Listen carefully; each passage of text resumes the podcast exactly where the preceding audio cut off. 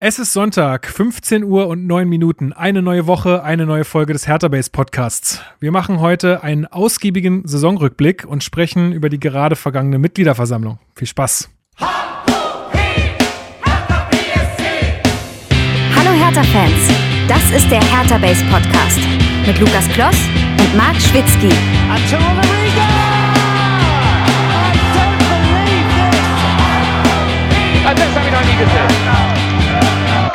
Herzlich willkommen zum Hertha Base Podcast. Mein Name ist Lukas und ich bin wie immer euer Moderator heute und führe euch durch die Sendung. Wir machen heute einen Saisonrückblick und bevor wir damit beginnen, möchte ich natürlich alle meine Gäste begrüßen, die ich heute habe. Und das ist natürlich wie immer zum einen Marc Schwitzky an meiner Seite. Ich grüße dich. Nehmen wir schon auf? Ist das Ding an? Äh, ja, du knackst okay, auch okay. nicht mehr. Es ist, es ist wunderschön. ähm, ich weiß gar nicht mehr, was ich sagen soll. Wir hatten den, ganzen Quatsch ja gerade schon mal. Ja, hi, äh, Lukas, hi in die Runde. Ich hoffe, ich hoffe, ich hoffe, es klappt jetzt alles und wir kommen jetzt smooth durch diesen Saisonrückblick. Ja, ein bisschen äh, Blick hinter die Kulissen. Wir hatten gerade ein bisschen technische Probleme, die jetzt aber nach äh, 40 Minuten ungefähr oder 50 Minuten gut gelöst sind und wir jetzt diese Sendung durchziehen können. Und das machen wir ähm, zum anderen mit unserem Chefpessimisten bei Hertha Base. Äh, Alex, grüße dich. Jo, hi. Äh, die Vorbereitung hat sich gerade schon so angefühlt wie die Hertha-Saison. Ich hoffe, die Aufnahme wird besser.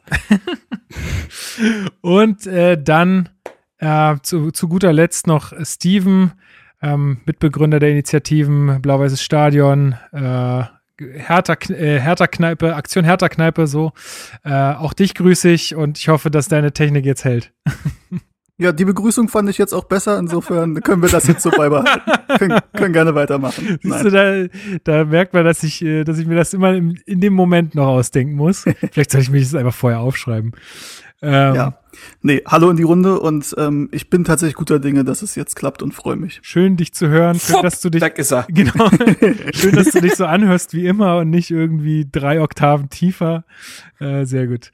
Gut, aber bevor wir jetzt äh, starten wollen mit der Zusammenfassung der Mitgliederversammlung, habe ich noch zwei Mails, die ich kurz äh, ansprechen wollte. Und zwar einmal von Jimbo und einmal von äh, Jesper. Und äh, Jimbo, der ähm, hat für alle Impfwilligen da draußen ein Tipp. Und zwar impfstoff.link ist eine Seite, wo ihr euch über freie Impftermine in Berlin informieren könnt. Und jetzt klingelt es bei Marc an der Tür, der seine Freundin ist, reinlassen muss. Das, jawohl. Aber das ist geplant. Das ist alles geplant. Das war vorher angesagt.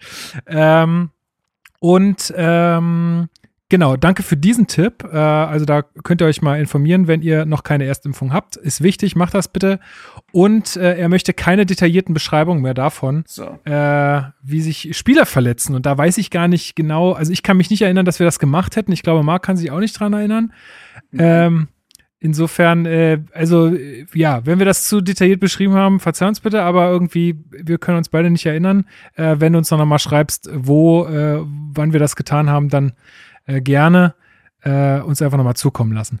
Und äh, zum anderen äh, Jesper, der uns wirklich eine sehr, sehr schöne äh, Lobesmail geschickt hat. Ähm, also, dass er sich teilweise wirklich besser informiert wird, äh, fühlt über unseren Podcast als über irgendwelche Zeitungen. Also wir, wir fassen natürlich ja auch viel zusammen, was Zeitungen so schreiben. D deswegen äh, ist das, könnten wir ohne die Zeitung jetzt auch nicht wirklich. Aber ist ja trotzdem schönes Lob und ähm, er sagt doch, dass, dass äh, ja, dass, ähm, dass wir hier eine sehr gute Figur machen und ja, solche Nachrichten freuen mich immer extrem. Und äh, ja, vielen, vielen Dank dafür. Und er guckt äh, vor allem jetzt auch mit der ganzen, mit den ganzen Änderungen im Verein optimistisch in die Zukunft. Ich denke, da werden wir heute ja auch ein bisschen drauf eingehen. Äh, vielen, vielen Dank für deine Mail, Jesper. Ähm, und schön, dass du uns jetzt in diesem Jahr ähm, gefunden hast und ich hoffe, dass du uns treu bleibst. So. Ich habe auch noch Feedback. Ey, du hast auch noch Feedback, na hau mal rein. Äh, ja, und zwar ein Kumpel, der hat mir geschrieben äh, vor ein paar Tagen, warte, ich lese mal die Mail, äh, die, die Nachricht vor. Äh, ich habe mir heute auch endlich mal eine Folge von Hertha Base gegönnt, das stand schon ewig auf der Agenda und endlich war mal der richtige Zeitpunkt. Und habe ich natürlich gleich gefragt, wie er es fand. hat er geschrieben, war sehr unterhaltsam, obgleich ich über die Gender-Thematik zu Beginn überrascht war, hätte ich in einem Fußball-Podcast weniger mitgerechnet. Ja, Aha. Also, äh, Pascal, äh, ich hoffe, es ist okay, dass ich jetzt mal deinen Namen hier einfach so erwähne. Äh, vielen Dank fürs Feedback und äh, schöne Grüße und viel Spaß beim Hören. cool, ja, viele Grüße. Jawohl. Super, also ähm, da wie immer der Aufruf, schreibt uns gerne, wenn ihr irgendwie Kritik habt, wenn euch irgendwas äh, gefällt, wenn euch irgendwas nicht gefällt, wenn ihr irgendwelche Vorschläge habt, was wir hier vielleicht noch verbessern können. Wir wollen ja hier nach und nach diesen Podcast auch immer besser machen. Ich glaube, die Leute, die uns von Anfang an begleiten, die werden gemerkt haben, wie sich dieser Podcast immer mehr entwickelt hat. Äh, und das soll auch weiter ähm, so gehen. Und ähm, ja, würde mich freuen, wenn ihr uns da eure Nachrichten zukommen lasst, auf welchem Wege auch immer. iTunes-Rezensionen, Twitter, Instagram, Mails, egal. Facebook auch, Facebook nicht vergessen. Facebook gucke ich jetzt auch immer rein, ob da neue Nachrichten kommen. Also ganz ehrlich, Facebook ist aber auch, also mittlerweile sehe ich da nicht mehr durch. Das ist ein furchtbares System geworden. Ich weiß gar nicht mehr, ich treibe mich da nicht mehr so oft rum und ich weiß immer nicht, ob ich da wirklich alles mitkriege. Äh, Deswegen verzeiht's mir, wenn, wenn eure Nachrichten durchrutschen, aber irgendwie ähm, komme ich da nicht mehr so richtig klar mit diesem System. Gut, also wenn dann kein weiteres Feedback ist, dann würde ich tatsächlich auch schon zu unserer Hertha-News-Sektion kommen. Ist das okay? Das ist sehr okay. Gut, dann ja. let, let's go. Steven, bist du noch da? Hertha News. So, dann haben wir, also wir haben jetzt ganz viele Hertha News und das wollen wir alles abhandeln im äh, Rahmen der, äh, ja, des Recaps der Mitgliederversammlung, die heute um 11 Uhr begonnen hat. Das Ganze fand nur digital statt. Also wenn ihr Mitglied bei Hertha BSC seid, habt ihr eine Mail bekommen, eine Einladung, wo dann äh, quasi ein Zugang drin ist zu einem, zu so einem Portal, wo man sich anmelden musste mit seiner Mitgliedsnummer und mit dem Passwort. Und ja, ähm, erste Sache, die mir aufgefallen ist, äh, das Ganze wird jetzt auch immer in Gebärdensprache begleitet, finde ich super gut. Äh, zeigt auch noch mal mehr, dass äh, Hertha sein, ja, also dass Hertha das ernst nimmt, was, was sie auch mal sagen mit Inklusion äh, und da halt auch einfach alle Gehörlosen mit ins Boot zu holen, finde ich eine super Sache. Ja, wie wollen wir das Ganze jetzt angehen? Also vielleicht, äh, also ich, vielleicht kann ich ja mal was zu, zu, zur Anzahl der, der Anwesenden sagen oder die teilgenommen haben. Ähm, also es gab so drei, ähm, drei Zeitpunkte, wo man äh, bestimmt hat, wie viel, wie viele Leute denn teilnehmen.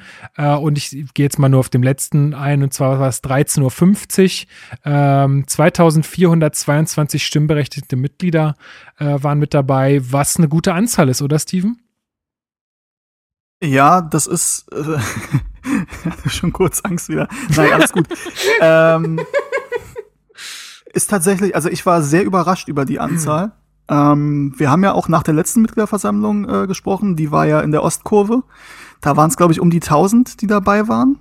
Also in dem, also weiß jetzt nicht ganz genau, aber irgendwas zwischen 1000 1200 so in dem Bereich. Und das ist ja auch so meistens die Anzahl, bei der es sich bewegt. Ich glaube, bei der letzten digitalen waren wir auch bei ungefähr 1000. Also schon hat mich erstaunt, auch bei dem Wetter, wie viele Leute dabei sind. Echt? Da ähm, waren wir nur mit nur bei 1000 bei der letzten digitalen?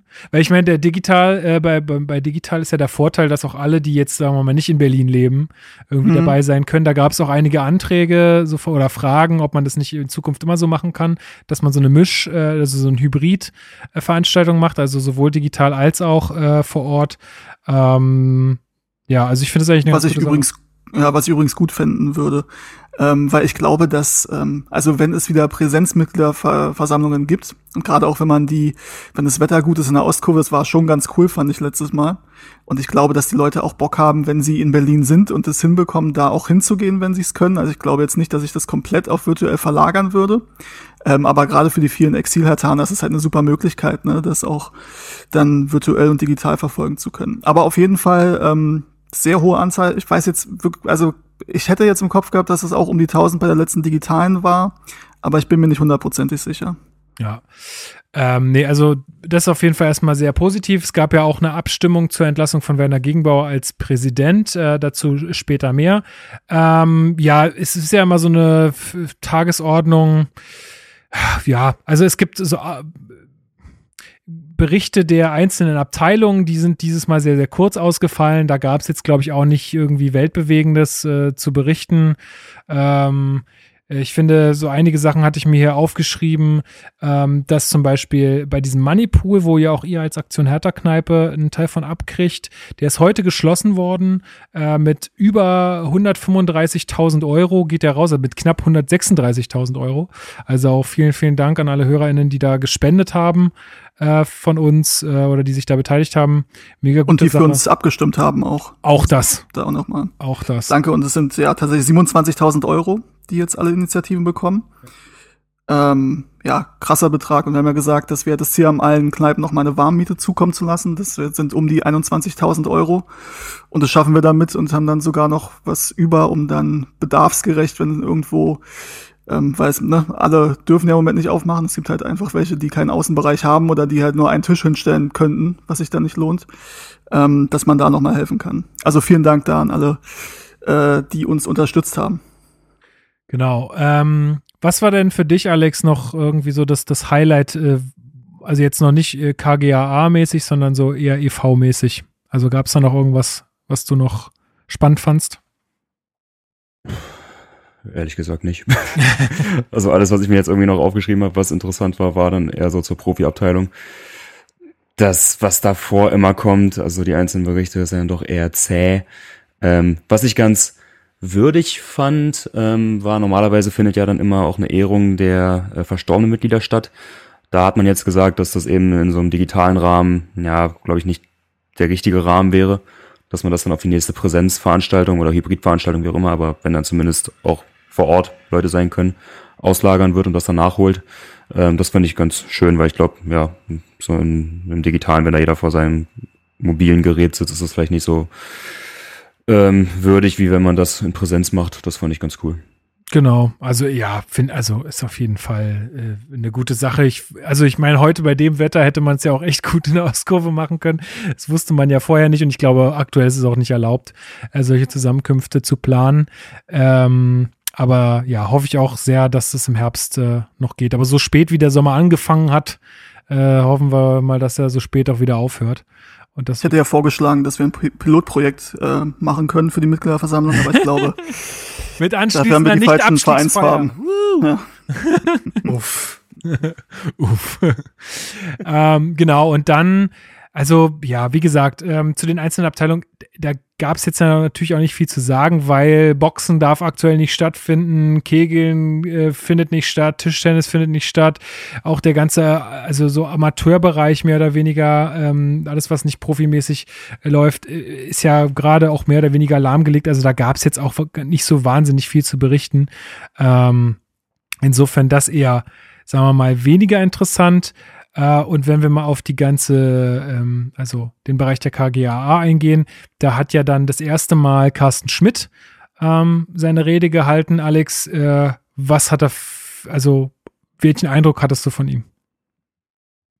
Ja, eigentlich hat er wieder den Eindruck bestätigt, den wir jetzt eh schon seit ähm, Dezember, genau, im Dezember hat er angefangen, seine Aufgabe wahrzunehmen, ähm, eh schon hinterlassen hat. Also sehr ruhig, sehr aufgeräumt. Das ist halt immer ein bisschen unfair jetzt so, ja, nachzutreten, aber der Kontrast zu Michael Preetz, der fällt dann doch schon deutlich auf. Also er hat eine ganz andere Ansprache. Ähm, ich glaube, du hattest es auch gleich bei uns in die WhatsApp-Gruppe geschrieben. er spricht frei. Ja, Also das ist wirklich Das krass. ist halt wirklich im Also- Vergleich zu den anderen Rednern und ähm, nee, ich glaube, wir hatten nur männliche Redner. Ja, also im Vergleich zu allen anderen Rednern merkt man da schon, dass da eine andere Rhetorik und einfach eine andere Routine beim Sprechen vor Menschen äh, bei ihm stattfindet und ähm, ja, hat auch auf kritische Fragen sehr gut reagiert, finde ich. Also ähm, ist da auch sehr, ich finde fast schon überkritisch mit äh, sich selbst umgegangen. Also es gab da auch äh, Mhm. eine Nachfrage, da kann ich mich erinnern, ähm, wo es um die Testung der, also Corona, äh, nee, nicht Testung, sondern die Impfung. Äh, Impfung Ja. von äh, unseren Spielern ging gegen äh, Corona und da hat er erst gesagt, dass das noch nicht stattfand und dann wurde er ähm, kurzerhand berichtigt und hat sich dann da sofort ja entschuldigt und meinte, um Gottes Willen, ähm, das darf mir nicht passieren und ich dachte schon, er sagt jetzt hier gleich wieder seinen berühmten Satz. Kannst du mal kurz einspielen? Das ist eine Schlechtleistung gewesen von von Hertha Carsten BSC. Schmidt. Ja, ja. ähm, nee, also ja, äh, also ich sag mal so, ich finde schon, dass er sowas wissen sollte, aber ich finde auch, ähm, so wie er sich dann da auch, äh, sagen wir mal, um Entschuldigung gebeten hat, das, das war, also, ey, jedem von uns rutscht mal was durch und ich finde es halt absolut wichtig, dass man da äh, dann damit auch offen umgeht, aber ich glaube, da muss er sich nicht so grämen für, für sowas. Ähm, zumal er ja auch nicht alles wissen kann. Also ist die Frage, ob er an sich die Info bekommen hat und ihm das irgendwie durchgerutscht ist oder ob er dann nicht gebrieft wurde. Ey, selbst wenn das der Fall ist, wird er wahrscheinlich noch mal intern klären, warum er das nicht wusste. Ja, aber selbst wenn du kriegst teilweise auch Mails, glaube ich, in so einer Position, Alter, das da da quillt dein Postfach einfach über, weil du einfach bei jeder Scheiße CC gesetzt wirst und dass dir da mal was durchrutscht, das ist glaube ich völlig normal da. Äh, da mache ich ihm keinen Vorwurf. Ja, dann ähm, hattest du noch ähm, gesagt, äh, Steven, dass du äh, was angesprochen haben möchtest. Und zwar, und da habe ich in der Zeit leider nicht so gut zugehört, glaube ich, es ging irgendwie um eine Personalverantwortliche, die eingesetzt werden wird bei Hertha. Ja, das ist richtig. Also zum 15.06., glaube ich, ähm, stellt Hertha eine Personalverantwortliche ein. Ähm, also quasi eine Human Resources Managerin so in die Richtung. Ich habe da jetzt auch keine weiteren Infos, was genau ihr Aufgabengebiet sein wird. Carsten Schmidt hat das jetzt gesagt, dass das ein Ergebnis vom Projekt Goldelse und der Mitarbeiterbefragung ist. Ähm, also dass man da wahrscheinlich einfach ja mehr Wert drauf legt, wie die Mitarbeiter ähm, gemanagt werden und ähm, dass da die Zufriedenheit, glaube ich, steigt und dementsprechend, ähm, ja, die, ich glaube, es ist einfach, er hat es ja auch heute, glaube ich, gesagt, dass ähm, alles auf dem Prüfstand steht. Ähm, und dann werden halt ja, Dinge gemacht und Dinge ähm, in die Wege geleitet, wie eben das mit der Personal Personalmanagerin. Ähm, und ich finde das grundsätzlich erstmal gut, kann jetzt aber natürlich nicht viel dazu sagen, was jetzt ihr Aufgabengebiet sein wird. Ja, finde ich aber, aber, auch. Man, man merkt, dass wir uns breiter und professioneller aufstellen und das in allen Bereichen, denke ich. Ja, sicherlich. Also das ist äh, richtig, richtig gut. Äh, so ein bisschen rauszuhören, vielleicht können wir das da auch mal mit ansprechen, war ja auch dann von äh, Herrn Manske, äh, dass das, also da ging es so ein bisschen darum, warum man äh, Preetz nicht hat früher irgendwie austauschen können oder so, weil es ja, äh, also da ging es äh, in dieser Abstimmung gegen äh, Herrn Gegenbauer, äh, ging es ja auch vor allem darum, dass man ihm vorwirft, dass er viel zu spät reagiert hätte ähm, ähm, und äh, Preetz nicht früh genug entlassen hätte und so weiter und so fort. Und ähm, er hat auch nochmal gesagt, Hertha war halt lange Zeit in einer finanziellen Situation, in der man sowas nicht hat einfach machen können.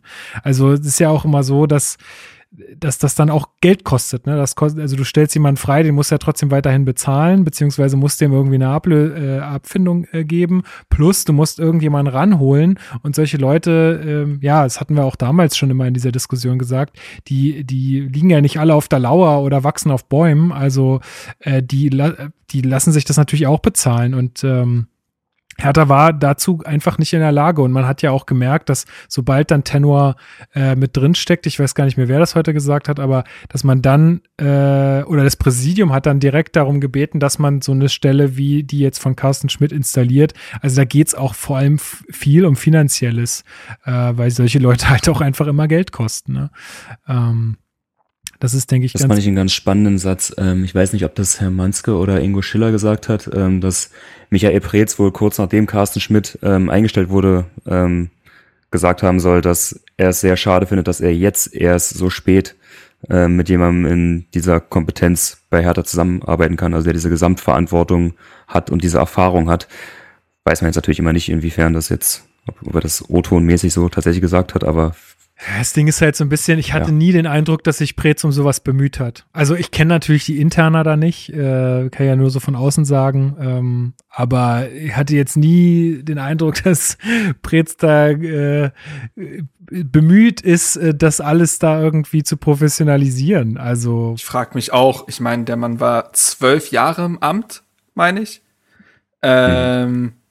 Da wäre schon mal Zeit gewesen. also klar, auch da können wir immer davon reden, dass es eine Geldfrage ist und so weiter, aber es ist ja auch eine Prioritätenfrage, ja. ähm, ob man sowas äh, nicht anderen Dingen vorzieht und schwierig, das zu beurteilen. Aber ich, wie gesagt, in zwölf Jahren Amtszeit hätte ich mir schon vorstellen können, dass sowas auch mal in irgendeiner Richtung, auch wenn es nicht Carsten Schmidt gewesen wäre, möglich gewesen wäre, da eine, sich weiter breiter aufzustellen. Naja, jetzt ja. ist es müßig. Jetzt ist es müßig. Ich, ich glaube ihm schon, also Thorsten Manske hat das gesagt, ähm, dass Preetz ihm das gesagt hat oder dass Preetz das im Gespräch gesagt hat. Glaube ich ihm auch. Ähm, auf der anderen Seite stimmt es natürlich, dass, also Michael Preetz, man hat jetzt nicht das Gefühl, also weder bei Arne Friedrich, das war jetzt auch nicht die Bestrebung von, von Michael Preetz, Ja. bei Carsten Schmidt auch nicht, ne? Also ich glaube, dass er da jetzt nicht ein übergeordnetes Interesse dran hatte, sich jemanden in den Verein zu holen, der dann ja auch noch als Geschäftsführer über ihm steht. Genau. Vielleicht hat er erst, als Carsten Schmidt da war, gemerkt, was das bedeuten kann, ähm, so solch eine kompetente Person noch an der Seite zu haben. Die haben ja doch noch ein paar Wochen zumindest miteinander gearbeitet. Ähm, vielleicht ist es dann so, man, man sieht erst jetzt, was man die Jahre vermisst hat. Ja, Muss- kann, kann natürlich durchaus sein. Ähm, ja, aber äh, ja, ich will da jetzt auch nicht zu sehr nachtreten. Was ich äh, total gut fand, und das passt vielleicht auch ganz gut äh, zu dem Segment hier, ist, äh, Ingo Schiller hat in seiner Rede äh, nochmal ganz explizit äh, Preetz ähm, bedankt. Die haben ja sehr, sehr lange zusammengearbeitet in der Geschäftsführung und äh, fand ich, also fand ich tolle Worte, die er da gewählt hat und äh, dem Ganzen auf jeden Fall auch angemessen. Und es ist natürlich, äh, natürlich auch so, ähm, dass, äh, dass also ist ja ein bisschen vorbelastet, dieser Spruch, aber es war ja auch nicht alles schlecht. So, ähm, unter, unter Michael Preetz, ne? Also äh, man muss ja ganz klar sagen, klar, man hat zwei Abstiege äh, gehabt, aber ähm, man ist auch zweimal direkt wieder aufgestiegen. Und wenn man sich jetzt so andere Vereine in dieser zweiten Liga anguckt, dann ist das sehr, sehr, sehr, sehr viel nicht gelungen. Ähm, und das auch alles in einer finanziellen Situation, die ja auch nicht gerade rosig war. Also sagen wir mal so, und dazu werden wir wahrscheinlich auch noch mal kurz kommen, aber ich glaube, dass ähm, diese veränderte finanzielle Situation bei Hertha äh, diesen Schritt jetzt einfach in irgendeiner Art und Weise nötig gemacht hat, ähm, da jemanden anderes zu in installieren. Oder halt, ja. Vielleicht um das abzuschließen, dann den Themenbereich Preetz, ähm, da kam dann auch noch die Nachfrage, wie es denn um eine Verabschiedung ähm, aussehen würde. Und da hat dann Thorsten Manske auch geantwortet, dass das wohl jetzt noch nicht final entschieden ist, ähm, dass das eine Sache für den Personalausschuss ist und ähm, Michael Preetz ja jetzt aktuell auch nur freigestellt ist, aber ja noch vertragstechnisch an Hertha gebunden ist. Ähm, und deswegen quasi so eine Verabschiedung offiziell noch gar nicht theoretisch Sinn ergeben würde, weil er ja eigentlich noch Teil von Hertha BSC ist. Ähm, aber dass man sich damit dann auseinandersetzen wird in Zukunft. Ja, also ich glaube auch, dass er da, dass er da, äh, wenn es jetzt so ein bisschen, äh, wenn ein bisschen Gras über die Sache gewachsen ist und wenn dann Leute wieder ins Stadion dürfen, dass das äh, auch ein ganz schöner Abschied werden kann. Also da holt er sich trotz, äh, trotz allem sicherlich wahrscheinlich viel Applaus ab. Genau, wo machen wir weiter? Ähm, Steven, was war noch ein Aspekt, äh, der spannend war? Naja, ähm, ich würde jetzt eigentlich den Antrag äh, nennen, aber ich weiß nicht, ob es noch Dinge gibt, die Okay, na, ich, unabhängig davon. Ich dachte oder noch so, geht's? so ein bisschen an kleinere News. Also zum Beispiel in der Rede von Schiller wurde noch gesagt, dass Hyundai weiterhin äh, Ärmelsponsor bleibt. Ähm, nächstes Jahr Kindle hat seinen Vertrag um drei Jahre verlängert. Stimmt, Kindle. Ist wichtig. Ist wichtig. Wichtig, ja, absolut. Oder? Also ich sag Ja. mal, Hat auch alle relevanten News bekommen. hat mehr Likes bekommen als unsere Danksagung für die für die Summe im Moneypool. sagt schon einiges aus, oder? Ja, ja. Ähm, also wir können auch äh, die nächsten Jahre gutes Bier im Stadion trinken. Ähm, Halte mich an der Stelle. wa- wa- was, sag, was sagst du da? Das äh, kommentiere ich nicht. Ähm, genau. Und äh, dann, was auch noch ganz spannend war, ist, äh, was er gesagt hat, also man hat jetzt 15 Millionen äh, Euro weniger TV-Geld ähm, eingenommen oder zur Verfügung in der kommenden Saison. Das setzt sich äh, zum einen zusammen, und das habe ich nicht ganz verstanden, vielleicht könnt ihr mich da nochmal aufklären. Und zwar, ähm, er sagte, dass 11 Millionen ähm, weniger ausgeschüttet wird nächstes Jahr. Ich dachte, das, das steigert sich jetzt nur noch die ganze Zeit. Nein. Äh, es wurde ein neuer Ver- TV-Vertrag abgeschlossen, der ab nächster Saison, korrigiert mich gerne, aber ich glaube, ab nächster Saison gelten wird. Ja. Und der fällt kleiner aus als beim letzten Mal aufgrund der Corona-Krise. Ach, ist ja irre. Die TV-Sender und so, das hat ja alle ein Stück weit äh, mitgenommen. Und äh, deswegen wird, äh, ist es jetzt zum ersten Mal seit ewigen Zeiten, dass der Vertrag äh, finanziell geringer ausfällt als zuvor. Hä? Aber äh, ganz kurz, kann es nämlich sein, ähm, das war ja gestaffelt jetzt im letzten Vertrag. Also es wurde Jahr für Jahr mehr in den letzten vier Jahren oder viel, wie lange jetzt der letzte TV-Vertrag galt. Und dadurch, dass jetzt in diesem Jahr, was das letzte Jahr ist der aktuellen Laufzeit, der höchste Betrag gezahlt wurde, kann es sein, dass es dann nächstes Jahr weniger wird. Ich weiß aber nicht, ob es dann auch gestaffelt ist und sich, sich dann wieder jedes Jahr erhöht oder ob es diesmal äh, gleichbleibend ist in den Jahren. Habt ihr es verstanden, was ich meine? Ja, ich habe verstanden, was Ja. du meinst, aber ich kann dir darauf keine Antwort geben. also keine Ahnung, ich befasse mich damit nicht so, aber ich, ich dachte irgendwie immer, das wird immer nur mehr, zumal ich auch irgendwie nicht so richtig, also zumindest jetzt im ersten Moment nicht so richtig nachvollziehen kann, wie jetzt TV-Sender nicht von dieser Krise profitiert hätten. Ich sag mal so, die Leute sitzen noch deutlich mehr vom Fernseher, aber wahrscheinlich haben die werden auch Leute die, mehr, haben die Leute mehr Fußball geguckt?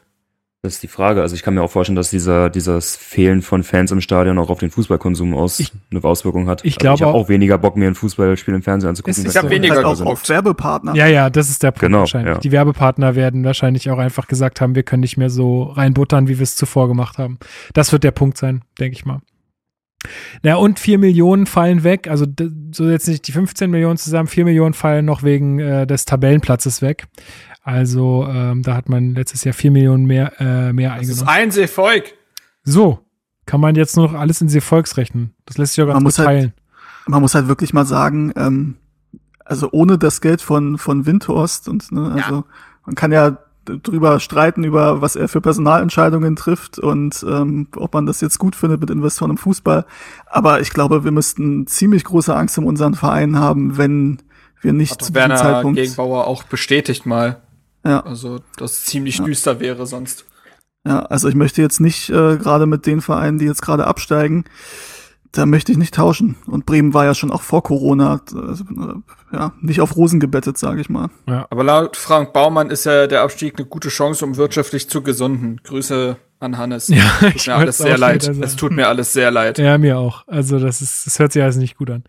Ähm, dann äh, gab es noch so ein paar Fragen zum Hauptsponsor, ähm, wie es da jetzt aktuell aussieht, weil die das Engagement von Homeday ja nur auf dieses halbe Jahr jetzt beschränkt war.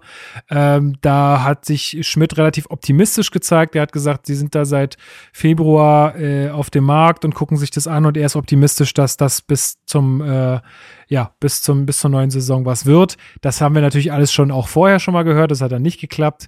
Äh, ich, wir müssen mal abwarten. Das neue Trikot wird wohl so um den ersten siebten vorgestellt. Vielleicht haben wir ja alle wieder die Chance, eins ohne Sponsor zu ergattern. Mal gucken. Sie, sie kennen sich ja aus, wie die Trikotverkaufszahlen in die Höhe schnellen. Also ich glaube, das letzte Trikot war das bestverkaufteste Trikot aller Zeiten oder so von Hertha. Äh, irgendwie sowas. Ähm, äh, auch nur, weil es das halt ohne Sponsor gab. Äh, auch zu den sportlichen Zielen hat sich äh, Carsten Schmidt jetzt noch nicht ähm, konkret geäußert. Er sagte da, dass äh, Freddy Bobic das halt natürlich auch alles mitentscheiden muss und man ja jetzt gerade auch noch in dem Prozess wäre, dass man alles auf den Prüfstand stellt, äh, nochmal genau sondiert, was, äh, was ist jetzt Phase, wer muss gehen, wer muss kommen und so weiter und so fort. Und wenn das abgeschlossen ist, kann man dann auch ein sportliches Ziel ausgeben. Ähm, ja, und dann, ach so, noch ein, eine lustige Sache gab es noch, und zwar gab es noch eine Nachfrage eines Mitglieds äh, bezü bezüglich der Fahnenaktion vor dem Derby. Und zwar wurde da gefragt, ob es da ein Ordnungsgeld gab oder ob es da irgendeine Strafe gab von, vom Ordnungsamt. Und Ingo Schiller sagte, ähm, ja, wäre alles halb so wild und man hätte ja die Fahnen noch eingesammelt, noch dann, die noch äh, zurückgeblieben wären und so. Und er gab wohl schon ein kleines Ordnungsgeld, aber er hatte so viel Spaß, er hat das Geld gern bezahlt. Fand So, ich gut. Ingo Schiller, bester Mann, ja, Ja, muss man wirklich mal sagen. Eh, also muss man wirklich auch mal sagen, ich finde, ich muss ehrlich sagen, dass, dass mir äh, Schiller wirklich gut gefällt und der da immer eine gute, eine gute Figur abgibt, gerade was auch so Nachfragen angeht und so. Äh, finde ich Bei dem Mann hat man einfach das Gefühl, dass er zum einen recht bodenständig und sympathisch ist und ihm dieser Verein wichtig ist und zum anderen, dass auch unter ihm professionell gearbeitet wird. Also Ja. ich glaube, unter, unter ihm geht das Hertha, seit er da ist und das sind jetzt auch ein paar Jahre nicht schlechter. Er hatte, glaube ich, auch großen Anteil damals, äh, Leute wie Sports 5 und so ranzubekommen, die dann ja wieder KKA und so weiter ins Boot geholt haben. Ähm, da hat er schon großen und gehörigen Anteil dran und ich glaube, Ingo Schiller ist schon eine wichtige Personalie. Ich glaube auch, und jetzt diese ganze neue Struktur, äh, auch mit Carsten Schmidt, holt ihn, glaube ich, einfach nochmal so ein bisschen aus seinen, aus seinen mal, eingefahrenen Strukturen, die es ja durchaus gibt, äh, einfach in so einer langen Zeit, auch nochmal ein bisschen raus. raus und es kann für ihn persönlich nur gut sein. Also er kann sich persönlich da, glaube ich, nochmal ein Stück weiterentwickeln. Und äh, für Hertha ist es, glaube ich, auch gut, weil ich glaube, wir haben da einen ganz fähigen Mann. Ähm, ja, was haben wir sonst noch außer die Abstimmung? Ich glaube, nee, ach so, Projekt Goldelse. Äh, Gab es auch eine Nachfrage, weil ja auch angekündigt wurde, dass man jetzt äh, dazu auch was sagen wird. Aber auch hier hat Carsten Schmidt nochmal um Geduld gebeten äh, bezüglich Ergebnissen oder da genaueren Ausführungen. Aber er sagte, dass man da im Sommer auch nochmal mehr zu sagen will. Äh, ja, ich finde auch, ich finde es auch völlig in Ordnung ähm, weil ich glaube, sowas ist halt auch einfach nicht so schnell gemacht und das, glaube ich, kann in keinem Interesse von, also kann in niemandes Interesse, Interesse sein, dass das jetzt irgendwie ein Schnellschuss äh, ist oder irgendwas übers Knie gebrochen wird. Ähm, ja, bevor wir dann zu der richtig, richtig äh, interessanten News kommen, dann äh, sag doch mal was zur Abstimmung, Steven. Muss ich noch äh, muten? hat in die Gruppe geschrieben. Nein. Dass äh, es einen Stromausfall in seiner Wohnung. Das ist ein Witz, oder? No way. No. Und dann er jetzt mal kurz. Kein Scheiß. Erzählen, ey. No way. Es ist aber alles im grünen Bereich, Leute, das wird keiner merken. Für ein paar Sekunden. Router muss kurz klarkommen. Alles im grünen Bereich. ich find's so geil, das zu schreiben nach 50 Minuten Technikabfuck. Alles im grünen Bereich. Oh, wenn ich heute nicht den, den Folgentitel äh, Saisonrückblick äh, hätte, dann würde ich alles im ja, grünen ja. Bereich als Folgentitel nehmen.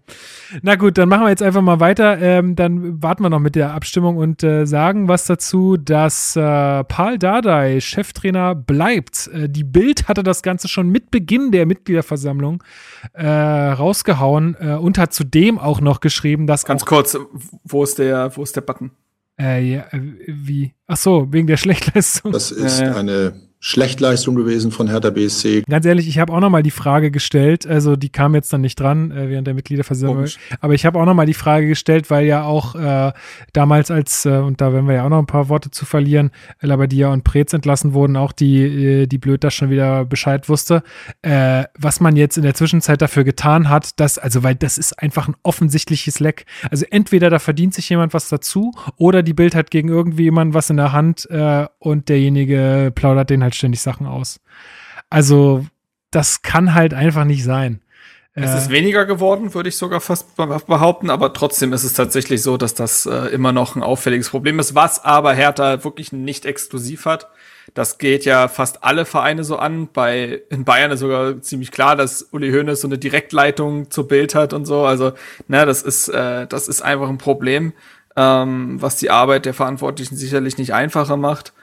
Äh, die Meldung ist jetzt aber so oder so und Hertha hat es ja nun mal auch äh, nicht wirklich viel später bestätigt. Wie gesagt, Paul Dardai bleibt Cheftrainer für die kommende Saison. Äh, die Bild hat ja berichtet, dass auch Arne Friedrich ähm, ein weiteres Jahr bleiben wird. Das wurde jetzt auf der Mitgliederversammlung äh, offensichtlich nicht angesprochen. Da könnt ihr ja gleich nochmal ausführen, äh, die dir die Versammlung gesehen habt. Ähm, Paul Dardai selbst hat ja auch noch ein paar Worte ange äh, an die Mitglieder gerichtet. Ähm, wollen wir das jetzt schon direkt bewerten oder wollen wir das im Zuge des Saisonrückblicks nochmal sportlich einbetten, diese Entscheidung? Wir können es auch schon mal jetzt machen. Mir ist das, äh, mach's mir ist das jetzt. gleich. Du kannst es ruhig jetzt. Ja. Machen. Also ich finde, ich gehe da total mit dem äh, Steffen Rohr mit, äh, Kicker-Redakteur, der einen Kommentar dazu veröffentlicht hat, ähm, Hertha und Dada ein Stabilitätspakt und das sagt eigentlich schon alles. Es ist, Hertha ist durch sehr, sehr unruhige Zeiten gegangen, seitdem äh, Paul Dardai seine erste Amtszeit äh, hat beenden müssen. Ähm, er wurde ja mehr oder weniger gegangen, auch wenn er selbst damals durchaus etwas ausgebrannt wirkte, was sicherlich aber auch mit dem Tod seines Vaters und solchen Dingen zu tun hatte. Ähm, und wir haben die letzten zwei Jahre ja gesehen, die, äh, die eindeutig eng miteinander verknüpft sind. Da werden wir sicherlich auch im Saisonrückblick drüber reden und hatte ich jetzt auch noch mal im Rasenfunk Royal im Saisonrückblick erwähnt, dass die zwei Jahre einfach sehr zusammenhängen und das sind zwei Jahre, in denen Paldada hier eben nicht gewirkt hat, in dem sehr viel umgeworfen wurde, Umbruch nach Umbruch, x Trainer, x Ideen, was mit diesem Geld von Investor Lars Windhaus passieren soll und ähm, dass selbst so ein erfahrener Trainer wie Bruno Labbadia an diesem Kader gescheitert ist, sagt auch Steffen Rohr, ist fast eher, also das spricht eher gegen die Mannschaft als gegen Bruno Labbadia, der schon andere Aufgaben in seiner Karriere hatte und äh, es ist fast nicht hoch genug zu bewerten, dass Paul Dada es in irgendeiner Weise geschafft hat, diesen Haufen wieder zu einer Mannschaft zu machen. Und ich glaube, in der kommenden Saison wird es darum gehen, dass Hertha sich wieder ein, äh, eine gesunde Basis aufbauen muss, dass es nicht den x-ten Umbruch geben darf. Es wird Anpassungen geben im Kader, das ist vollkommen klar, muss es auch, äh, dass es gewisse Korrekturen gibt, aber es darf nicht den riesen Umbruch wieder geben. Ich glaube, dass Hertha ein ruhiges Aufbaujahr braucht, in dem es möglichst nur um sportliche Dinge geht und nicht um Dinge außerhalb Hä? Sachen. Marc, ich dachte, wir spielen Champions League. Ach so, äh, ja, richtig. Äh, ja, schade. Äh, es, jetzt hast du es natürlich vorweggenommen. Wir wissen das ja schon, aber wir wollten es ja noch ein bisschen Ach, spannend halten im Podcast. Ja. Aber nee, äh, so, und äh, ganz ehrlich, welcher Trainer wäre dafür geeigneter, eine ruhige Aufbausaison zu spielen, die eine Basis legen soll, als Paul Dardai? Und es geht eben nicht darum, manche schreiben ja schon, nein, Paul Dardai bedeutet nicht Beständigkeit, sondern Stagnation. Ich finde das zu kurzsichtig gedacht. Wie gesagt, die letzten zwei Jahre haben gezeigt, was passiert, wenn man zu schnell zu viel will. Hertha braucht ein ruhiges Jahr. Ähm, und wer weiß, äh, Paul Dardai hat mal gesagt, gebt mir die 120 Millionen und dann äh, lasse ich auch schön Fußball spielen. Erst danach kam Lars Winters und er war weg. Wer weiß, was er mit solch einem Kader und solchen Möglichkeiten auch fußballerisch anfangen kann, wenn die Situation sportlich nicht mehr so brenzlig ist und er eine gesamte Vorbereitung hat. Dementsprechend würde ich ihm auch da nicht ähm, absprechen wollen, sich auch selber weiterentwickelt zu haben.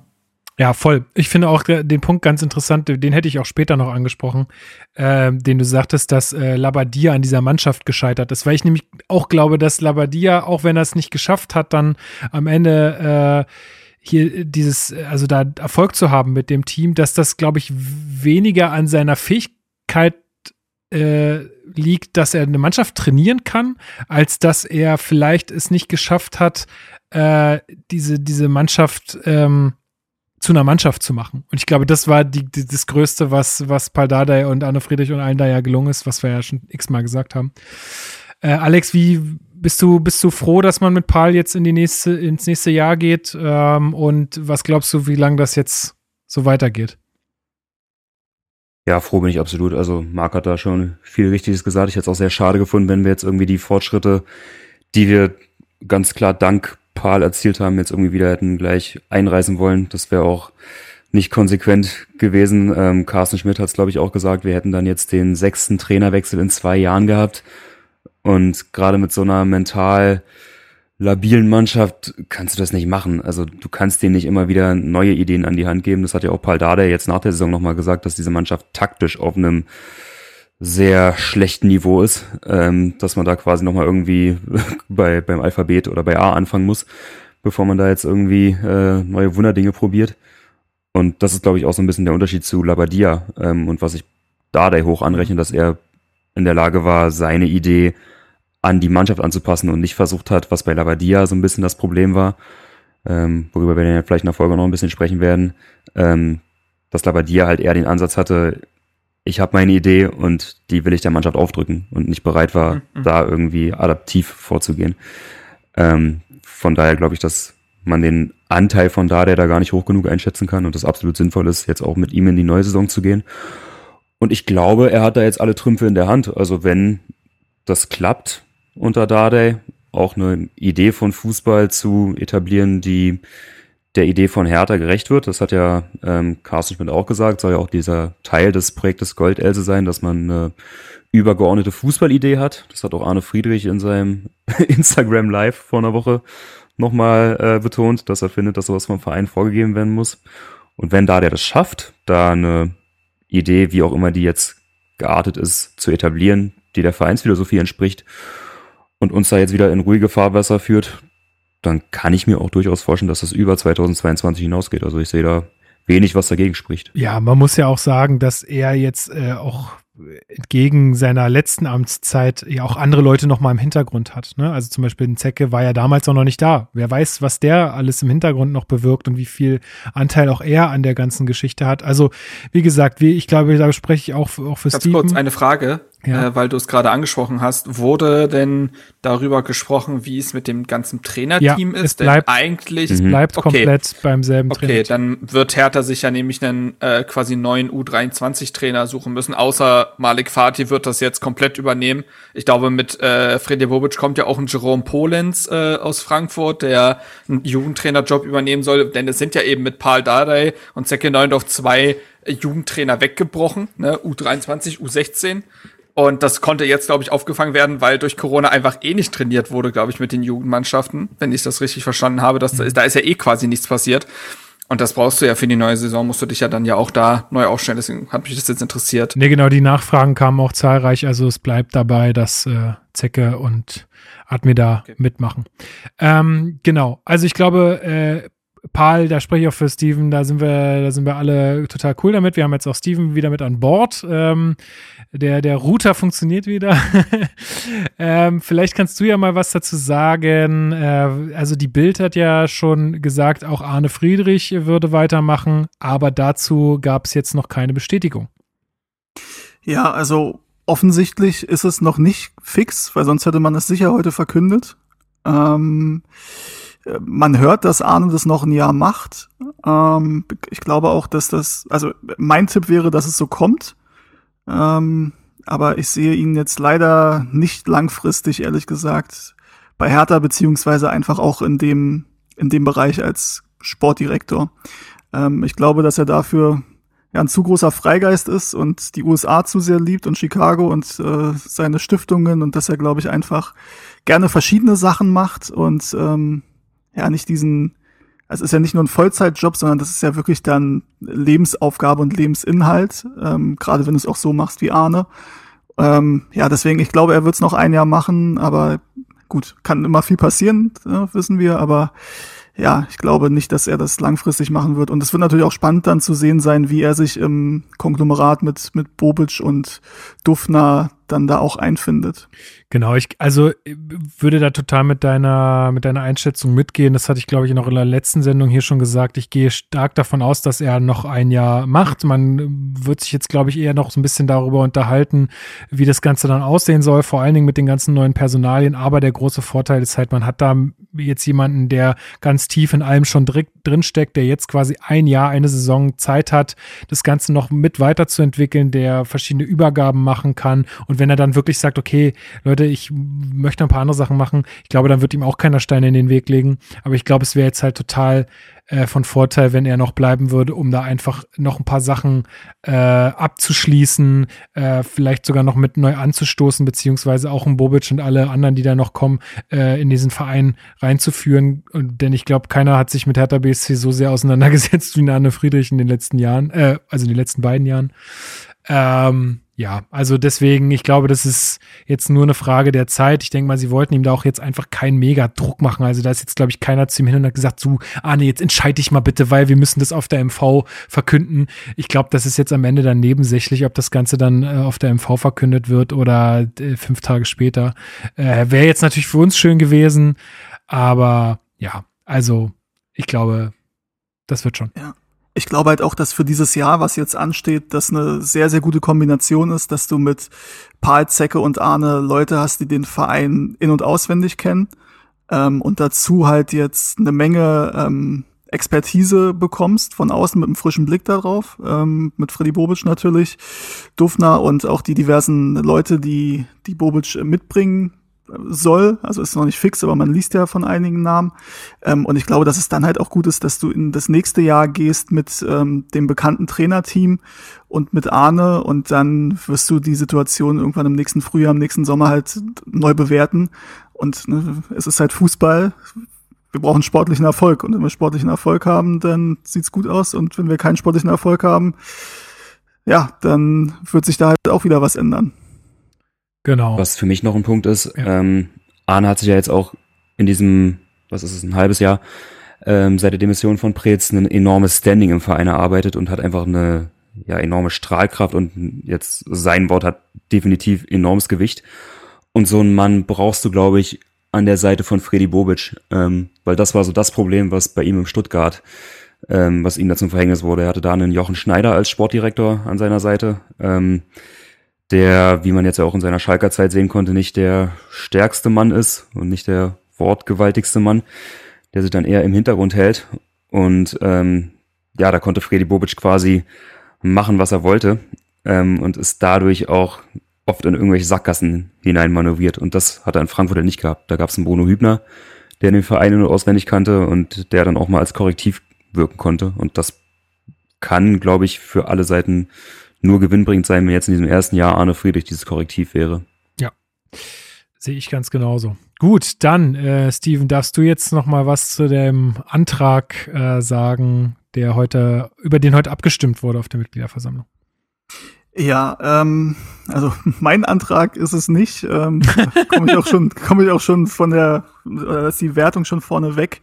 Ähm, oder lassen wir mal die Wertung erstmal außen vor und sagen erstmal kurz, worum es ging.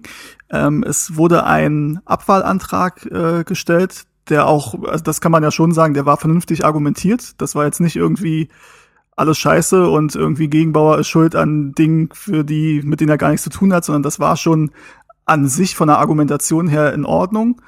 Ähm, das ist die letzten Tage irgendwie rumgegangen. Ähm, ich habe das das alte Dame Forum, das ist der Nachfolger vom Hertha Insight Forum. Das ist ein User, der da aktiv ist, der hat diesen Antrag gestellt. Ähm, muss aber sagen, dass relativ wenig, finde ich, dafür getrommelt wurde. Also heute Morgen war irgendwie BZ hat darüber berichtet, aber auch irgendwie nur drei Sätze. auch, also die BZ hat rausgefunden oder so nach dem Motto, ja super, ihr habt im Forum geguckt. ähm, ansonsten wurde da relativ wenig für getrommelt. Also Facebook war wenig, auf Twitter habe ich gar nichts gesehen.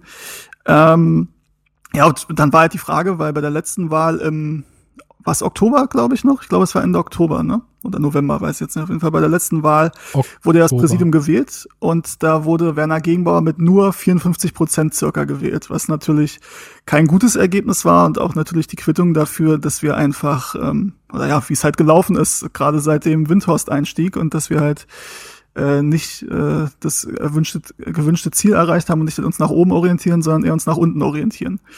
Ähm, nun ist es aber halt so, dass ähm, seitdem viel passiert ist. Ähm, Carsten Schmidt hat angefangen, das stand damals schon fest, aber angefangen hat er offiziell erst später. Äh, und eben Michael Preetz ist gegangen oder wurde gegangen. Und das war ja immer das, was man oder was viele Leute Werner Gegenbauer vorgehalten haben, dass er an Michael Preetz völlig kritiklos festhält. Und solange Werner Gegenbauer Präsident ist, wird man auch Michael Preetz nicht los. Und das hat sich ja gezeigt, dass dem nicht so ist und dass hier sich vieles verändert, dass Freddy Bobic kommt, ist, glaube ich, auch ein Verdienst von, von Werner Gegenbauer. Ähm, ja, und dann gab es heute halt diesen Antrag und es war für mich spannend zu sehen, wie viele Leute dem zustimmen. Ähm, zumal es ja eben, du hast ja kein Gefühl für die Stimmung bei so einer digitalen Mitgliederversammlung. Ne? Bei der letzten Mitgliederversammlung hast du schon gemerkt, uh, da ist eine relativ große Unzufriedenheit und es gibt viel Applaus, wenn irgendwie Kritik geäußert wird. Ähm, das hast du halt alles bei einer digitalen Mitgliederversammlung nicht. Ähm, ja, und so wurde dann abgestimmt. Ich fand übrigens, dass das mit dem Ja, Nein, ich kann mir vorstellen, dass da viele im ersten Moment irgendwie falsch geklickt haben. Ja. Ähm, und du konntest das, glaube ich, dann auch nicht mehr ändern. Es war so, äh, es wurde dann gefragt, stimmen Sie dem Antrag zu, ja oder nein oder Enthaltung. Aber ich glaube, so im ersten Moment äh, kann es halt vielleicht auch sein, dass da manche Leute was Falsches angeklickt haben, weil wenn man dem Antrag zustimmt, stimmt man ja eine Abwahl von Gegenbauer zu und wenn man Nein klickt, äh, dann halt nicht. Also so ganz eindeutig war das nicht. Also man merkt, ähm, da gibt's technisch äh, schon irgendwie ein bisschen äh, Schwierigkeiten. Äh, und es gab auch ähm, irgendwie, also sollte ganz am Antrag, äh, ganz am Antrag, ganz am Anfang, äh, wo die Tagesordnung vorgelesen äh, wurde, da darf man sich eigentlich auch nochmal zu Wort mel äh, melden zu dieser Tagesordnung. Und dann wurde dieses Tool aber nicht richtig freigeschaltet, was aber eigentlich total sinnvoll gewesen wäre, weil manche Leute diese Abstimmung hätten vorziehen wollen und so. Also es gibt da immer noch so ein bisschen einen Hickhack, aber insgesamt nur um das mal dazwischen zu schieben, äh, muss man sagen, das, das Ganze ist wirklich sehr professionell durchgeführt worden und es war sonst eigentlich alles super, aber wenn man noch was verbessern will, dann äh, sollte man da vielleicht darauf hinweisen, bevor man diese Abstimmung freischaltet. Ja, richtig. Ähm, ich würde mal das Ergebnis sagen. Mhm. Ähm, es gab 622 Ja-Stimmen, also die dem Antrag zugestimmt haben und somit die Abwahl von Werner Gegenbauer haben wollten. Es gab 982 Nein-Stimmen und 95 Enthaltungen.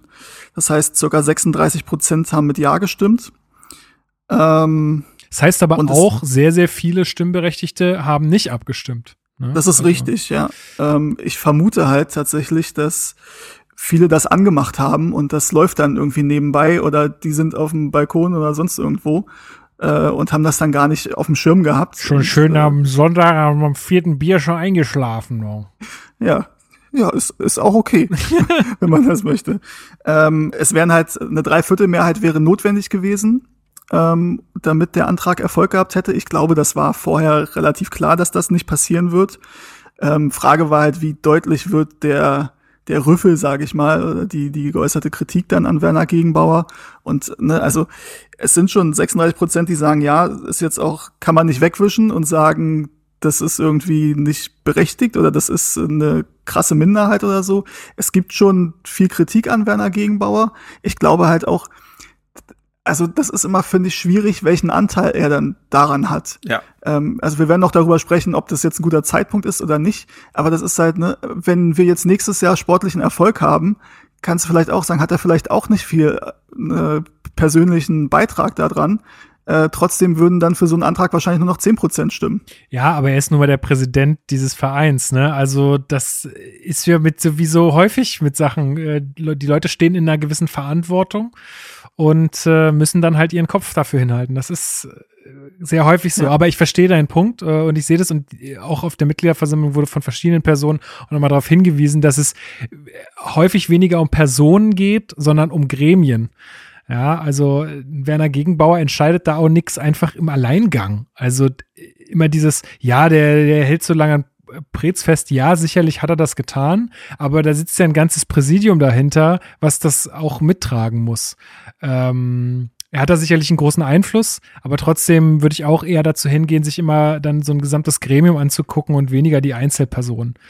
Ja, zumal man halt sagen muss, ich glaube, äh, ich würde noch eine Sache, der äh, Jörn Klein, ne, der Aufsichtsratsvorsitzende, der hat ja dann quasi die ähm, ja, die Rede quasi für Gegenbauer gehalten und seine Einschätzung zum Antrag äh, abgegeben und hat ja da auch, also da, da war ja auch ein bisschen Selbstkritik dabei, also an der eigenen Arbeit. Hat Fand ich gesagt, gut, ja, fand ich gut, ja. ja. Also ne, wir haben sehr lange gebraucht, um, äh, das war jetzt nicht, glaube ich, auf Prez bezogen, aber allgemein, um Dinge anzustoßen und zu verändern. Vielleicht haben sie zu lange auch dafür gebraucht. Und das ist, glaube ich, auch ein Vorwurf. Natürlich kannst du den machen, dass das vielleicht vorher schon abzusehen war, dass das äh, mit Michael Preetz nichts mehr wird. Auf der anderen Seite, also das, das sind dann halt, und auch die Antragsteller sagen halt, wir wussten schon seit zehn Jahren, dass Michael Preetz nichts drauf hat. Ja, das ist aber halt, also, weißt du, wenn ich im Fußball bei jedem, da kann ich bei jedem sagen, der Trainer hat nichts drauf, der Manager hat nichts drauf und irgendwann, meist oder fast Ja. immer im Fußball, wirst du dann Recht behalten. Ja. Weil irgendwann kommt eine schlechte Phase, eine Krise und dann geht der Trainer oder der Manager und dann kannst du sagen, ich habe schon immer gewusst. Das ist für mich eine schwierige Herangehensweise, weil da, ne, irgendwann wirst du Recht behalten damit. Zumal es ohnehin ja insgesamt nicht zielführend ist. Also wie gesagt, die Kritik als solche ähm, kann ja kann ja berechtigt sein. Aber das Präsidium hat sich ja offensichtlich dem Neuanfang geöffnet. Es ist das Präsidium gewesen, das ja auch per Definition einen Michael Preetz abwählen muss. Ähm, Carsten Schmidt stand da ja nur beratend zur Seite und hat jetzt auch nicht so viel Einsicht gehabt in den wenigen Wochen, die er mit Michael Preetz zusammengearbeitet hat. Also die Entscheidung kam vom Präsidium. Ähm, das heißt, man hat sich ja offensichtlich dem Neuanfang geöffnet, hat ja auch die Personalie Carsten Schmidt dazugeholt.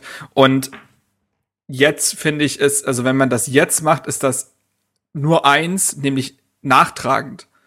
Und nachtragend, also nachtragend zu sein, ist ja nicht zielführend. Also offensichtlich hat man sich ja jetzt äh, dem Neuanfang geöffnet und deswegen hätte ich das jetzt auch als Quatsch empfunden, ihn jetzt gehen zu lassen. Ich glaube, ja, total. Also ich sehe ich sehe das genauso wie du. Vor allem, also ich hätte es verstanden, wenn man das irgendwie in diesen Zeiten von den Abstiegen gemacht hätte oder so. Ja, ja, genau. Wo, weißt du, wo das halt Genau. einfach, wo es halt gebrannt hat. So jetzt gerade, wo alles quasi, also aus meiner Sicht, ich meine, das können andere Leute auch anders sehen, aber aus meiner Sicht alles äh, oder sehr, sehr viel in die richtige Richtung läuft. Jetzt irgendwie aufgrund von vergangenen Zeiten äh, zu sagen, ja gut, also du machst jetzt eigentlich alles richtig, aber trotzdem Pech gehabt, weil damals.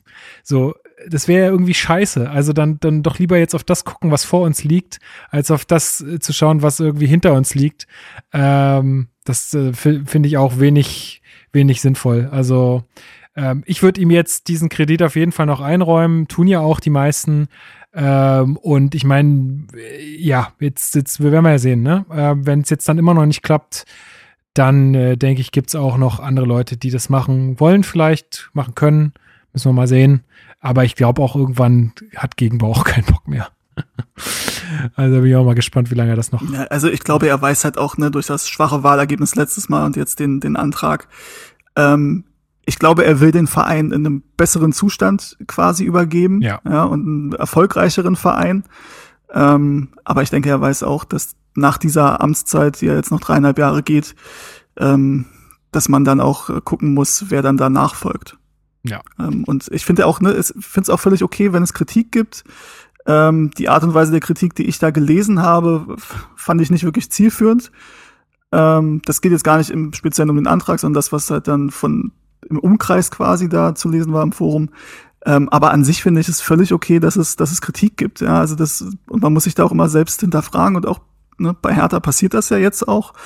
Ähm, das ist irgendwie das Schlimmste, glaube ich, wenn du, wenn du alles kritiklos hinnimmst und sagst, ähm, ähm, das, das ist immer sinnvoll, was der Verein macht und ähm, Es Ja. ist mir auch aufgefallen, dass, ähm, dass sich dahingehend auch so die Kommunikation ein bisschen gewandelt hat, was ich auch total cool finde und sinnvoll finde. Also, was du ja vorhin auch meintest, dass Klein sich hingestellt hat und gesagt hat, er hat, wir, wir müssen mit Fehlern offen umgehen und wir haben Fehler gemacht. Und ich glaube, das ist ein guter Weg, äh, einfach damit auch offensiv umzugehen, äh, was ich jetzt in der Vergangenheit von Hertha nicht so offensiv wahrgenommen habe.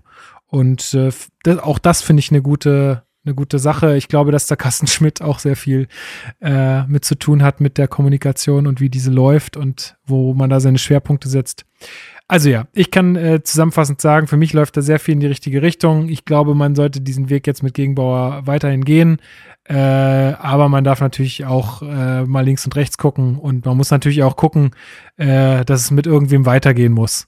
Äh, also auch wenn Gegenbauer vielleicht auch keinen Bock mehr hat. Kann ja auch sein, dass er irgendwann mal sagt, ich möchte jetzt auch nicht mehr. Also da muss ja auch jemand da sein, der es dann macht. Gut, haben wir sonst noch irgendwelche Punkte vergessen, die äh, vielleicht noch erwähnenswert wären? Irgendwelche Nachfragen? Stadion, Stadion. Gibt's was Neues zum Stadion, Steven? das hat doch Ingo gesagt. Die, die Frage ist damit beantwortet.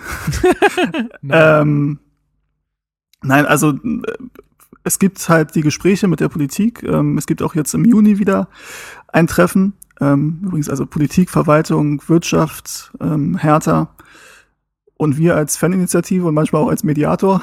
Ähm, wir, wir sind da, wir sind da dran. Und ähm, wie aber Ingo auch sagte, da ist Vertraulichkeit ähm, vereinbart. Ähm, und ich kann verstehen, dass da jeder irgendwie was hören möchte, was da, was da besprochen wird. Ähm, nur bringt es halt nichts. Ja? Und ich habe das, glaube ich, hier schon mal gesagt. Ähm, es wurde in dieser, also als mehr darüber zu lesen war in den Medien und jemand hat wieder ein Interview gegeben und Hertha BSC hat gesagt, dann bauen wir ein temporäres Stadion und machen sonst irgendwas. das bis, war so geil. oder bis 2025 steht unser Stadion. Ähm, ich glaube, dass als mehr zu lesen war, weniger passiert ist, als jetzt in der Zeit, wo weniger zu hören ist. Und deswegen ist das vielleicht durchaus ein gutes Zeichen, dass man nicht so viel hört. Ja, Tatsache. Ey, das, das temporäre Stadion. Da können Sie sich mal mit auseinandersetzen. Sowas geht heutzutage. das war echt, das waren geile Zeiten, Junge, Junge. Okay, ähm, haben wir sonst noch irgendwelche Sachen? Dauerkartenverkauf war noch ein großes Thema irgendwie. Gibt's jetzt erstmal nicht, ähm, weil keiner die Situation jetzt so richtig abschätzen kann. Ähm, aber es wird, glaube ich, für alle, die eine Dauerkarte haben oder hatten und äh, oder auch für Mitglieder dann natürlich irgendwie so ein Vorverkaufsrecht geben. Ähm, also da müssen die Leute sich keine Sorgen machen, die da eh schon immer dabei sind. Ja, sonst noch irgendwas? Habt ihr noch Beiträge, die noch äh, irgendwie erwähnenswert wären? Eine Sache habe ich noch. Ähm, da ging es um die Anfrage zu der Dokumentation vom, ich glaube, WDR. Ich habe die Doku nicht gesehen, deswegen korrigiert mich, wenn ich da jetzt irgendwie Quatsch erzähle. Ja, Ähm, so wie ich es verstanden habe, ging es da darum, dass es ähm, wohl im, gerade im Jugendbereich viele Trainer gibt, auch bei Bundesligisten, die unter Mindestlohn bezahlt werden, also die dann mit 450 Euro Jobs äh, abgespeist werden, so wie ich es verstanden habe. Und äh, in der Dokumentation hat sich wohl auch ein ehemaliger Trainer im Jugendbereich von Hertha zu Wort gemeldet und hat halt gesagt, dass das eben dort auch der Fall wäre, ähm, dass da viele Angestellte nicht nach Mindestlohn bezahlt werden. Ähm, und da hat dann Thorsten Manske auch zur Stellung bezogen, hat gesagt, dass man die Doku auch gesehen hätte und anscheinend auch vorab schon ähm, die Erkenntnisse hatte, weil ähm, man auch dazu Stellung bezogen hat und dann ähm, diese Gegenstellung es quasi aber nicht in die Dokumentation geschafft hat. Ähm, und er hat dann jetzt nochmal ausgeführt, dass, ähm, dass er schon eine Weile zurückliegt, diese Vorwürfe, also dass die Vorwürfe, die da geschildert wurden, ähm, ja schon einige Jahre in der Vergangenheit ähm, zurückliegen und dass es jetzt im aktuellen, ähm, in der aktuellen Aufstellung im Nachwuchsleistungszentrum diese Verstöße nicht mehr gibt. Ja, ist auch, das war das Einzige, geil, was dazu ne? dann dass, noch dass, ausgeführt wurde. dass Hertha dazu Stellung bezieht und das dann, wenn es nicht in, äh, ins Narrativ passt, naja, wird's halt rausgelassen. So, ne? Also, man hätte ja dann ruhig mal sagen können, ja, wir haben eine Anfrage an Hertha gestellt und die haben Folgendes dazu gesagt, aber ja, also Ja. wurde anscheinend nicht erwähnt. Finde ich dann auch ziemlich schwach vom WDR. Äh, ich habe die Doku nicht gesehen, aber äh, ja. Guter Punkt. Ähm, ja, aber ich glaube, dann war es das so mit den wichtigsten Sachen. Wenn wir noch irgendwas vergessen haben, schreibt uns gerne oder postet es äh, unter den Twitter, äh, die Twitter-Meldung, die wir mal zum Podcast raushauen oder bei Facebook oder sonst wo. Äh, können wir ja dann auch nochmal nachreichen in den nächsten Sendungen. Habt ihr erwähnt, dass es keine Dauerkarten geben wird vorerst? So ungefähr vor drei Minuten habe ich das gesagt. Wirklich? Ja, ich weiß nicht, was du so nebenher machst. Mach mal äh, League of Legends aus. Oder World of Warcraft oder was du da so Das neben, spiele ich alles nicht. nebenbei spielst. Nee, sorry. ja, Dann äh, lass uns weitermachen. ach schön. ist doch gut. Ja, genau. Ähm, dann machen wir weiter. Ähm, jetzt habe ich keinen tollen Jingle dafür, ähm, aber dann kommen wir mal zur äh, oder zum lang erwarteten Saisonrückblick. Wir haben uns äh, jetzt vorgenommen, das Ganze wirklich einfach chronologisch abzureißen. Ähm, wer noch mal so ein ganz komprimiertes äh, Bild haben möchte rund um Hertha BSC, dem sei auch noch mal der Rasenfunk Royal ans Herz gelegt. Da hat Marc äh, seine Einschätzung abgegeben, wie ich finde, in einer Stunde wirklich noch mal die komplette Situation bei Hertha BSC gut aufgerollt. Ähm, und da kann man auf jeden Fall reinhören, wenn man das noch mal in einer Stunde komprimiert haben will. Äh, vielen Dank. kann man sicherlich auch anderen Leuten empfehlen. Also es gibt ja, äh, jeder Hertha-Fan wird das kennen, der sich öfter mal oder intensiver mit Hertha beschäftigt und dann kommen mal so Kommentare aus der Familie. So, ja, ja, ich habe jetzt schon wieder gelesen, hier kommt der und der oder der und der hat sich wieder verletzt. Ja, ja, das ist ja scheiße alles, ne? Da kann man ähm, vielleicht auch mal ganz gut den Leuten sowas empfehlen. Hier, hör mal eine Stunde rein, hast du alles kompakt beieinander und dann weißt du Bescheid und musst nicht irgendwelchen BZ-Artikeln vertrauen. So, wie wollen wir das jetzt machen? Wie wollen wir einsteigen? Also, was ich mitgenommen habe oder was ich ganz spannend fand und was ja natürlich auch äh, äh, schon am Anfang der Saison irgendwie klar war, ähm, aber das hast du gesagt, Marc, äh, auch schon am Anfang äh, dieser Sendung, dass äh, diese Saison ganz stark an die letzte gekoppelt ist, beziehungsweise ganz stark an die Transferperiode. Und ähm, vielleicht kannst du in ganz kurzen Worten nochmal sagen, was jetzt denn in der Transferphase vor dieser Saison passiert ist. Ähm, ja, weil das natürlich auch einen ganz großen Einfluss auf diese Saison hatte. Also vielleicht erstmal kurz zur Verknüpfung mit der letzten Saison. Äh, Wir haben ja darüber schon gesprochen, kurz bei der Personalie Dardai, dass, wie gesagt, nach ihm sehr, sehr viel passiert ist. Es äh, gefühlt in, schon in der Saison davor zig Umbrüche gab. Ähm, wir erinnern uns auch an diesen Rekordtransfer-Winter. Äh, Im Sommer davor ist ja auch mit Fabian Lustenberger jemand gegangen, der für Hertha stand wie kaum ein anderer Spieler. Ähm, also auch da war das schon ein durchaus bunt äh, durchwürfelter Haufen, der jetzt aber im Sommer vor dieser Saison, oder die ist ja jetzt mittlerweile auch abgelaufen, aber wir reden jetzt mal von dieser Saison, ähm, dieser Kader wurde ja noch mal ziemlich auseinandergenommen. Also was damit gemeint ist, ist, dass du eben, du hast Thomas Kraft verloren, du hast Per Schellbrett verloren, Vedat Ibišević, Salomon Kalou und auch Marco Grujic und Alexander Esswein, die jetzt auch, glaube ich, für das Team jetzt nicht so ganz unwichtig waren. Grujic, der zwei Jahre da war, Esswein, der zumindest irgendwie ja anscheinend im Team sehr akzeptiert war.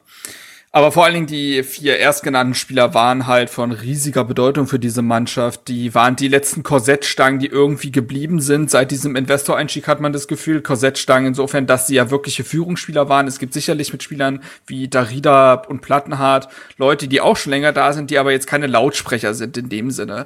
Ähm, und diese Spieler waren, auch wenn sie nicht mehr absolute Leistungsträger waren, wie ein Thomas Kraft beispielsweise, Salomon Kalou, waren sehr, sehr wichtig für diese Mannschaft. Und die hat man im Zuge dieses Umbruchs, den man unbedingt begehen wollte, gehen lassen. Natürlich waren dann nicht alle Personalien lagen jetzt in Herthas Hand. Per, Schrä per Schellbrett wollte in die Heimat zurück. Bei Salomon Kalou war klar, dass es nicht weitergehen wird. Ähm, Thomas Kraft wollte seine Karriere beenden und äh, da, wo man viel, äh, durchaus nochmal hätte reden können, war weder die Bischewitsch, es wurde auch damals aufgegriffen, dass man mit ihm hätte weitergehen können, sich aber da bewusst gegen entschieden hat, weil man diesen Umbruch vorantreiben wollte. Es hörte sich damals erstmal auch noch konsequent an, es wurde aber insofern nicht konsequent weitergeführt, als dass man einfach unterschätzt hat, welche Bedeutung diese Spieler für die Mannschaft haben und dass es auch von Wert gewesen wäre, in irgendeiner Weise einen Ausgleich zu schaffen. Denn man hat, ich würde bis auf Alexander Schwolo sagen, nicht ein Spieler verpflichtet, der in diese Rolle reinwachsen kann. Und im Kader gibt es auch wenige Spieler, die das können. Niklas Stark ist sicherlich da zu nennen, der aber da noch in einem absoluten Leistungsloch stand und sehr mit sich selbst beschäftigt war und erst jetzt unter Paul Dardai wieder zu alter Form gefunden hat und dementsprechend auch zu alter Führungskraft. Ähm, du hast quasi keine Führungsspieler in dieser Mannschaft gehabt. Schwolo hat sich sehr bemüht, ähm, Führungsspieler zu sein, zu werden. Aber ansonsten war das eine Mannschaft, die sehr viele neue Kulturen und Sprachen dazu bekommen hat. Äh, Toussaint, also du hast Toussaint, Franzose, Gendosi, Franzose. Du hast äh, Cordoba, Spanier, also Span spricht Spanisch, ist Kolumbianer, der spricht bis heute kein wirklich gutes Deutsch. Du hast Sefoik, der ist Niederländer, Alderete, spricht Spanisch und so weiter. Und so hat man, glaube ich, schon im Sommer ein Stück weit den Grundbaustein dafür gelegt, dass es in dieser Saison so wild zugehen wird, weil diese Mannschaft eben keine Mannschaft war. Genau, und äh, genau, du hast jetzt schon angesprochen, Neuzugänge waren, ähm, ich werf das tatsächlich einfach immer krass durcheinander, weil, wie gesagt, für mich ist das im Kopf auch so verbunden, auch glaube ich, weil ja auch, war die Pause nicht auch relativ kurz oder so?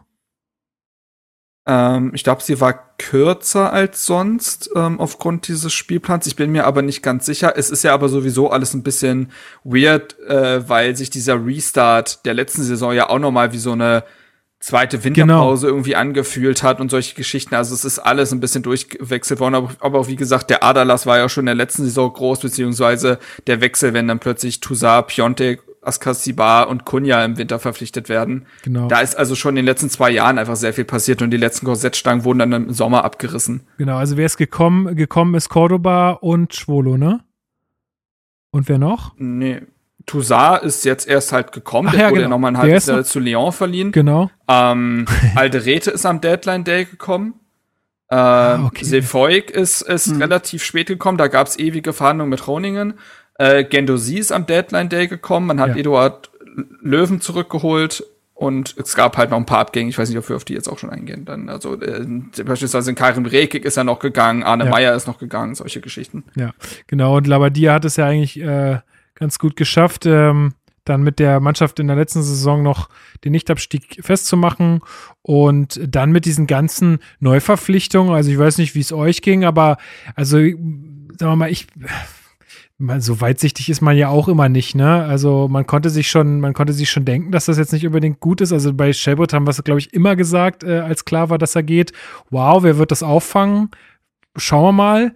Äh, aber dass, dass das dann so einen großen Impact hat, hat man, glaube ich, dann erst äh, irgendwie in der Vorbereitung beziehungsweise nach den ersten Spielen gesehen. Aber Alex, wie, als, als damals diese ganzen Transfers durch waren, wie war da dein Gefühl? Also ich glaube, mich zu erinnern zu können, dass wir alle recht optimistisch waren, dass die Saison doch äh, ganz gut laufen könnte und dass wir jetzt viele gute Spieler haben, die echt was drauf haben und ja, wie war dein Gefühl? Ja, weil ich, weil ich auch finde, dass man eigentlich die Baustellen, die man hatte oder von denen wir dachten, dass wir sie hätten, ganz gut angegangen ist. Also wir sprechen ja jetzt und werden ja dann jetzt in der Folge viel über die offensiven Außen wahrscheinlich sprechen, was so die Baustelle war. Aber da hatte man Dodi Luke Bacchio, der mit, ich glaube, 14 Scorer-Punkten, ich glaube sieben Tore, sieben Vorlage hat er in der Saison davor erzielt, ähm, quasi ins neue Jahr gestartet ist, wo man sagen kann, okay, das ist echt in Ordnung. Einen Javairo de Rosen hat man, wenn er fit ist, der dann eine hervorragende Rolle spielen kann auf links. Dann hast du eben einen Vedat Ibišević durch einen John Cordoba, wenn man so möchte, eins zu eins ersetzt, was jetzt auch nicht, also gerade sportlich nicht die schlechteste Alternative ist. Ähm, für Per Schellbrett kam dann ähm, ein äh, Santiago Ascasiba schon im letzten Winter, der ihn da äh, die Rolle quasi eins zu eins ausfüllen konnte. Ein Toussaint kam ja dann auch noch im Sommer, nachdem er schon im letzten Winter quasi unter Vertrag genommen wurde und dann ja wieder ausgeliehen wurde. Also der Kader sah nicht so schlecht aus. Dann hattest du noch einen, ähm, Äh, einen Seefolk, wo man ja zumindest dachte, dass die Rechtsverteidigerposition dann vielleicht endlich mal wieder ein bisschen mit mehr spielerischer, äh, mehr spielerischen Elementen dann belebt werden könnte. Also ja, ich habe da wenig Gründe gesehen, warum man da jetzt irgendwie optimistisch, äh, optimistisch, pessimistisch sein sollte. Und mit Schwolo auch einen sinnvollen Transfer im Tor getätigt. Also Genau. aus der Sicht damals, ne? Weil ja bei, bei Rüne Jahrstein schon das Gefühl, nicht das Gefühl, sondern die Fehler haben sich einfach auch gehäuft bei ihm davor in der Saison. Oder schon in den zwei Jahren quasi davor und ähm, wird er auch nicht jünger. Ähm, gut, wir wussten dann nicht, wie die Saison verläuft und dass er nochmal ins Tor zurückkehrt. Ähm, aber auf dem Papier her dachten wir, glaube ich, okay, ähm, offensive Außen hast du angesprochen, da kann man drüber streiten, aber ansonsten wurden da schon die, die Schwachstellen, die man so von außen erkannt hat, ähm, mit den Transfers eigentlich ganz gut bearbeitet. Genau, und dann ist man in die Freundschaftsspiele gegangen. Da gab's äh, zum einen einen 2 zu 0 Sieg gegen Viktoria Köln, ein äh, 0 zu 1 gegen Ajax Amsterdam, ein 0 zu 4 gegen äh, Eindhoven, Eindhoven und ein 0 zu 2 gegen den Hamburger SV. Und da lässt sich ja schon ganz gut rauslesen, dass da nicht so wahnsinnig viel gestimmt hat. Äh, Marc, was waren denn da so die offensichtlichsten Probleme, die man da schon erkannt hat? Es war auch da natürlich immer schwer, weil man äh, Vorbereitungen ja nie überbewerten will in die eine oder andere Richtung. Ähm, aber bei Hertha haben sich da tatsächlich schon sehr große Probleme aufgetan, die sich dann durch die Saison gezogen haben. Zum einen war es so, dass sich durch all diese Vorbereitungswochen gezogen hat, dass Hertha keinen festen Kapitän hatte, was nochmal diese ganze Führungsspielerdebatte natürlich angeheizt hat. Es war überhaupt nicht klar, wer in dieser Mannschaft der Kapitän werden soll nachdem ja ähm, Ibišević gegangen ist und auch die, die ihn zuletzt vertreten hatten. Man hatte diesen Interimskapitän äh, mit Niklas Stark, der es davor ja auch schon als Vize gemacht hat.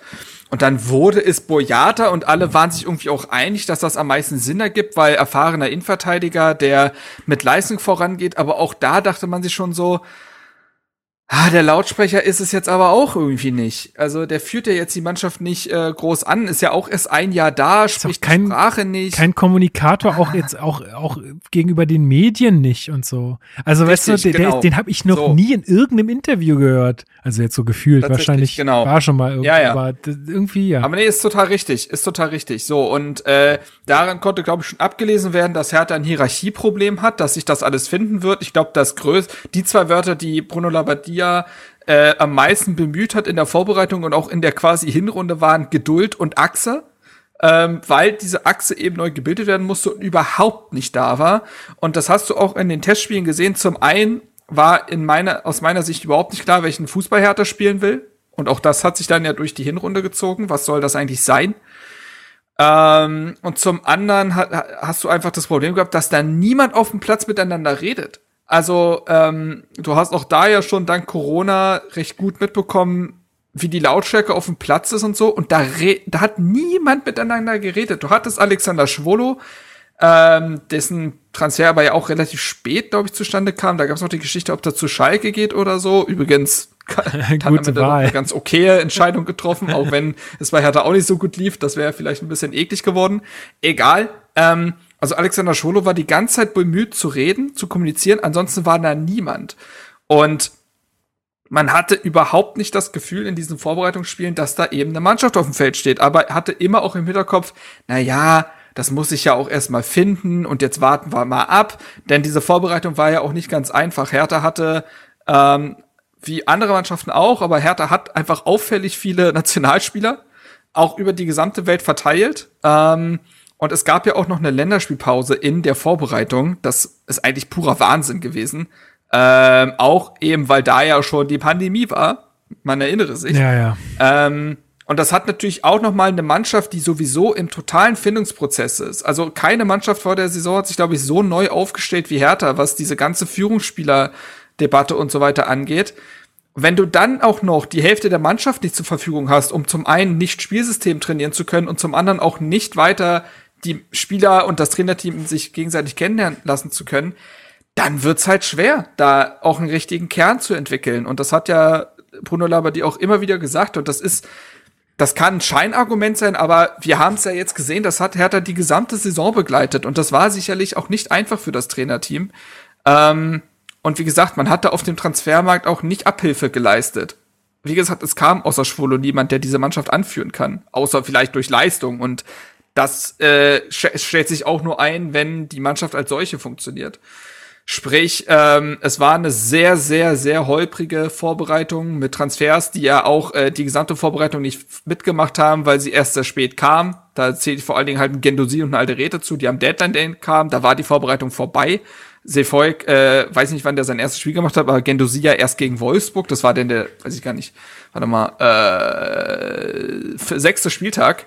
Ähm, weil der Transfermarkt ja auch relativ lange bis in die Saison geöffnet war bis zum letzten Oktobertag. Und dementsprechend war das eine sehr holprige Vorbereitung, die schon Foreshadowing betrieben hat für die Saison, würde ich sagen. Ja, aber bleiben wir in meiner Chronologie. Ähm, Steven, erste Runde DFB-Pokal. Ähm, wir, ich glaube, es ist ratsam, dass wir jetzt nicht auf jedes Spiel im Detail richtig krass eingehen. Äh, trotzdem ist das natürlich irgendwie ein Spiel, was äh, ja das erste Pflichtspiel in der Saison äh, sollte man vielleicht besprechen. Ähm, Piontek äh, ist äh, auch wieder zu so einer Länderspielpause gereist. Äh, irgendwie, ja, Länderspiele innerhalb von Corona haben wir auch schon, glaube ich, ganz häufig drüber geredet. Kompletter Irrsinn. Ähm, reist auch nach, also er reist auch irgendwie, ich weiß nicht genau, ob es Polen war oder ob die in irgendeinem anderen Land gespielt haben. Auf jeden Fall ein Risikogebiet und muss danach in Quarantäne, als er wiederkommt. Hat gar nicht gespielt, sondern saß 90 Minuten auf der Bank äh, und konnte da auch dann nicht mitwirken äh, gegen Braunschweig. Wir haben am 11.9. ein 5 zu 4 gesehen. Was ist dir sonst noch so im Gedächtnis geblieben von dem Spiel? You have to unmute you. Oder er ist wieder rausgeflogen? Nee, alles gut, alles ah, ja. gut, alles gut, sorry. Ähm, ja. Alles im grünen Bereich, Leute. ähm, ich habe tatsächlich schon ziemlich schlau angefangen eben. also, muss ich so kurz erzählen. ähm,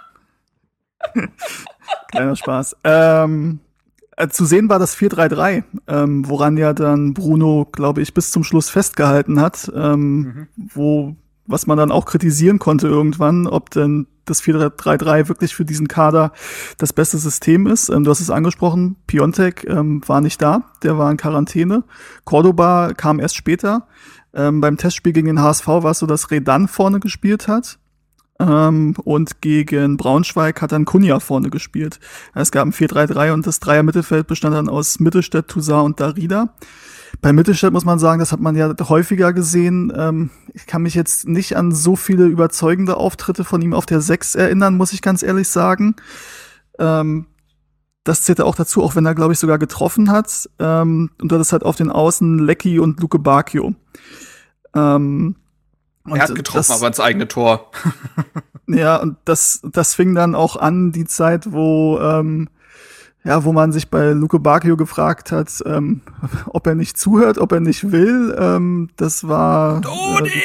Äh, ja, die Dodi-Zeit hat da begonnen. Und ansonsten war das halt ein Spiel, wo du dachtest, also erstmal ist natürlich unglaublich bitter, im Pokal auszuscheiden in der ersten Runde. Ähm, man kennt das Gefühl zwar als Hertha-Fan, wenn man ja, also gerade in der Paul Dardai-Zeit, ähm, die Pokalblamagen äh, ja eigentlich schon fast vergessen hat. Ähm, ja, aber man hat halt fünf Tore kassiert und man hat, also offensiv war das teilweise wirklich in Ordnung, aber du hast halt gemerkt, okay, da ist überhaupt keine Balance da und ich glaube, wir dachten damals noch, okay, ist zwar übel, aber mit ein bisschen Zeit wirst du diese Balance hinkriegen, weil du hast gesehen, dass da ordentlich Potenzial in der Mannschaft ist.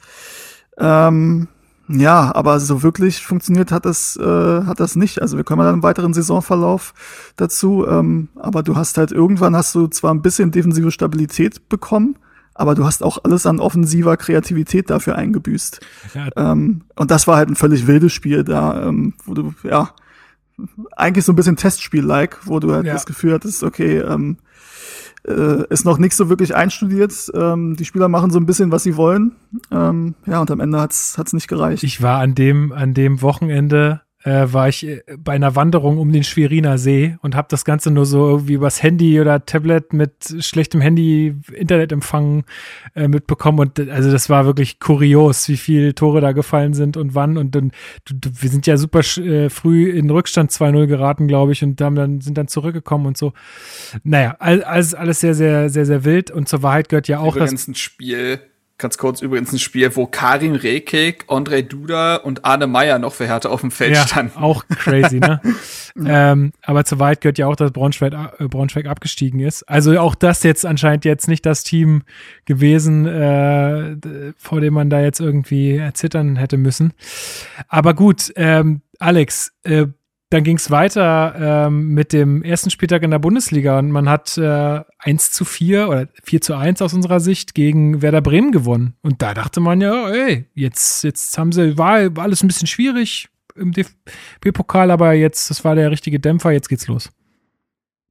Ja, also ganz witzig, da kann man ja äh, so ein bisschen mal äh, Einblick in die Vorbereitung hier gewähren. Wir haben uns ja noch mal so ein bisschen die äh, Zusammenschnitte dann angeguckt von den einzelnen Spielen und ich hatte gar nicht mehr im Kopf, dass da Fans im Stadion waren. Ja. da waren 8500 Fans im Weserstadion, ja. Ja. ja. das war so das Prägnanteste, Zumindest was mir in der aufgefallen ist. Zuschauertabelle Ne? ist Bremen damit vorne. Stimmt. Sehr gut. Ja, den, das kannst du keinem nehmen, aber ja. Ja. Äh, ne, und das war so die Fortsetzung der äh, Pegarik-Goalgetter-Wochen. Er hat ja schon ähm, Oh ja. im Braunschweig zum 3 zu 3 den Ausgleich, den zwischenzeitlichen geschossen. Und äh, in Bremen dann für den Führungstreffer gesorgt, nach äh, Flanke von Mittelstädt. Also eine Kombination, die man natürlich absolut so zu erwarten hat. Äh, Vorlage Mittelstädt, Tor Pegarik. offensive Flügelzange bei Hertha. Genau, das sollte man mal, sollte Paul mal in der nächsten Saison ein bisschen mehr forcieren. Ich sehe da Potenzial. Ja, Luke Bacchio auch mit einem tollen Tor, ne? Genau, Luke Backe dann noch vor der Halbzeit mit einem äh, tollen Tor, die, also, also unmittelbar vor Halbzeitpfiff mit dem 2 zu 0. Das war so eine Balleroberung, ich glaube, von Kunja ging die sogar aus. Also waren eh so die Wochen, wo Kunja uns quasi mehr oder weniger alleine getragen hat. Also wenn irgendwas offensiv ging, dann ging es halt über Kunja. Und auch in dem Spiel ähm, hat er da dann quasi für das 2 zu 0 mit einer guten Balleroberung gesorgt. Dann direkt Umschaltmoment über Darida und dann Dodi komplett frei vor Pavlenka. Ja, und dann hatte man eigentlich schon echt ein gutes Gefühl für die zweite Halbzeit, ging dann auch direkt so weiter. Ähm, 3 zu 0 dann durch Kunja, wo Pavlenka halt sehr schlecht aussieht, ähm, kann ich mich noch erinnern. Also der Schuss ging sehr zentral auf ihn rauf, aber er lässt ihn dann so durchrutschen. und dann kommen wir zum, äh, zum viel umjubelten 1 zu 3 Anschlusstreffer von Davy Selke. Wir hatten es ja vorhin nochmal besprochen, zwei von drei Saisontoren hat er gegen Hertha geschossen. Tja. So gut. Ja, aber insgesamt muss man echt sagen, dass Bremen auch super schwach war. Also Bremen war Ja. wirklich schwach. Äh, das habe ich hier nämlich in meinen äh, Notizen von damals, ich habe mir dieses, äh, die diese Saison alle mal abgespeichert, habe ich auch drinstehen, dass Bremen auch einfach keine gute Partie gemacht hat. Also ja, das hat irgendwie wieder Mut gemacht nach diesem Pokal aus, aber es war halt auch richtig schlecht von Bremen. Ich glaube auch, dass dieses Spiel vieles beschönigt hat. Also zum einen war der Gegner sehr schwach und wusste nicht, was er vorne machen soll. Ähm, zum anderen war Hertha von einem, wie Alex schon gesagt hat, sehr starken Kunja getragen worden, was in der Saison halt immer weniger der Fall war und eben eine individuelle Leistung ist, keine taktische, keine, die auf äh, Teamgeist beruht oder ähnlichem. Und zum anderen hat Hertha in dem Spiel ja wahnsinnig effizient agiert. Also Luke Bakio war dann in den letzten Wochen und Monaten nicht eben dafür bekannt, das Tor wie gegen Bremen einfach, einfach unterm Giebel da reinzuballern. Also das war ja ein wunderbarer Schuss gegen Bremen. Ähm, das hat er jetzt auch nicht mehr so auf den so gezeigt und Cordoba kommt halt perfekt rein. Da überlegt euch, Cordoba macht ein Tor durch Außenristvorlage Lecky. Also ähm, das ist halt, also in dem Spiel haben, glaube ich, Dinge funktioniert, Paralleluniversum. Ja, die nicht reproduzierbar waren oder zumindest es dann nicht äh, gewesen sind. Und ähm, dementsprechend war man vielleicht sogar fast ein bisschen geblendet von dem Spiel, eben auch, weil Bremen nicht der Maßstab in dieser Saison- war. Genau, ne, das äh, sieht man vor allen Dingen sehr gut, wenn man sich dann das nächste Ergebnis anguckt. Äh, und zwar ist das ein 1 zu 3 gegen äh, Eintracht Frankfurt zu Hause, Heimspiel vor 5000 ZuschauerInnen. Also äh, auch da noch Zuschauer äh, in den, äh, zugelassen. Ähm, Frankfurt zu dem Zeitpunkt hatte gegen Bielefeld mit einem 1-1 ja eher einen schwachen Saisonstart gehabt. Aber auch da war es dann so, dass Frankfurt die spielbestimmende Mannschaft war. 1-0 gehen die in Führung durch einen Elfmeter, wo sich Boyata dumm anstellt. Und da hast du insgesamt auch gesehen, dass das einfach, da passt einfach nix. Das war äh, ohne Plan teilweise. Also ich weiß gar nicht, wer das eine Tor dann für uns noch gemacht hat. Luke Barker, Hinteregger. meine ich. Nee, Nee, ja, stimmt, das war ein Hinteregger. Nach Hinteregger. Sololauf, Ja, ja. nach diesem tollen Sololauf von Torunariga, der sich da einfach in der 76. Genau. oder so denkt, weißt du was, Genau, ist mir genau. jetzt alles egal, ich renne jetzt halt alleine nach vorne, was soll's. Genau. Hat er nicht, Ähm. hat, äh, und hat, hat Hinteregger nicht vor dieser Partie irgendwie so einen dummen Spruch gebracht? Ja, ja, Ähm, Das ja, mit ja. Selke. Ah, genau. Ja, ja, und ähm, Richtig. ja, also äh, Hinteregger ja aktuell ähm, ähm, Rekordhalter mit einigen anderen, was äh, Bundesliga-Eigentore angeht. Äh, wenn er jetzt noch eins macht irgendwann in seiner Karriere, dann ist er alleiniger Rekordhalter aktuell bei sechs äh, Eigentoren steht er. Aber ich glaube, das Spiel war schon auch ein Stück weit symptomatisch dann auch für die Hinrunde, weil in diesem Spiel ist Hertha ganz offensichtlich an sich selbst gescheitert. Frankfurt musste nur, also Frankfurt ist halt eine Mannschaft gewesen, da wurde wenig ausgetauscht im Personal, da wussten alle sehr genau, was sie machen müssen und Frankfurt hat eine zutiefst durchschnittliche Bundesliga-Leistung eigentlich gezeigt in diesem Spiel. Aber sie ruhten halt in sich. Und das konnte man von Hertha gar nicht sagen. Das war eben dieser wilde Haufen, der keine Balance hatte, der an einfachsten Aufgaben scheitert. Das war, glaube ich, das Spiel, wo man auch so ein super einfaches Standardgegentor fängt, weil man Bas Dost nicht deckt. Bas Dost, der Mann besteht nur aus Stirn. Ähm, und das war wirklich, das war wirklich ähm, so ein Spiel, wo man gesehen hat, dass, und das hast du auch zum Beispiel auch gegen Stuttgart dann später noch gehabt, so ein Spiel, wo Hertha einfach an sich selbst gescheitert ist, weil man an, Das weil man ist eine Schlechtleistung gewesen von Hertha BSC. so, ähm, weil man mit dieser Gesamtkomplexität eines Fußballspiels gänzlich überfordert war. So, Das ist schön Und, zusammengefasst. ja. genau. Ja, eine zweite, eine zweite Sache noch, die sich auch irgendwie durch die ganzen ersten Spieltage durchgezogen hat, auch schon gegen Braunschweig, dass wir unfassbar dämliche Elfmeter bekommen haben. Ja. Das war auch gegen Frankfurt so, das war ja dann das, was zum 1-0 führte, dass, ich glaube, Boyata war es, der total ungestüm gegen Silva äh, im Strafraum da in den Zweikampf geht und den total unmotiviert umsetzt. Ähm, können wir ja dann gleich auch nochmal, wenn wir zum nächsten Spiel kommen, Ja, gegen Bayern mal- drüber sprechen. Genau, da war es ja dasselbe, ne? Also da verlieren Genau. wir ja auch nur durch ein mega beschissenes, äh, be- beschissen, äh, beschissenes Foulspiel von Mittelstädt an, an äh, Lewandowski. Und ich weiß gar nicht, wie oft wir schon so einen Elfmeter von Ja. Lewandowski gegen uns bekommen haben. Also, Rujic auch davor, davor mal. und immer dasselbe. Die ziehen den immer um. Was soll das? Wie bescheuert kann man sein? Und übrigens zu Boyata muss man sagen, der ist echt nicht gut in die Saison reingekommen. Also gerade auch dann als neuer Kapitän und dann direkt im Leistungsloch, das war auch wirklich nicht optimal.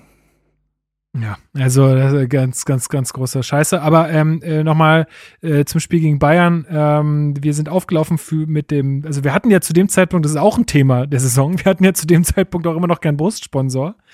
Ähm, äh, wir sind aufgelaufen äh, mit für Pauline. Ähm, das war eine Werbung für die DKMS, also dass man da spenden soll. Ähm, ja, und also insgesamt war das ja eine ganz, äh, ganz gute Leistung gegen Bayern. Also es ist ja häufig so, dass man gegen so Bayern äh, oder Dortmund oder so, gegen diese Top-Teams dann irgendwie doch nochmal so sein, sein Leistungshoch rausholt. Und ähm, ich weiß noch ganz genau, dass es auch nach dem Spiel Diskussionen bei uns im Podcast gab, dass ich gesagt habe, ey, also weil auch alle gesagt haben, ja, war doch total gut und ist doch alles äh, super gewesen und so, äh, war, doch eine gute Leistung, aber am Ende ist es für mich halt keine gute Leistung, wenn du es dir am Ende mit dem Arsch wieder einreißt, so wie es halt dann gelaufen ist mit diesem, mit diesem Elfmeter. Äh, weil ja, wir haben da äh, tolle Geschichten gehabt. Nankamp hat sein äh, Tor gemacht zum 3 zu 3, glaube ich, war das. Ähm, und äh, man hätte, man kann schon sagen, ja, wir hätten da einen Punkt verdient gehabt, aber du hast ihn halt einfach nicht verdient, wenn du dir dann so einen Dreckselfmeter noch einfängst in der letzten äh, Minute oder in der Nachspielzeit war das, glaube ich, schon. Ähm, also auch da, äh, wie du schon sagst, Alex, ne, äh, mit diesen Elfmetern, das zeigt halt auch irgendwie, dass es da nicht so richtig stimmt. Und vier Tore hat das von, ja alles noch- von äh, sorry, ganz kurz, vier Tore von Robert Lewandowski, also knapp 10 Prozent seiner 41 Tore hat er in dem Spiel gemacht.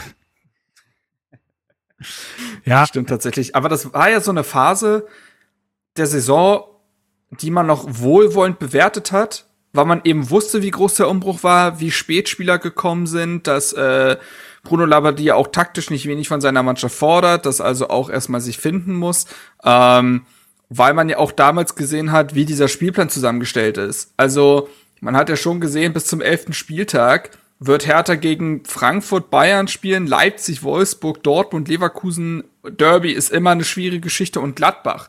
Ähm, da hat man ja schon gesagt, ja, okay, wir müssen in der Hinrunde, in der ersten Hälfte der Hinrunde schon mal schauen, wie da so die Punkte zustande kommen. Und vielleicht wird es so eine Phase sein, wo sich das Team finden muss. Aber danach, dann werden die Punkte Dann, kommen. genau, dann geht's ab So. auf die Europa League Plätze. So, nämlich, da räumen wir, das fällt nämlich von hinten auf. Aber deswegen hat man, glaube ich, diese erste Phase, und wie gesagt, dieses Wort Geduld, das wurde ja von Michael Preetz und Bruno Labbadia sehr äh, strapaziert. Das wollte man schon noch irgendwie vorleben und nicht zu viel Druck auf diese Mannschaft machen, die offensichtlich noch nicht in sich äh, ruhte und noch nicht stimmig war. Ähm, Auftritte wie gegen Frankfurt und Stuttgart haben aber schon vielleicht Hinweise darauf gegeben, dass es vielleicht nicht nur die Stärke des Gegners war, die Hertha ähm, ja zu schaffen gemacht hat, sondern wie gesagt, dass es da intern nicht gestimmt hat. Und es ist ja schon interessant, äh, Steven hat ja schon gesagt, im Pokal ist man mit einem 4-2, äh, 4-3-3 angetreten, dem typischen Bruno Labbadia-System, äh, sehr auf Außen ausgelegt, Positionsspiel sehr wichtig. Ähm, dieses 4-3-3 hat man in äh, der Hinrunde gar nicht mehr so oft erlebt. Also man ist mit so einem 4-3-1-2 gestartet, so einem eher ja Kontersystem auch, äh, wo Konja auf der 10 gespielt hat, was ja Paul Dardai auch später öfter mal noch ausgepackt hat tatsächlich. Ähm, und dieses 4-3-3 hast du zwar noch gegen Stuttgart und Leipzig gesehen, danach war es aber oft dann sogar so ein 4-2-3-1 und so. Also ähm, will sagen, ich glaube, auch da hat Bruno Labbadia schon erkannt, dass das schwierig werden könnte mit dem, wie er sich das vorstellt, wie diese Mannschaft taktisch zu spielen hat. Weil ich glaube, dass man Bruno Labbadia, Labbadia als Trainer geholt hat, der das wiederholen sollte, was er in Wolfsburg geschafft hat. Eben mit auch eben jenem System. Und das ist ja auch das favorisierte Ding gewesen. Aber du hast immer mehr in dieser Saison gemerkt und besonders in dieser Hinrunde eben, dass Hertha diesen Kader gar nicht dafür hat. Also du hast zum einen gemerkt, dass Hertha die Führungsspieler fehlen. Das ist das eine dass Hertha dementsprechend mit Spielen an sich schon überfordert war, aber dass man auch taktisch nicht umsetzen konnte, was man wollte, weil man gar nicht die Spieler dafür hatte. Und ähm, das wird sich dann auch noch besonders, wir brauchen wir ja noch ein paar Spieler, Spiele werden wir noch ein paar durchgehen, aber das hat sich dann besonders so in diesen Spielen gegen Freiburg und so weiter gezeigt, dass du mit Kunja und Luke Bakio auf den Außen nicht kommen musst.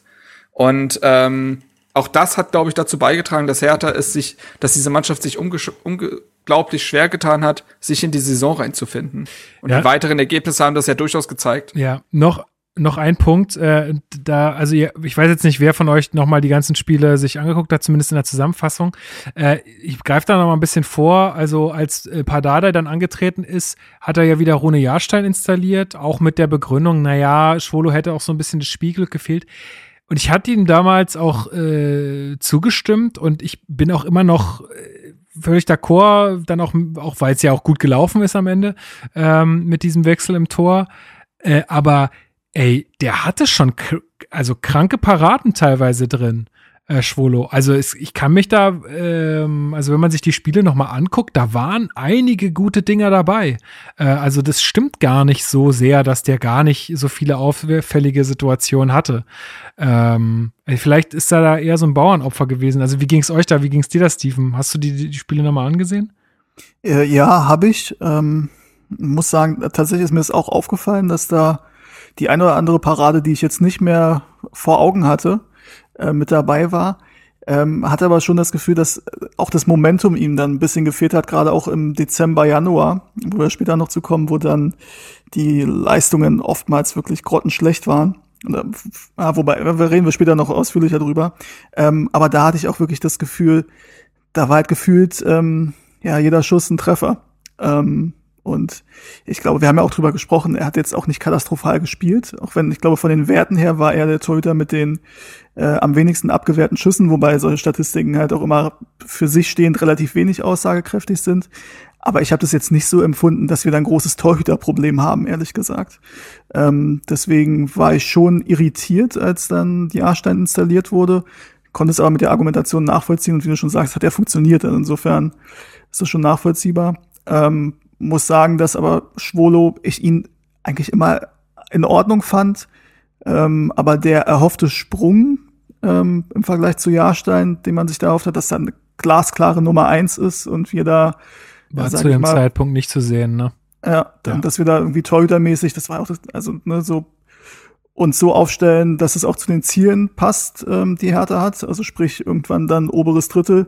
Das war jetzt da nicht so das Gefühl. Ja. Ähm, ja, und ich würde übrigens noch eine Sache ergänzen. Es war nämlich, glaube ich, nach dem Bayern-Spiel oder zumindest in dem Zeitraum, wo dann ähm, das Transferfenster ja auch geschlossen hat. Ähm, und Bruno Labbadia relativ deutlich auch kritisiert hat oder gesagt hat, ja, dass sie nicht das umsetzen konnten, was sie sich vorgestellt haben. Ähm, was ich schon damals ein bisschen problematisch fand, weil du damit Bei ja auch den deiner Trans- Mannschaft sagst. Bei den Transfers meinst du? Bei den Transfers, Ja. genau, ja. Ähm, was ich ein bisschen problematisch fand, weil du damit ja im Endeffekt auch der Mannschaft sagst, ja, also so ganz zufrieden bin ich jetzt mit der Zusammenstellung nicht. Ich hätte eigentlich gerne schon noch zwei, drei weitere Spieler gehabt. Ähm, glaube, dass es nicht das Hauptproblem dann war von, von ihm im Verhältnis zur Mannschaft. Ähm, aber es ist mir schon aufgefallen, dass Bruno Labbadia sich da relativ deutlich, ja, beschwert hat, dass das nicht so gelaufen ist, wie er sich das vorgestellt hat. Ja, Ähm, Ein interessanter Unterschied zu Paul Dardai, finde ich. Ähm, weil Dardai hat ja jetzt nach der Saison auch eine ziemlich deutliche Kritik auch an der taktischen Aufnahmefähigkeit, sage ich mal, der Mannschaft geäußert und hat aber, ich habe mir nochmal diese Antrittspressekonferenz von ihm angeguckt, da den Kader ja unglaublich stark geredet und auch gesagt, dass er äh, von dem, was er gehört hätte, jetzt sehr viel Schlimmeres erwartet hat und dass er total positiv überrascht davon ist, was er jetzt quasi vorgefunden hat und welchen Zustand er die Mannschaft vorgefunden hat. Also da psychologisch sehr viel cleverer vorgegangen, als Labadia in der Phase gemacht hat. Ja, auf jeden Fall. Also das ist ja so ein bisschen interne, externe Kommunikation, was ja Dardai anscheinend ja auch ganz gut beherrscht, hat man ja jetzt auch nach der Saison wieder vernommen, dass er da sozusagen sogar die Mannschaft fast an, also hat einfach die Mannschaft angelogen. so äh, von wegen, ja, naja, also äh, ich bleib hier auf jeden Fall und so. Naja, ähm, dann äh, lasst uns mal ein bisschen, also wir, wir sind jetzt erst am vierten Spieltag, wenn wir so weitermachen, dann äh, sitzen wir hier noch bis 20 Uhr. Deswegen äh, würde ich jetzt mal sagen, Stuttgart, äh, 17.10. zwischen dem Spiel ähm, gegen Stuttgart und Bayern äh, gab es eine Länderspielpause.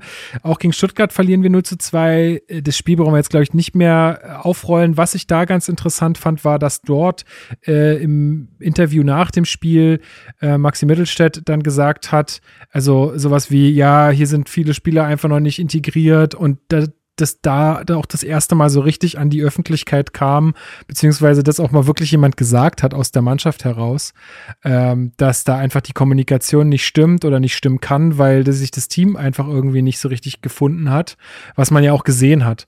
Ähm, also ja, auch gegen Stuttgart äh, war das eine, eine sehr schwache Leistung.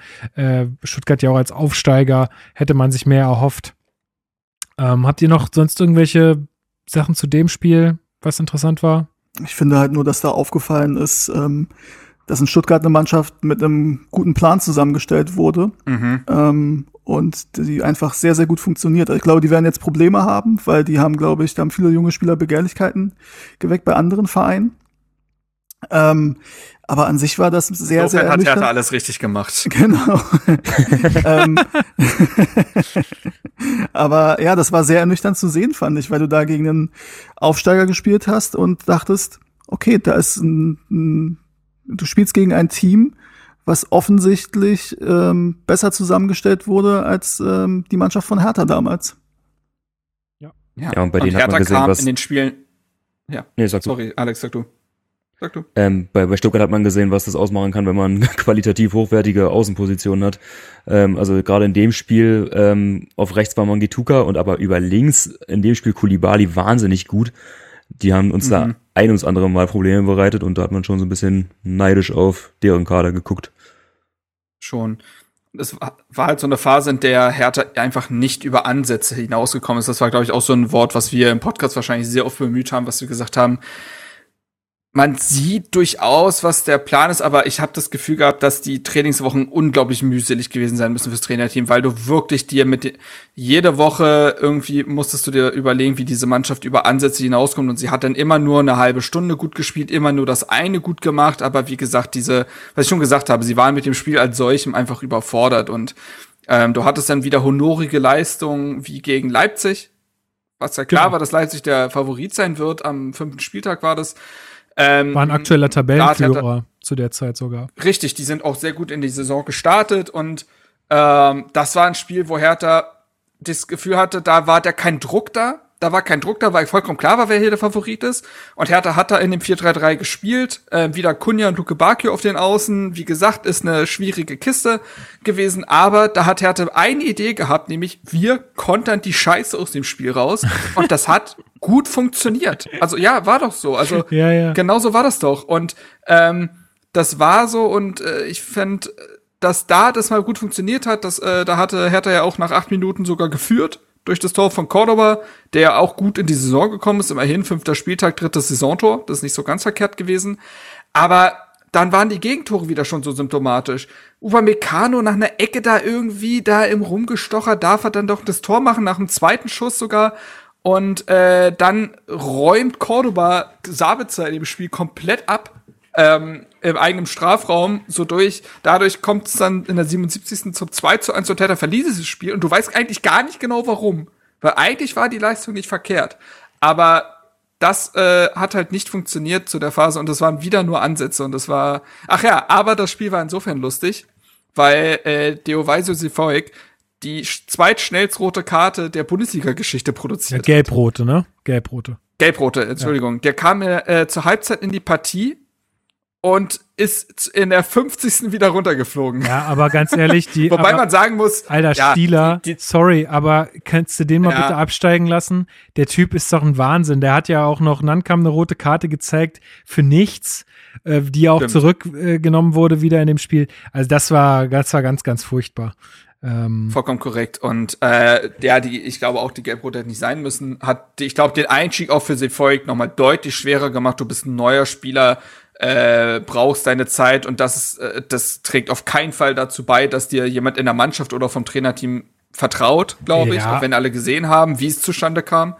Und ähm, Das ja, die wie erste- gesagt, das war eine Phase. ja, die erste gelbe war keine, aber ich, insgesamt war Sefolk auch sehr ungestüm in seiner ersten Zeit. Mhm. Also in den ersten Spielen, in den Total. ersten Minuten, glaube ich, haben wir alle festgestellt damals, oh, oh, der, der ist hier ein bisschen übermotiviert anscheinend. Also der hat, äh, wie Axel Kruse sagen würde, der hat richtig gerammelt. Hat richtig gerammelt. Ja, und äh, Der war halt sehr ungeschliffen irgendwie, Ja, ja, ne? Man hat ja. irgendwie gesehen, was die Idee bei ihm ist, ne? Brutale Wucht, Dynamik, ähm, kann nach vorne auch was produzieren. Aber wie gesagt, wirkte sehr ungeschliffen in all seinen Aktionen und Entscheidungen. Und äh, dann verlierst du dieses Spiel.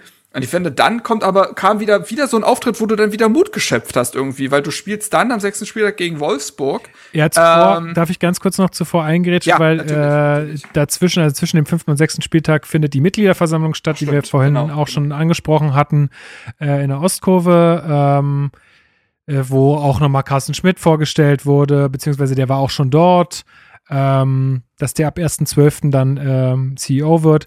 Ähm, ja, hatten wir auch vorhin schon gesagt, Werner Gegenbauer mit Rekordtief von 54 Prozent bestätigt.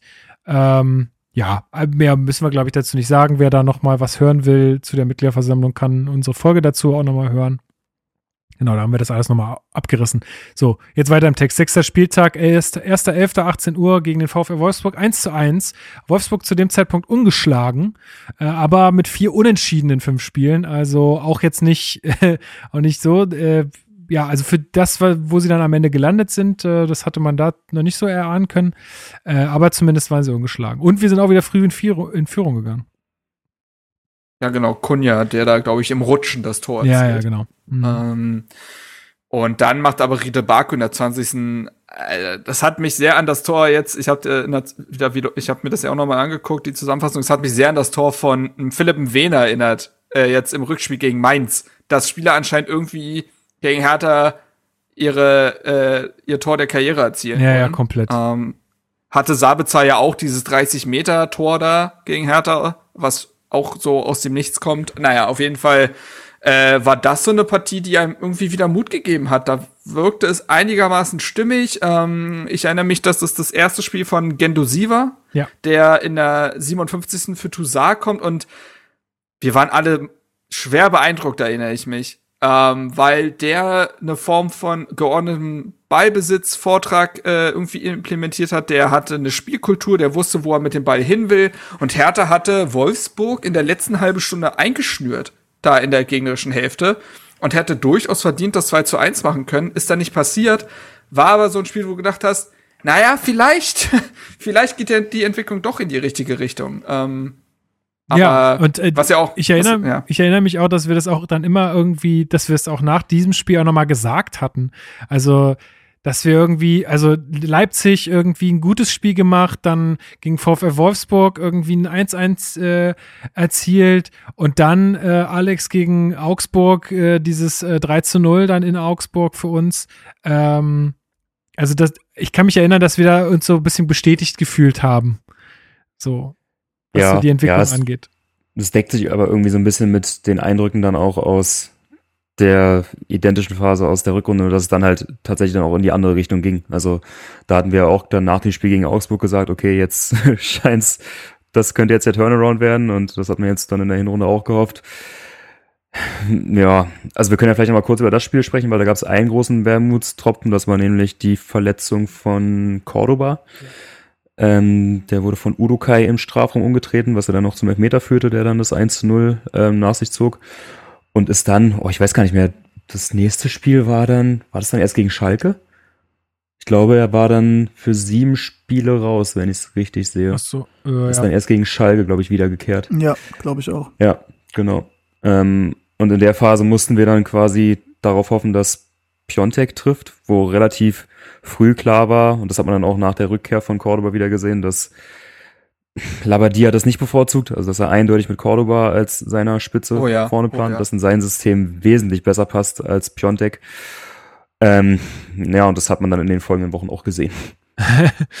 Genau, da ging es dann nicht so erfreulich weiter. Ähm, Steven, achter Spieltag, äh, Borussia Dortmund gegen Hertha BSC im Berliner Olympiastadion 2 zu 5. Ich kann mich noch erinnern, wir haben mit diesen Stromkastentrikots gespielt, also mit diesem, Ja. diesem komischen Sondertrikot und wir hatten alle unfassbar Schiss vor Mokoko. Das stimmt, ja. Stimmt. das, Ja, der dann sein, oder der, der jüngste Bundesliga-Torschützenkönig, äh, nicht Torschützenkönig, der jüngste Bundesliga-Torschütze werden konnte.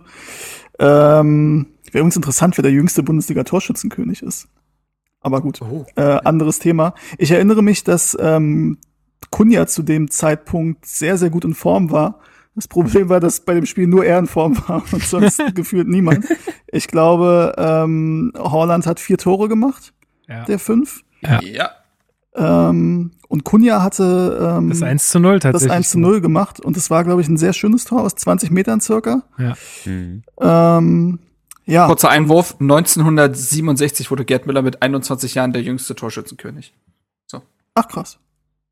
Sehr gut.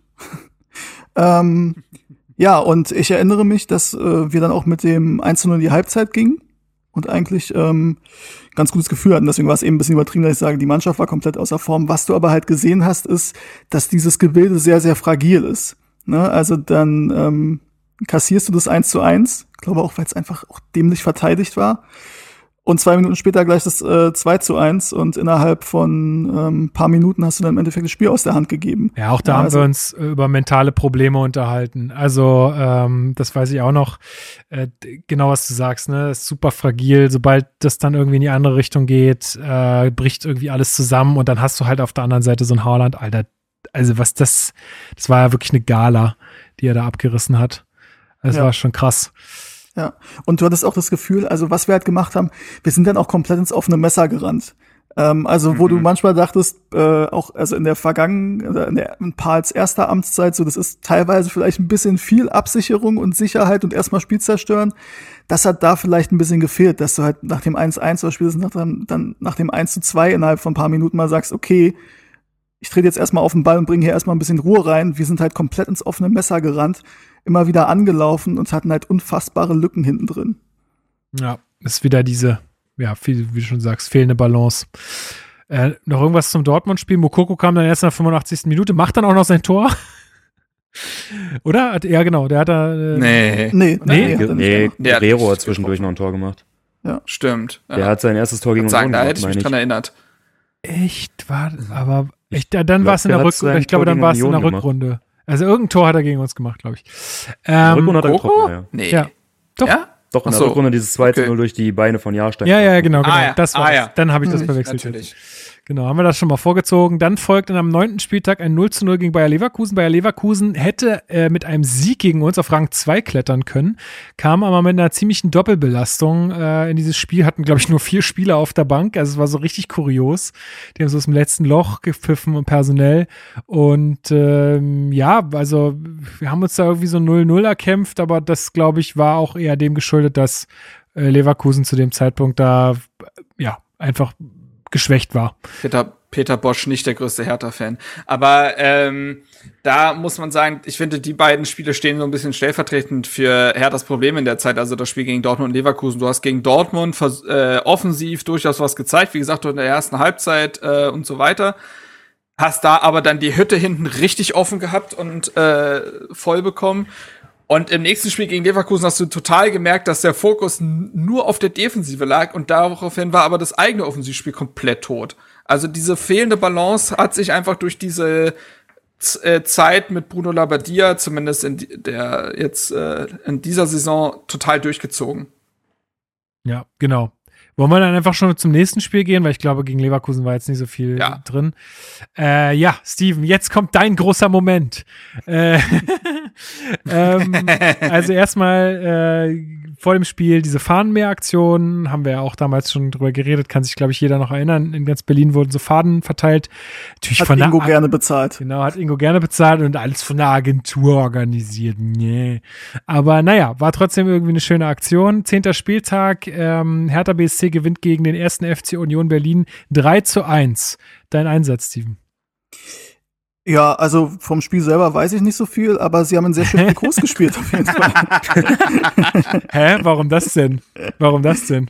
Ähm, ja, also tatsächlich ist es so. Übrigens ähm, habe ich irgendwann noch mal in die Folge kurz reingehört, ähm, die wir damals nach dem Derby aufgenommen haben. Wir haben sie direkt am, am Morgen danach aufgehört und man hat mir angehört, ähm, dass das, äh, dass, ja, dass ich nicht ganz frisch war. Ähm, ja, also tatsächlich ist es so, dass ähm, wir die Aktion Hertha-Kneipe da aufs Trikot bekommen haben, was, wir haben ja da ausführlich drüber gesprochen, was halt äh, ja schon ein richtig großer Moment für uns war. Und weil du es eben erwähnt hast, weil es ja Kritik auch gab an dieser Fahnenmeer-Aktion, weil ähm, ja, da eine Agentur mitgeholfen hat, die zu verteilen. Ähm, wie genau das war, weiß ich tatsächlich auch nicht. Ähm, war das halt insofern ein bisschen witzig, weil dann die Kritik kam, ja, das ist alles künstlich und äh, bei anderen Vereinen, wenn sowas gemacht wird, dann ist das ja Fan gemacht und das ist alles viel äh, nahbarer bei anderen Vereinen. Bei Hertha wirkt das so künstlich und aufgestülpt und so. Und in dem Zusammenhang muss ich ehrlich sagen, fand ich das dann noch ein bisschen besser, dass dann halt beim nächsten Spiel eine, eine Faninitiative auf dem Trikot ist ja. Ähm, Gerade noch dann im Derby gegen Union. Ähm, ja, fand ich ist logischerweise eine super Sache und äh, ein Trikot mit dem Logo hängt auch bei mir eingerahmt neben der Couch. Ähm, also kein Matchburn, die wurden ja versteigert und haben auch unfassbar viel Geld übrigens eingebracht. Ähm, ja, also das war, war krass und ich weiß noch, wie schwierig das war, weil das hat, war ja ein Prozess, der sich schon über Wochen vorher gezogen hat. Und ich konnte darüber nicht reden und es war auch immer nicht so ganz klar, ob das jetzt wirklich funktioniert oder nicht oder ob dann noch ein Sponsor gefunden wird, der dann zum Glück erst kurz danach gefunden wurde. Ähm, ja, war ein cooler Moment. Und um auch zum Sportlichen zu kommen, ähm, wir haben natürlich dann auch sehr gehofft, dass wir mit diesen Trikots dann auch gewinnen. Also zum einen halt, weil du natürlich das Spiel gewinnen willst, du willst das Derby noch viel mehr gewinnen. Und wenn es dann auch noch in den Trikots ist, dann, ähm, ja. dann umso mehr und es fing nicht gut an. Nee. Ähm, Na, 20. Ja. Minute trifft Avonie äh, zum 0 zu 1. Äh, aber, ja. aber dann, Alex, äh, rote Karte Robert Andrich. Ja, also erstmal noch zu Avonie. Das war das 22. Saisontor von Union und damals war nur Bayern torgefährlicher. das ist schon krass. Oh, ja. Dann hat uns die rote Karte echt in die, in die Karten gespielt. Also ähm, ich, von Unioner Seite gab es dann auch so ein paar Stimmen, dass das zu hart wäre. Ich muss ganz klar sagen, für mich war das ein Mordanschlag an Toussaint. Also, sorry, wirklich. Also wer da noch sagt, das wäre zu, äh, wär zu hart, ey, keine Ahnung. Also, da fällt mir gewisse, gar nicht Gewisse Union-Verantwortliche haben das ja durchaus gefeiert auf ihren privaten äh, Facebook-Account. Stimmt, ja. Herr Arbeit, ja. der Pressesprecher von Union. Genau. Kann man ruhig benennen. Ja, aber reden wir lieber nicht über benennen. die Öffentlichkeitsarbeit, äh, reden wir lieber nicht über die Öffentlichkeitsarbeit von Union, sonst wird es hier noch eine Stunde länger. Öffentlichkeitsarbeit. oh. Aber, also, äh, da würde ich tatsächlich ähm, nicht, also wer sagt, dass die zu hart war, nee, sorry, war sie definitiv nicht. Wo ich aber tatsächlich zustimmen würde, ist, ähm, dass das einen gewaltigen Anteil daran hatte, dass wir dieses Spiel noch gedreht haben.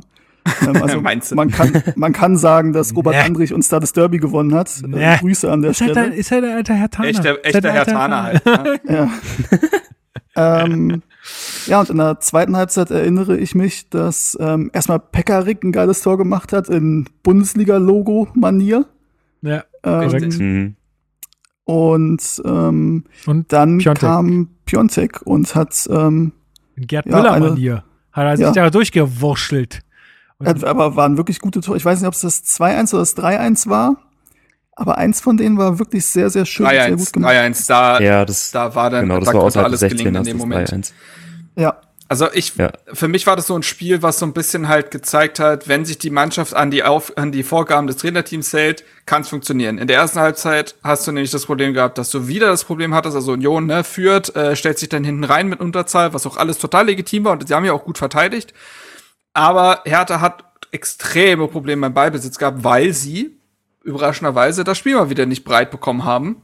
Ähm, und in der zweiten Halbzeit bringst du ja mit Derosun dann einen klaren Flügelspieler, stellst um, ähm, hast den Piontek vorne drin und oh Wunder, oh Wunder, wenn man das Spiel breiter macht, werden die Lücken beim Gegner größer. Es ist äh, krass. Was? Und ja, ja, ja, ja, ja, der Bruno Labbadia, der hat nicht umsonst einen Trainerschein, sag ich dir. So, und ähm, das hat halt dazu geführt, dass du dann in besser in 1 gegen 1 Situationen kommen konntest, weil Union ja nicht mehr so geballt im Mittelfeld angegriffen wurde. Und so fallen dann ja eben die Tore. War natürlich auch sehr schön, dass ein Derosun, der in der Saison mal wieder so seine Probleme hatte, körperlich und so weiter, da einen wichtigen Beitrag geleistet hat. War sicherlich auch schön für einen Piontek, der auch natürlich immer wieder in der Kritik steht, der jetzt am Ende aber immerhin in so einer Saison, wir wissen, wo Hertha gelandet ist, bei neun direkten Torbeteiligungen gelandet ist, sieben Tore, zwei Vorlagen, gab jetzt auch schon schlimmere Werte. Ähm, und ja, am Ende des Tages war es natürlich ein Spiel, wo du irgendwie so ein Aber hattest aufgrund der äh, frühen roten Karte von Union. Naja, also Äh, Balsam darf ich da kurz, Seele war es aber darf ich so da kurz so. reingrätschen, weil diese Aber sind schon groß. Also ich würde da Steven auch echt beipflichten, weil du hast zum einen die rote Karte. Das erste Tor war nach einem Torwartfehler. Äh, also Lute äh, wehrt da schlecht ab. Ähm, zweites Tor war ein abgefälschter Ball. Also die, dieses äh, dieses Tor von von Piontek war abgefälscht am Ende noch und das dritte Tor war auch unfreiwillig aufgelegt. Also es war schon sehr, es ist schon klar, dass das äh, doch äh, durch die Umstellung da von Labadia äh, einiges richtig gelaufen ist, aber andererseits hat sich Union da auch ziemlich krass selbst geschlagen, zumal äh, Max Kruse dann noch verletzt ausfällt. Äh, ich glaube, das war auch was Ernsteres, also der hat danach lange gefehlt, wo wir alle schon dachten, na, jetzt geht's bergab mit Union. ist leider nicht eingetreten. Ähm, ja, aber also war jetzt auch kein gutes Spiel von uns. Da muss man so ehrlich schon noch sein. Also, das stimmt allerdings. Wollte ich äh, auch gar nicht sagen. Nee, nee, klar. Das, das hat Labadia auch im Interview danach, erinnere ich mich noch, rausgestellt. Und er meint aber, was ihn tatsächlich positiv stimmt, ist, dass sie kein besonders gutes Spiel gemacht haben, aber es trotzdem gewonnen haben. Was du halt vorher nicht hattest. Also, war im Endeffekt, Mhm. egal ob du gut oder schlecht gespielt hast, also du hast auch die guten Spiele im Endeffekt verloren. Ähm, und das hat ihm da Mut gemacht, was aus damaliger Sicht nachvollziehbar war, aber es ist dann leider anders gekommen. Übrigens zum Thema Spiel in die Breite ziehen, wir haben da mit dem Mittelfeld gespielt aus Stark, Toussaint, Gendusi und Darida. Das ist, ähm, ja, ist halt sehr zentrumslastig, ne? Und Klar, dazu halt, wo, wo, wo Darida immer auf rechts außen ausgewichen ist, kann ich mich erinnern. ja, Das oh war ja, ganz das komisch. stimmt. Ja. ja, und dazu halt auch, aber es war halt auch ein Resultat dessen, dass du halt hinten so freistandest und so viele Gegentore kassiert hast. Ähm, aber das ist natürlich jetzt auch nicht das kreativstärkste Mittelfeld. Ja, gab es noch den Jubel vor der leeren. Kur Kurve, der ja auch häufig gezeigt wurde jetzt in Saisonrückblicks oder so. Also, ähm, das war auch ganz schön. Also Man hat insgesamt. halt die Hoffnung, dass das so ein Moment war, wo die als Mannschaft zusammenwachsen. Genau, genau. Das war wieder so ein Moment, wo man dachte, ey, cool, ähm, das kann jetzt wieder so ein äh, irgendwie so ein Brustlöser sein, das kann, das kann was entstehen lassen. Jo. Und auch ähm, am elften Spieltag ähm, war es ja dann so, dass man gegen Gladbach dann ein 1-1 äh, erreicht hat. Die waren zu dem Zeitpunkt in der Champions League ganz gut dabei. Ähm, haben zwar 2-0 davor gegen Real verloren, aber haben sich dann trotzdem für die Endrunde qualifiziert. Ähm, und man hat geführt durch Gendosi. War, glaube ich, auch ein sehr schönes Tor, äh, ein Weitschuss. Und äh, 1-1 äh, schießt dann Embolo. Ähm, aber also war wohl so wie ich das jetzt hier aus meinen Notizen noch lesen kann, ein leistungsgerechtes 1-1 äh, te mit Tendenzen zu Borussia, aber insgesamt, glaube ich, sind wir auch da, glaube ich, mit dem Gefühl rausgegangen, naja, 1 zu 1 gegen Gladbach in Gladbach kannst du schon mal machen. Das ist gut, das ist super, gepunktet und weiter geht's und jetzt geht hier was so.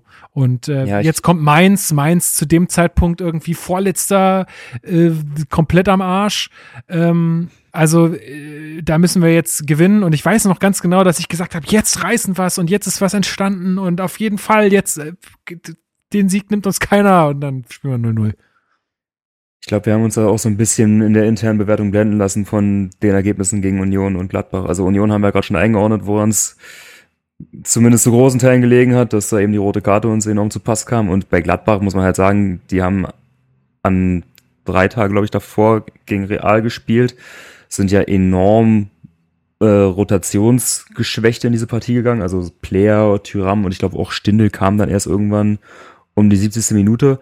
Und als die dann kamen, hat man halt auch gesehen, dass da eine andere Qualität auf dem Platz steht. Also da sind die uns ja Oh, komplett ja. überrannt ab der Phase. Und das ordnet dieses 1 zu 1 halt nochmal in einen anderen Kontext ein. Also wenn da ein fittes und ein mit bester Besetzung ähm, aufgestelltes Gladbach angetreten wäre, dann hätte das Spiel auch anders geendet. Übrigens, Und weil wir übers- klar, was das- so, nee, sag. Ja. weil wir ja über das System gesprochen haben. Ähm, und wir haben ja gesagt, gegen Union hat er zur Halbzeit umgestellt, eben auf dieses 4-3-3, was dann in der zweiten Halbzeit gegen Union gut funktioniert hat. Und das war dann auch das System ähm, mit Piontek, wieder mit Cordoba äh, zentral vorne. Und in dem Spiel waren es De Rossi und Luke Bacchio, weil Kunja war, glaube ich, gesperrt bei dem Spiel. Der hatte schon, Ja. schon geschafft, fünf gelbe Karten zu Ja. äh, sammeln. aber auch glaube ich nur so, so durch richtig dumme Fouls so Frustfouls oder Meckern Durch Meckern und so. ja. ja genau Ja. Ähm, genau, und im Mittelfeld stark, der ja da ähm, auf der 6 jedes Spiel gemacht hat zu dem Zeitpunkt. Äh, Darida und Gendusi. Ähm, Toussaint war zu dem Zeitpunkt mal ein bisschen außen vor, den hat er auch gegen Union runtergenommen. Äh, genommen. Ja, ja. ja, ähm, also war jetzt nicht großartig, aber ich hätte jetzt ehrlich gesagt nicht gedacht, dass wir dann äh, so üble Spiele erleben, wie es dann gegen Mainz und Freiburg der Fall war. Ja, also Mainz, äh, wie gesagt, zu dem Zeitpunkt, ich meine, die war ja, waren ja die Mannschaft der Rückrunde jetzt, aber zu dem Zeitpunkt wirklich, da haben alle gedacht, die steigen ab. Ähm, das steht schon eigentlich fast fest, so unter dem Motto. Ähm, die haben sich halt nur hinten reingestellt. Wir hatten 80 Prozent Ballbesitz, aber keine Chancen. Und es war so eine Partie ohne jeden Torschuss. Also wirklich, ich glaube, das gab es zuletzt gegen Hoffenheim 2015, wo wir ja noch sogar gewonnen haben, äh, ohne, den, ohne selbst einen Torschuss abgegeben zu haben. Ähm, aber das war der absolute Wahnsinn. Es war, ich weiß, dass ich sehr, sehr, sehr, sehr, sehr enttäuscht war, äh, dass wir da ähm, ja einfach nichts zustande bekommen haben. Ähm, ja, und das äh, ging, also ich glaube, mehr kann man zu dem Spiel fast auch gar nicht sagen. Es ging ja dann auch so weiter. Äh, 13. Spieltag dann gegen Freiburg, ein 4 zu 1 in Freiburg, wo wir auch überhaupt nicht in die Partie kommen, schon früh in Rückstand geraten. Ähm, ja, äh, einfach auch eine Schlechtleistung. äh, wieder, äh, also auch wieder einen Elfmeter gegen uns kriegen. Oh, und also es war auch alles irgendwie, zu der Phase war alles richtig beschissen. Ja, wobei das, also das Spiel würde ich nochmal anders einordnen als das gegen Mainz, weil das hatte irgendwie so mehrere Ebenen gefühlt. Weil dann zur Halbzeit und nach der Halbzeit ist Hertha auf einmal rausgekommen, als ob eine andere Mannschaft auf dem Platz stehen würde, hat dann einen Offensivlauf gestartet, dachtest dir dachtest, wow, wo kommt denn das jetzt her? Ich glaube, der Rosen hat allein irgendwie zweimal den Pfosten getroffen. Ähm, Stark hat dann gleich noch einen Kopfball an die Latte gesetzt. Und dann haben wir auch den Ausgleich sogar verhauen. erzielt, oder? Haben wir dann, oder den Ja, haben wir 52 Ja, den 1 Ausgleich 1, erzielt? ja. Genau, den 1-1. Und dann ging aber sofort irgendwie im Gegenzug oder in so einer total unerwarteten Phase hat dann, ich glaube, Torunariga war es, über den Ball geschlagen bei einem Angriff von Freiburg und dann ist da das 2 zu 1 gefallen und das war dann der Genickbruch. Also da kam Hertha dann überhaupt nicht mehr zurück und dann war alles, was man irgendwie an guten Ansätzen zu Beginn der zweiten Halbzeit gesehen hat, prompt wieder weg. Ja, wieder dieses wiederkehrende Muster, ne? Also hatten wir ja jetzt schon auch ein, zwei Mal. So, man, man, man schafft es, sich wieder reinzuarbeiten in die Partie und dann kriegst du den Nackenschlag und dann ist vorbei. Und das Ähm, war ja die Partie, der Labadia wohl angeblich in der Halbzeit irgendwie, weiß ich nicht, einen Schuh oder eine Flasche oder so durch die Kabine geworfen hat, weil er so sauer war, wie schlecht das war. Konja zur Halbzeit ja auch runter. Ähm, und den hat er ja nach der Partie auch noch mal richtig lang gemacht, öffentlich. Ähm, er hatte gesagt, ähm, wir hätten ihn zuletzt gegen Mainz runternehmen können, das haben wir nicht gemacht. Heute haben wir uns dafür entschieden, nachdem er in der ersten Halbzeit für mich unterirdisch war. Ähm, er ist noch ein junger Mensch mit 21, aber er muss schleunigst, er muss sich schleunigst verändern. Das ist ein No-Go. Er zieht sich selbst runter, er bringt seine Leistung nicht, zieht die Mannschaft runter. Es ist sehr selten, dass ich sowas mache, aber ich sage es ganz ehrlich, ich bin total verärgert. Äh, das war jetzt sogar so weit, dass Kunja sich dann auf Twitter sogar noch selber geäußert hat. Irgendwie von wegen, ich werde mich verbessern und dir Kunja zurückgeben. Kunja in Caps Lock. super. Wir haben danach übrigens gar nicht mehr viel, so, gar nicht mehr so viel Kunja bekommen. Matthäus, was ist da los? Ähm, egal. Auf jeden Fall ähm, war das ja schon so ein Spiel. Also in der Nachbetrachtung hätte fast schon dieses Freiburg-Spiel ausgereicht, um zu sagen, ja, ob das mit Labadier was wird. Aber man hatte eben davor ja diese vier ungeschlagenen Spiele mit dem Derby-Sieg. Das heißt, das heißt, die Grundlage war nicht so ganz da. Aber es hat sich da schon angedeutet, dass Mannschaft und Trainer, Team Olaf Janssen hat ja auch schon mal ein Interview bei Sport 1 gegeben, der war ja der Co-Trainer, hat gesagt, wir haben es nicht geschafft, die Mannschaft uns auf unsere Seite zu ziehen, dass die beiden Parteien sich einfach nicht verstanden haben und dass die fußballerische Idee nicht gepasst hat, dass es menschlich nicht gepasst hat. Ähm, das hat sich, glaube ich, auch durch die Wochen danach gezogen und dass sobald diese Spiele kamen, mit denen Hertha hätte liefern sollen, ich nehme dieses Schalke-Spiel bewusst raus, denn Schalke war zu dem Zeitpunkt noch schlechter als zu der Phase, in der Hertha sie dann in der Rückrunde erwischt hat, ähm, hat Hertha nicht geliefert. Ja. Und da hat es einfach nicht gepasst und da hat man auch durchaus mitbekommen, dass ich glaube, das Problem war in der Phase eben, das haben wir auch schon bei Paldada gesagt, dass Bruno Labbadia dachte, dass er und die Mannschaft schon weiter seien. Und dass diese Spieler aber natürlich den ganz anderen Eindruck dann vermittelt haben und dass er nicht mehr bereit war, einen Schritt zurückzugehen und nicht mehr bereit war, äh, zu adaptieren, sich auf die Probleme der Mannschaft einzulassen, eventuell nochmal taktisch was zu verändern, eben weg von diesem Flügelspiel zu kommen, ähm, was da der dann ja auch gemacht hat durchaus. Ähm, und äh, dass es da ja auch menschlich nicht gepasst hat und dass er ja eine Videosession nach der anderen quasi gefühlt angeordnet hat, um da taktisch drauf zu reagieren, aber die Spieler ihm schon gar nicht mehr zugehört haben. Ja, also vielleicht kann man diese, diese Phase ja zusammennehmen. Ich glaube auch, dass wir das Schalke-Spiel das 3-0 ein bisschen ausklammern müssen, weil das war also das war wirklich absoluter, absoluter Pflichtsieg. Äh, Christian Groß, damals neuer Schalke-Trainer, das war ja auch ein totaler Irrtum irgendwie. Ähm, Den habe ich ja ganz vergessen. Also das war sein Debüt damals. Ähm, ja, genau. Hat er nicht vor, was war denn da mit ihm und Kunja? Der hat auch doch Kunja irgendwie falsch benannt, oder? Oder er kannte nur einzig Kunja aus der Hertha-Mannschaft oder so. Ja, ja. Also es war ganz, ähm, es war ganz kurios. Deswegen würde ich auch, würde ich das auch mal rausnehmen. Aber dann 15. Spieltag 1 zu 0 äh, gegen Bielefeld verloren oder 0 zu 1. Dann am 16. Spieltag gegen Köln äh, nur 0-0 gespielt und am 17. Spieltag dann noch äh, gegen Hoffenheim 3 zu 0 verloren.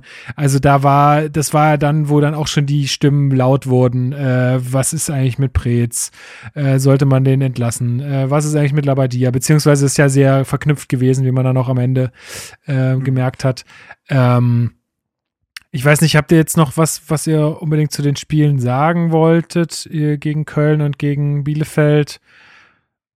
Sie waren halt an Trostlosigkeit nicht zu überbieten. Ja. Also ja. Das Ma war auch eine, eine matte Leistung war das gegen Bielefeld, daran kann ich mich noch erinnern. Ja, also ja. ich sag mal so, Niklas Stark sollte mit seinem Statement nach dem Köln-Spiel durchaus recht behalten, auch wenn er da jetzt kritisiert wurde damals. Wer weiß, was uns dieser Punkt am Ende noch bringen wird. Ähm, das war damals natürlich so, wollte man, also es war schlecht kommuniziert. Ähm, man hat in dem Moment einfach das Gefühl gehabt, niemand weiß, für wen er da spielt. Also du hattest ja auch Partien danach auch, finde ich, gegen, vor allem gegen Bremen, das Spiel, was dann für die Labadia und Prezentlassung gesorgt hat. Du hattest manchmal das Gefühl, dass da Spieler auf dem Feld stehen, die wollen, aber die wissen gar nicht, die haben erstmal kein, ich sag mal, taktisches Netz, an dem sie sich irgendwie festklammern können und zum anderen hat niemand mehr so richtig für den anderen gebrannt. Das waren alles so Ich-AGs, das waren alles so, Egos, das wurde ja auch immer wieder betont, dass das das größte Problem war oder die größte Aufgabe von Paul Dardai war, die Egos der Spieler beiseite zu räumen. Du hattest einen Trainer, dem du nicht vertraut hast, du hattest eine Mannschaft, wo du keine Hierarchie hattest, wo du keine Führungsspieler hattest, die sehr zusammengewürfelt war und dementsprechend war da null miteinander und das haben diese Spiele gegen Bielefeld und Köln gezeigt. Das war so matt, das war so blutleer und dementsprechend wahnsinnig enttäuschend.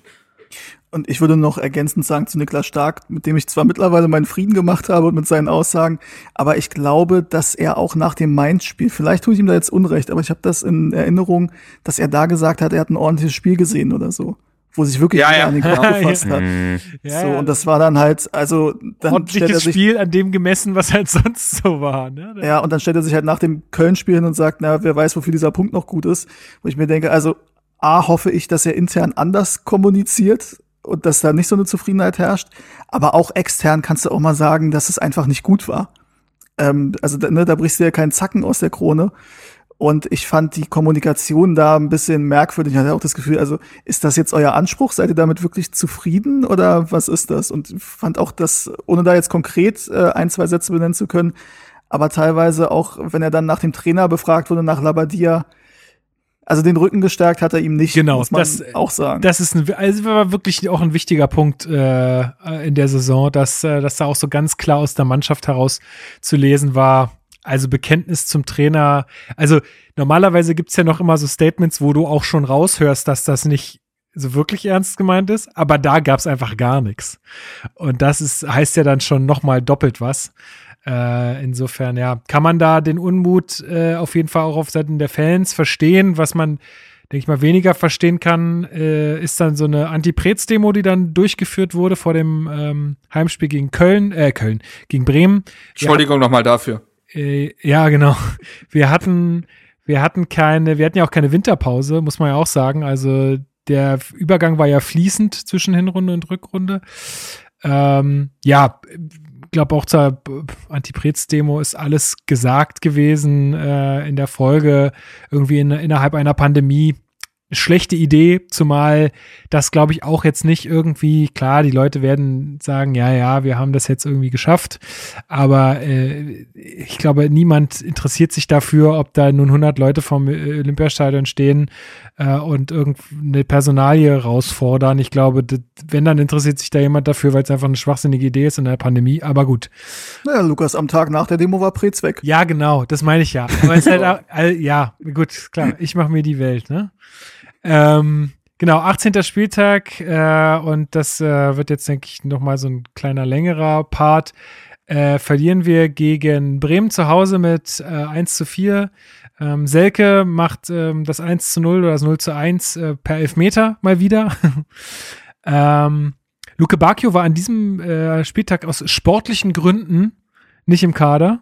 Keine guten Leistungen im Training äh, war da angeführt. Also da hat man auch gemerkt, da ist auch äh, ja weiterhin alles nicht so, wie es sein sollte innerhalb der Mannschaft. Ähm, ja, was lässt sich sonst noch zu dem Spiel sagen? Ach ja, klar, äh, Kunja verschießt einen Elfmeter. Das ist auf jeden Fall auch ein Knackpunkt, denke ich, in der Partie, weil da hätte man ja zurückkommen können. Dann macht aber Toprak äh, im Gegenzug äh, das 0 zu 2. Und ähm, ja, und dann Ganz kurz, was, was glaubt ihr, wie viel Bock Selke äh, nach diesem Torjubel gehabt hätte, wenn ihr ihm gesagt hättet, du bist in einem halben Jahr wieder in Berlin? ja, weiß ich nicht. Ja, Ich, ich- also ganz Also ehrlich, ich nehme es ihm nicht so richtig übel. Muss ich ehrlich sagen. Weil nee, der, Ja, nee, ja. es ist alles Nee. okay gewesen. Ich der glaube, er war, in Elfmeter Berlin war mega der wurde immer krass gemocht. geschossen. Der, mega, Ja. der war mega krass geschossen. Sorry, das war wirklich so nice.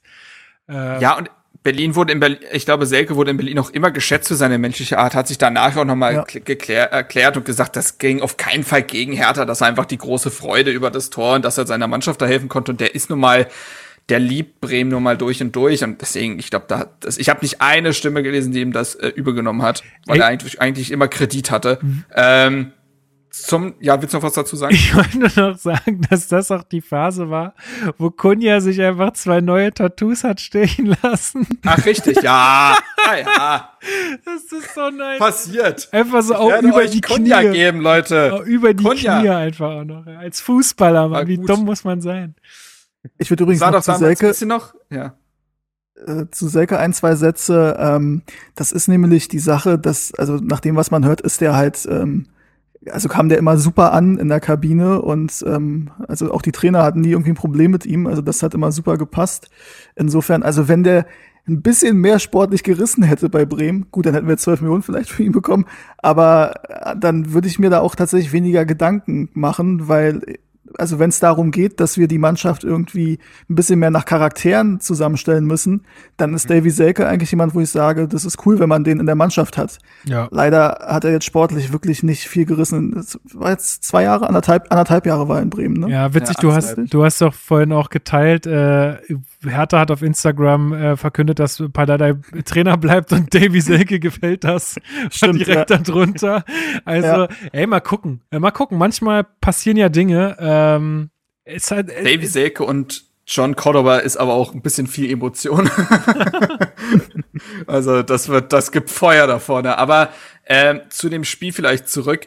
Ich erinnere mich, dass dieses Spiel ein ganz schönes Freakspiel war, weil tatsächlich Hertha gar nicht so scheiße war. Also ich erinnere mich an etliche Cordoba-Chancen. Ich erinnere mich daran, dass Hertha immer wieder nach vorne angerannt ist. Das große Problem war, dass dieses Spiel auch nochmal vermittelt hat, wie vogelwild das alles war.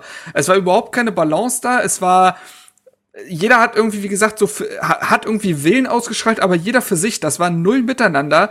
Und eigentlich darfst du in dem Spiel auch nicht vier Gegentore kassieren. Das waren teilweise auch so Gegentore, gesagt hast. Also ich glaube, der XG-Wert war, also der hat nicht wieder gespiegelt im Ansatz, dass Bremen da vier Tore hätte schießen müssen, ähm, abseits des Elfmeters. Und es ist ja ein bisschen ironisch irgendwie, dass du ja im Hinspiel 4-1 gewinnst gegen Bremen und im Rückspiel äh, dann 1-4 verlierst und das dann das Ende ist von äh, Preetz und Labadia. Und da kommt ja dann auch der, das Zitat von Carsten Schmidt her, die Schlechtleistung, weil äh, wie schnell das dann irgendwie an, an, anscheinend an die Medien getreten ist und damit ja Bruno Labbadia noch nach Abpfiff konfrontiert wurde, äh, was ich nach wie vor menschlich äh, falsch finde. Völlig egal, äh, was der Auftrag eines Berichterstatters ist. Ja, aber du Aber weißt, gut, du weißt, ähm, äh, Marc, die Bild ist immer nur journalistisch unterwegs und die hat immer nur einen journalistischen Auftrag. Sie müssen einfach immer nur äh, informieren, egal welche Folgen das hat. Es geht nur ums Informieren.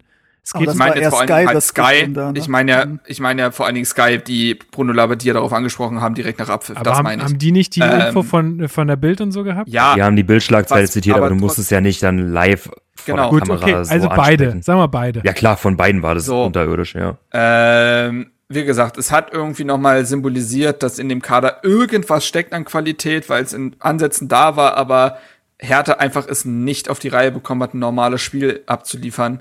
Ähm, Bremen in der Phase jetzt auch nicht gut. Ähm, ja, und äh, es war letztendlich, nachdem du ja auch schon 0 zu 3 gegen Hoffenheim verloren hattest, die zu dem Zeitpunkt auch nur 14. waren, war klar, dass irgendwas passieren muss. Also ich wusste, diese Mannschaft war an dem Punkt, das war dieses typische letzte Trainerspiel. Die Mannschaft war an dem Punkt, wo sie nicht mehr zu betreuen war von diesem Trainerteam und auch nicht mehr von diesem Manager. Genau. Da können wir vielleicht noch mal kurz einen Bogen zur Mitgliederversammlung schlagen, weil das wurde heute auch angesprochen, warum denn nicht diese Trennung von Preetz und Labadia schon früher erfolgt sei. Und ähm, da wurde dann auch gesagt, dass man eben die Hoffnung hatte, dass man dann in diesen entscheidenden Spielen, also ab dem Spiel gegen ähm, ja, Mainz. Mainz. oder Freiburg, ja genau, eigentlich Mainz, ähm, dann jetzt quasi nochmal so eine ähm, Gemeinschaft heraufbeschwört und jetzt eben in den Phasen, wo man wirklich punkten muss, das dann auch schafft. Mhm. Ähm, das war ja dann auch die Zeit, genau, zwischen dem 13. und dem 14. Spieltag, also zwischen dem Spiel gegen Freiburg und Schalke hat ja dann Carsten Schmidt auch seinen Amtsantritt gehabt. Ähm, und da hatte man dann eben die Hoffnung, dass man das jetzt in, äh, in dieser gemeinsamen Konstellation dann irgendwie hinbekommt. Aber spätestens nach dem Spiel gegen Bremen war dann halt klar, da kannst du nicht mehr in der Konstellation weitermachen. Ja, Zumal man ja auch ähm, mit äh, Bruno Labbadia, der hatte ja auch einen gewissen Kredit aus der Vorsaison. Also ne, Hertha war so ein bisschen der Gewinner der ersten nach-Corona-Zeit, also wo dann die Bundesliga weiterging. Hertha war ja da auch in, in Abstiegsgefahr zu dem Zeitpunkt noch. Äh, und das hat er dann sehr schnell hinbekommen, dass diese Mannschaft gut miteinander funktioniert hat. Ähm, und deswegen ist er auch mit ein bisschen Kredit in die neue Saison gekommen. Und wir sind jetzt die Spiele durchgegangen. Ähm, also ich hätte jetzt auch nicht so den klaren Zeitpunkt gesehen, wo, wo man sagen muss, okay, jetzt musst du dich von, vom Trainer trennen. Also das war für mich tatsächlich dann dieser Zeitpunkt, wenn du, also wo du halt zum einen gemerkt hast, okay, ähm, die Mannschaft setzt es offensichtlich nicht um, was der Trainer will. Und du hast halt auch jedes Momentum verloren, weil ne, gegen, gegen Hoffenheim 0-3 und dann gegen Bremen 1 zu 4, das war zu hart vom Ergebnis tatsächlich, was Marc auch sagt. Ähm, also so müssen diese Spiele eigentlich nicht ausgehen. Aber trotzdem war das der Moment, wo du was ändern musst und wo du dann wahrscheinlich auch im Verein erkannt hast, okay, wir können jetzt nicht Michael Preetz den neuen Trainer aussuchen lassen. Das war, das war auch dieses Ding mit dem Spielplan, was ja Marc vorher noch meinte, ne? Du hast, glaube ich, diese, diese Phase einfach abwarten wollen. Was passiert in dieser Phase, wo jetzt diese Muss-Spiele kommen oder wo alle sagen, na ja, davor muss sich die Mannschaft finden. Wir brauchen Geduld. Wir haben diese schweren Gegner jetzt. Äh, was passiert in der Phase, wo eigentlich ähm, es so ist, dass man Punkte holen muss? Und das ist dann äh, weitestgehend ausgeblieben, beziehungsweise mit sehr schwachen Leistungen irgendwie nur zum Unentschieden. Äh, äh, ja, hat es nur zu einem Unschieden gereicht. Und ich glaube, das war äh, letztendlich der, der richtige und ja, wie du schon sagst, ne, dann auch der, der äh, einzige Zeitpunkt, wo man das dann hätte machen können. Und sie haben es dann auch gemacht. Ähm, ja, wie es dann vonstatten gegangen ist, so ein bisschen schwierig, aber ähm, Arne Friedrich hat dann erstmal so ein bisschen die, die also beziehungsweise mit Carsten Schmidt zusammen die Kommunikation übernommen, waren dann sehr viel in, äh, in den Medien auch unterwegs. Also Carsten Schmidt viel bei Sky, oh Wunder. Ähm, und Arne Friedrich dann sehr viel vor den Kameras, auch auf den Pressekonferenzen und so. Und äh, ja, kurz danach, am 25.01. wird dann auch äh, Dada installiert als alter neuer Trainer. Ähm, bringt Zecke mit, bringt Admir mit. Ähm, und ja, ich glaube auch Petri, wurde der da auch schon wieder installiert? War das? War doch schon länger wieder da. Ah ja, okay. Ja. Ah, gut, war schon länger wieder da. Sobald, das war quasi ein Tag, nachdem Klinsmann weg war, ist Ah, wieder okay. gekommen. Ah ja, ja, ja, ja, richtig, sorry. Siehst du, ich werf das komplett durcheinander. Äh, ist schwierig, ist schwierig. Äh, ist gut, dass jetzt so eine EM ist, so eine wichtige. Ist einfach gut für mich einfach in meinem Kopf, damit ich das gut voneinander trennen kann. für nichts anderes ist dieses Turnier gut. Ähm, ja, wollt ihr noch irgendwie äh, was zu dieser Übernahme sagen? Es glaub, war im das war der- Endeffekt, ja, Marc, mach du. Ja, also ich glaube, Steven würde fast dasselbe sagen. Es war zu diesem Zeitpunkt der einzig logische Schritt. Du hast eine Mannschaft, die völlig verunsichert war, die kein Team war und Paul Dardai kennt diesen Verein, kennt die Drucksituation ähm, und weiß, was zu tun ist, um eine Mannschaft zu einer Mannschaft zu machen, weil wir erinnern uns an seine erste Amtszeit. Das war immer das große Plus, dass du sagen konntest, vielleicht hat Hertha in dieser Partie nicht den besten Fußball gespielt, aber sie war die stärkste Einheit und hat das Spiel deswegen auf ihr Niveau irgendwie gezogen, ähm, weil sie weil sie einfach taktisch auch äh, sehr gut eingestellt war, weil Pardada diese Mannschaft sehr gut kennt. Und du hattest das, all das hattest du ja mit Bruno Labbadia leider nicht mehr, auch wenn ich weiterhin davon überzeugt bin, dass er ein guter Trainer ist, aber es hat einfach nicht gepasst. Und ich glaube, dass Pardada die absolut logische Konsequenz zu diesem Zeitpunkt war, auch weil er so viel Kredit bei den Fans hat und dementsprechend auch viel abfedern kann.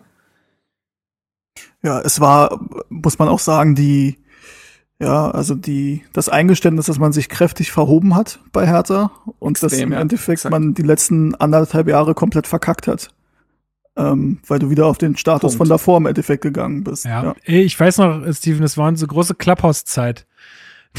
Stimmt, stimmt, stimmt. Es war die große, wir schließen Mark Schwitzky aus, weil er kein Apple-Gerät hat.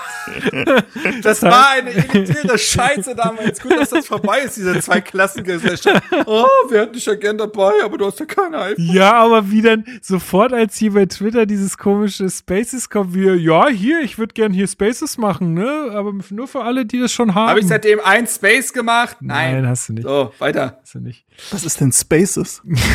Das, das ist, ist- dasselbe in grün für Ja, Twitter einfach. in bla- kannst in hellblau. Auch so Sprachräume machen. Ja, gut, Ja. aber Ja, nee, aber da haben wir auch ganz viel darüber geredet, dass, äh, äh, wie das vonstatten kommt und dass es, äh, wie es vonstatten ging und dass es auch, äh, glaube ich, eine sehr logische äh, und nachvollziehbare Entscheidung war. Und dann folgte am 30.01., fünf Tage nach Amtsantritt von Ganz Dardai. kurz, ganz kurz, ganz ja, kurz. Ja, ja, eine, ja, ja. eine Zusatzinfo. Damals wurde die Personalie noch damit verkündet, dass Paul Dardai bis 2022 bleibt. Das Genau. wurde so kommuniziert öffentlich. Genau. Ähm, das sollte ja später noch eine Rolle spielen. Genau.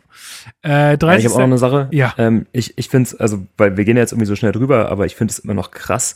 Wir gehen hier von einem Geschäftsführer Sport, also ich kann mich, gut, okay, doch, Dieter Höhnes habe ich noch miterlebt, aber also jetzt in meiner prägnanten, präsenten Erinnerung kann ich mich an keinen anderen Geschäftsführer Sport als an Michael Preetz erinnern.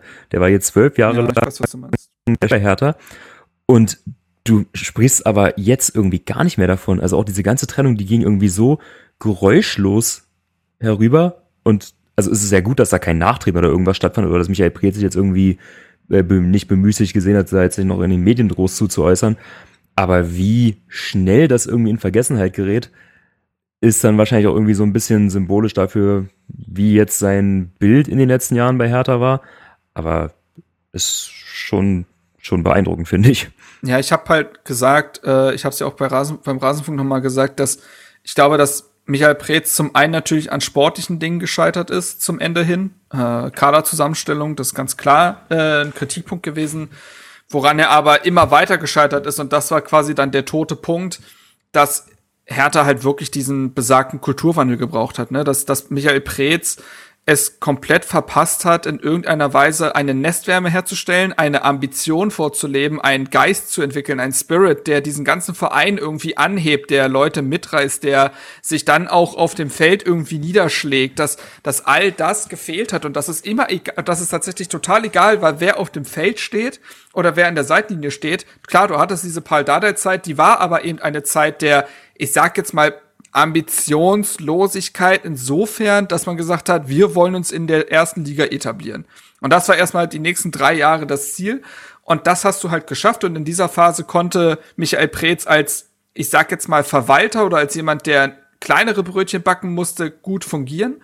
Aber sobald es dann um Ambitionen ging und die wurden zwangsläufig mit diesem Investment von Lars Windhorst äh, geweckt, da ist er dann gescheitert. Und äh, das, was man überhaupt all diese Jahre vermisst hat, wurde erst so richtig deutlich, als Arne Friedrich im, äh, aus den Schatten heraustrat von Preetz und mehr Verantwortung übernommen hat und mehr das öffentliche Gesicht wurde, ne? also sich dann eben statt Michael Preetz auf PKs zu setzen und so weiter. Äh, da hat man erst gemerkt, dass was es mit einem Verein macht, wenn man einen gewissen Geist vorgelebt bekommt und eine gewisse Leidenschaft und äh, dass dieses graue Maus-Image eben wirklich sehr stark mit der Person Michael Preetz verknüpft gewesen ist. man will nicht nachtreten, weil er für gute Jahre äh, stand und ähm, diesem Verein auch sicherlich äh, alles gegeben hat, was er so hatte. Also Michael Preetz liebt Hertha BSC, da bin ich mir zu 100% sicher. Das wirst du ihm niemals vorwerfen können, dass er da was gemacht hat. Aber Michael Preetz hat, glaube ich, es sich irgendwann zu bequem gemacht. Wie gesagt, wir haben auch schon oft darüber gesprochen, dass er, dass er eben sich nicht breiter aufstellen wollte. Er ist immer der alleine verantwortlich, äh, alleinige Verantwortliche geblieben und ähm, sobald sich das verändert hat, hast du gesehen, dass es nicht mehr funktionieren kann und ähm, ja. Sein Vorgehen wird in gewissen Phasen auch das Richtige gewesen sein und auch das Richtige für Hertha ja. BSC. Und ich ja. glaube, vielleicht wärst du mit einem Arne Friedrich äh, in manchen Situationen schlechter dran gewesen. Kann, kann alles sein.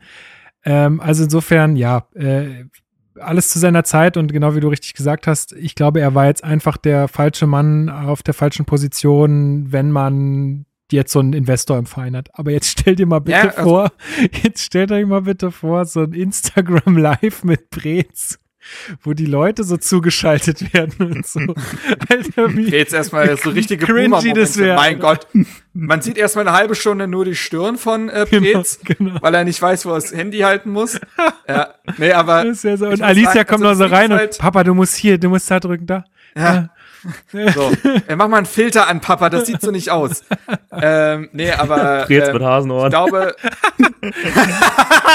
mit diesem ja, Hund, genau. mit diesem Hund. Sehr gut, sehr gut. Aber man muss halt sagen, also, Hertha hat Wenn der Mund aufmacht, kommt die Zunge so raus zum Schrecken.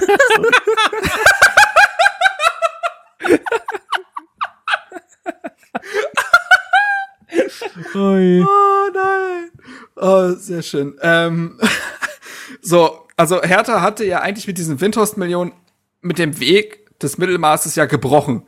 So. Und Michael Preetz stand halt für Mittelmaß. Und Mittelmaß war für Hertha eine Zeit lang das Optimum, eben als man kein Geld hatte, eben als man kluge Lösungen finden musste, eben als man äh, kleinere Brötchen backen musste. Und das war aber nicht mehr zu rechtfertigen. Und Preetz ist diesen Weg nicht mit, mitgegangen. Preetz stand für mich immer für dieses, naja, bloß keine Erwartung wecken, weil man könnte sie ja enttäuschen. Das war auch immer bei dieser Formulierung des Saisonziels so ein Ding. Ähm, und wenn er Ambitionen irgendwie formuliert hat, wirkte das nie intrinsisch. Das wirkte immer wie, ah ja, jetzt muss ich ja. Naja, gut, dann sage ich jetzt mal das und das. Aber das wirkte nie, als würde er das vorleben. Und ich glaube, dass, ich glaube, ich bin fest davon überzeugt und ich finde, dass die Zeit unter Arne Friedrich das bewiesen hat, das, was die Verantwortlichen vorleben und in den Verein geben an Energie und an Leidenschaft, wird sich auf dem Platz widerspiegeln. Und damit konnte Hertha nicht mehr zufrieden auch, sein. Auch in der, auch in der Fanschaft oder so in der Außenwirkung von Hertha wird sich da einiges drehen mit Leuten wie Carsten Schmidt als Kommunikationsprofi, wie man ja jetzt äh, auch sieht schon. Äh, wenn Arne jetzt noch, eine, noch ein Jahr macht, ich glaube, da wird sich so viel tun und ich glaube, was du jetzt gerade gesagt hast, absolut richtig. Dieses äh, leider auch graue Maus-Image ist ganz stark verbunden auch mit dieser Personalie Preetz. Das ist äh, meiner Ansicht nach äh, einfach so. Das heißt nicht, dass ich Brez irgendwie doof finde oder so. Es ist einfach so, dass er da, glaube ich, einen großen Anteil daran hat. Äh, und dass ich glaube, dass das sich jetzt bessern wird. Ich glaube auch. Kulturwandel. Ja. Jetzt zu dem Thema Kulturwandel nur noch kurz ein Satz. Das hat auch Carsten Schmidt heute in der äh, Mitgliederversammlung nochmal gesagt, als dann diese Nachricht kam, dass man sich jetzt eben in Quarantäne begeben muss, ähm, dass man sich dann eben kurz geschüttelt hat und dann gesagt hat, okay, wir erzeugen jetzt hier eine, Recht, äh, eine jetzt erst Rechtsstimmung und hat eher so gesagt von der Empfangsdame bis halt hoch in die Geschäftsführung, äh, dass da alle an einem Schrank, Schrank ziehen und ja, ich bin skeptisch, ob das unter Michael Preetz auch so überzeugend abgelaufen wäre. Ja. Da kommen wir gleich noch dazu. betont, dass er zum ersten Mal, dass er zum ersten Mal in all seiner Zeit bei Hertha, er wird ein bisschen übertrieben haben, aber zum ersten Mal erlebt, dass alle in dieselbe Richtung gegangen sind in den letzten Wochen und Monaten.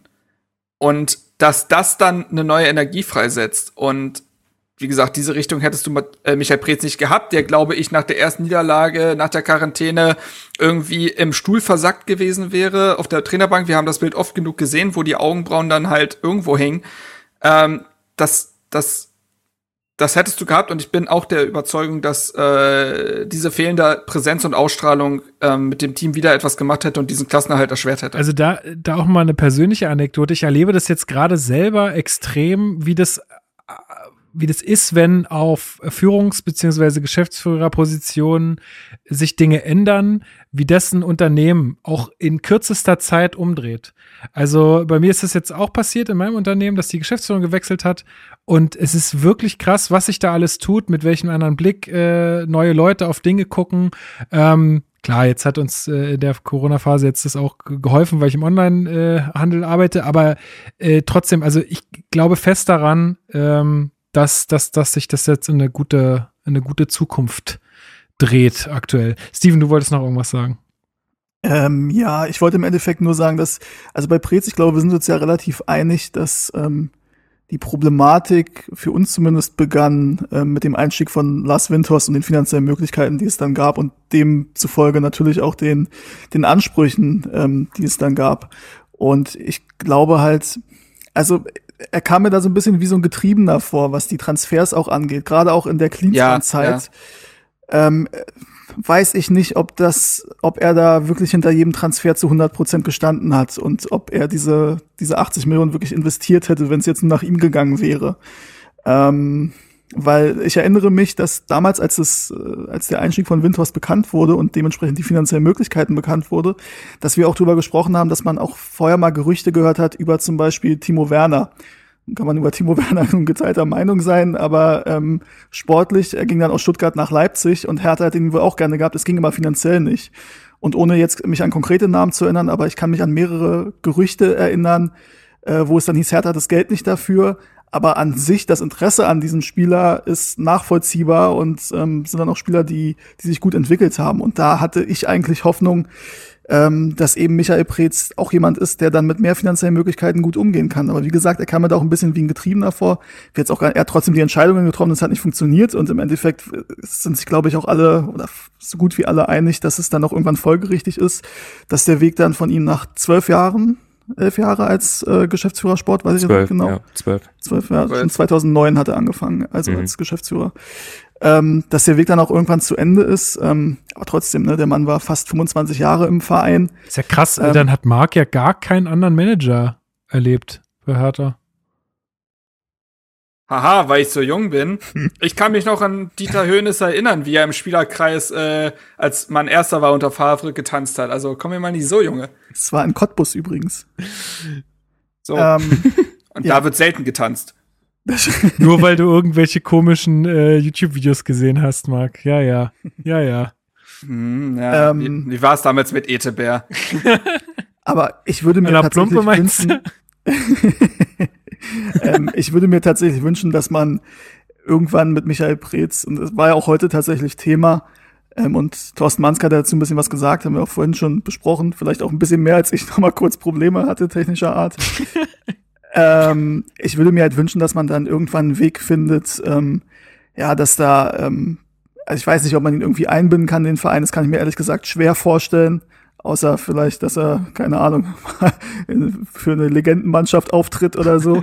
Hallenturnier. Ähm, Hallen- aber sonst als, eh, als ehemaliger Geschäftsführer Sport ihn irgendwie anders einzubinden, wird wahrscheinlich schwierig. Ich habe keine Ahnung, ob er Ambitionen hat, bei einem anderen Verein das zu machen, kann ich nicht sagen. Aber ich würde mir schon wünschen, wenn beide Seiten sagen können, okay, äh, er bleibt ein Herr Tana und wenn er das auch selbst von sich sagen würde, weil das finde ich immer sehr.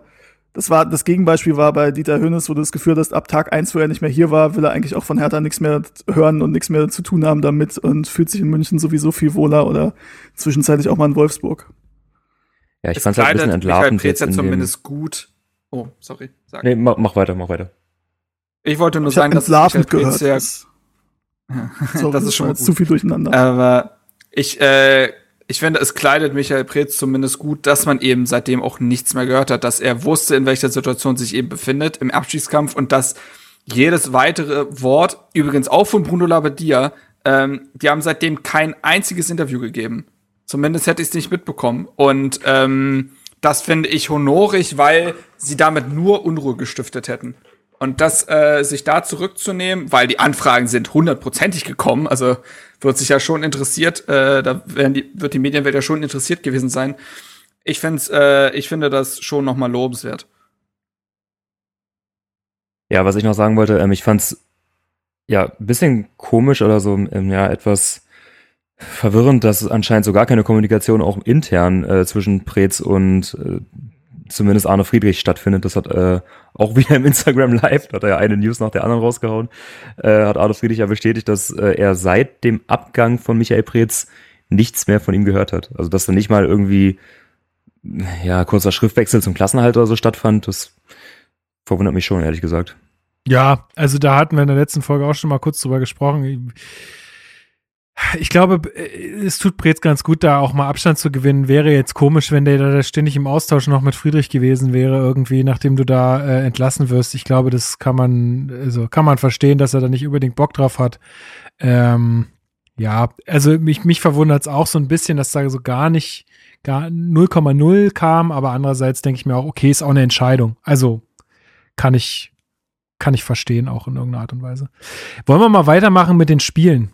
Weil äh, wir sind jetzt hier schon Ja. bei einer Aufnahmezeit von zweieinhalb Stunden und wir sind erst auf der Hälfte der Saison. Ähm, Ja. Schwierig. ähm, Eintracht Frankfurt, äh, 30.01., 19. Spieltag, äh, 3 zu 1 verlieren wir da. Ähm, ja, hatten wir auch schon kurz äh, drüber geredet. Jahrstein wieder im Tor. Ähm, Askasiba im defensiven Mittel Mittelfeld. Äh, Mittelfeld, ja, das passt bei. Mittelfeld. ähm, Frankfurt zweitbeste Offensive zu diesem Zeitpunkt. In der Formtabelle äh, war Frankfurt auch auf Platz 1. Also die waren im, auf dem richtigen Hoch. Ähm, Jahrstein zeichnet sich auch dreimal ziemlich gut aus. Also da hat man dann schon gesehen, oh, okay, äh, war jetzt gar nicht so schlecht, dass du den da hingestellt hast. Äh, aber dennoch verliert man dieses Spiel 3 zu 1. Ähm, ja, aber ich glaube, so einen richtigen Vorwurf hat man da Hertha nicht gemacht, weil es- Dardai konnte jetzt in fünf Tagen auch nicht wahnsinnig viel bewegen. Ähm, äh, Steven, wie hast du das Spiel sonst so gesehen? Ja, also ich habe schon das Gefühl gehabt, dass da, also der Fokus lag darauf, okay, zeigt man, dass ihr eine Mannschaft seid und kämpft und Einsatz und so weiter und äh, das muss alles stimmen. Also es muss über die Mentalität kommen und funktionieren. Ähm, und ich finde, dass man da schon einen Schritt gesehen hat. Ähm, so ein bisschen hatte man, oder ich zumindest schon auch die Hoffnung, dass es irgendwie so ein, dass der Trainereffekt so richtig kickt und man dann äh, direkt die Punkte holt und direkt gewinnt. Das war, das war dann nicht so. Man muss auch sagen, Frankfurt war, glaube ich, auch sehr gut zu diesem Zeitpunkt. Die Ja. waren in einer sehr starken Phase. Ähm, und insofern, ich weiß jetzt gar nicht, ähm, personell, wie es äh, da aussah beim Spiel. Also Jahrstein hatten wir natürlich das Thema. Stimmt, stimmt, halt da war auch wieder von Anfang an dabei. Mhm. ja, den hat er Ähm, ausgepackt. Ja, ich glaube, also für mich, was ich damals mitgenommen habe, war so das Gefühl, okay, das wird wahrscheinlich bis zum Ende tatsächlich äh, eng werden, weil der Spielplan halt auch so ist, wie er ist. Ähm, und ja, also kann jetzt nicht sagen, so das war jetzt auf einmal eine völlig andere Hertha, die ich da gesehen habe. Das hat vom, vom Einsatz her gestimmt. Ähm, Luca Netz hat ja tatsächlich auch gespielt, zumindest die erste Halbzeit. Ähm, ja, und äh, ist jetzt nicht so viel, was ich aus diesem Spiel ehrlich gesagt mitnehmen kann, außer das Gefühl, okay, man hat da ganz gut mitgehalten, war kämpferisch gut, äh, hat ja auch wieder geführt, wenn auch nur 60 Sekunden oder so. Ja. Ähm, Mhm. Ja, und Frankfurt weiß- halt sehr, sehr stark zu dem Zeitpunkt. Ich weiß noch, dass äh, Dada ja diese ähm, diese Einstiegs-PK hatte, ne, wo ich, wo uns, glaube ich, allen das äh, Herz so ein bisschen aufgegangen ist, weil es wieder so eine gewisse Form von Wärme und mh, ich, äh, an, also er war nicht eben so angespannt, wie auch ein Labadia dann zum Ende relativ angeschossen wirkte. Ich weiß, ich weiß noch, wie Paldar der davon sprach, dass er dachte, also nach dem, was er alles so gehört hat, dachte er, er kommt da in die Kabine und 20 Alligoren, Alligatoren sitzen da und fressen ihn auf. Ähm, und dass er jetzt nicht unbedingt den Eindruck hatte und dass er, dass er hat mit all, allein mit seiner Rhetorik schon wieder das Geschehen auf sich gelenkt und von der Mannschaft weg. Und genau das wollte man ja unter anderem auch haben, dass er auch da einen anderen Spirit vorlebt. Und ähm, ich fand auch, dass die Mannschaft da in dem Spiel relativ, äh, ja, sie war gewillt. So taktisch konntest du eben nicht viel machen. Klünter hat er ausgegraben, der hat vorher, ich glaube, nicht ein Spiel oder so in der Saison gemacht. Ich muss mal kurz, äh, das interessiert mich jetzt doch noch mal ganz kurz, Sekunde. Äh, ja, tatsächlich, das war sein erstes Spiel in der Saison. Ähm, und ja, da hat er sich so ein bisschen eine Achse versucht aufzubauen mit Spielern, die er vielleicht schon auch ein bisschen besser kennt. Ja, Stein Klünter und Spielern, wo er vielleicht in der kurzen Zeit gedacht hat, die bringt mir vielleicht auch den Kampf aufs Feld mit einem Askasibar. Ähm, ja, aber dass, dass, dass der Spielplan schwierig für Paldada war, war eben klar, weil du in den Spielen darauf hast du gegen Frankfurt gespielt, die waren Sechster. Du hast gegen Bayern gespielt, äh, gegen Stuttgart, die zu dem Zeitpunkt auch nicht so ganz verkehrt waren, gegen Leipzig und Wolfsburg. Ähm, und Paldada sprach, glaube ich, auch auf seiner äh, PK davon, dass er, dass er normalerweise sechs, sechs Wochen bräuchte, um eine Mannschaft wirklich in- und auswendig kennenzulernen und zu wiss, äh, dann zu wissen, was eine Mannschaft braucht. Es hat ja dann tatsächlich auch sechs Wochen gedauert, nämlich bis zum Augsburg-Spiel, bis der erste Sieg kam. Die Wochen davor waren davon geprägt, dass er die Mannschaft kennengelernt hat, dass er gewisse Basics eintrainiert hat, sowohl was Einsatz und Teamgeist angeht, als auch Taktik. Ja. Übrigens, das mit den Alligatoren war dann auch der Beginn von den Veterinärstunden mit Paul ja, genau. Das Genau. rote Känguru, das Genau. rote Känguru Genau. springt 4,80 Meter hoch, was? Ich kenne alle Tiere. Ähm, genau, am 1.2. Äh, verpflichtet Hertha dann äh, Sami Khedira und äh, Nemanja Radonjic. Äh, Keti, also beides ja dann von Friedrich initiierte Wechsel. Ähm, Kedira, also werden wir vielleicht später auch noch mal drauf eingehen, beziehungsweise sind wir auch schon drauf eingehen, müssen wir später gar nicht mehr so doll machen, weil haben wir erst in der letzten Folge besprochen. Kedira für mich ein extrem guter Move ähm, in der Phase, äh, einfach zu sagen, ey, da ist jemand, der, der möchte noch mal irgendwo mit anpacken, spielt dort, wo er jetzt ist, keine Rolle, hat aber die brutale Erfahrung, ich kenne den gut, äh, wir, wir, wir können gut miteinander. Ähm, das ist jemand, der äh, gewisses Standing hat, einfach so vom Start weg in einem Team, dem hört man zu, der ist auch ein guter Typ, ähm, der ist überall dabei und bringt halt einfach eine gewisse Professionalität äh, in, diese, in diesen ganzen Haufen mit rein. Und war ja auch spielerisch teilweise relativ ordnend. Also für mich äh, eine gute Verpflichtung, obwohl wir damals alle gesagt haben, hm, mal gucken, wie viel, wie viel er überhaupt spielt. Das sollte sich ja dann auch bewahrheiten, weil er war ja dann auch bei uns relativ lange verletzt. Ähm, und Nemanja Radonjic, ja, da wusste man auch nicht so, ja, er ist halt sehr schnell, so, und, und sehr dribbelstark. So, das, Laut- Laut eigener Aussage irgendwie 37 km/h oder so, was mit Abstand Mhm. schneller wäre als alle anderen. Also, ja, aber hat er, hat er glaube ich, ja sogar äh, bestätigt, oder? War er nicht so einmal, also im, im Speed-Alarm war nicht, war nicht Ja, so 37 glaube ich nicht, aber also er ist sehr, sehr schnell, ohne Frage. 37 war, glaube ich, ein bisschen unter ohne Ball äh, Rückenwind oder so, aber ohne Ball?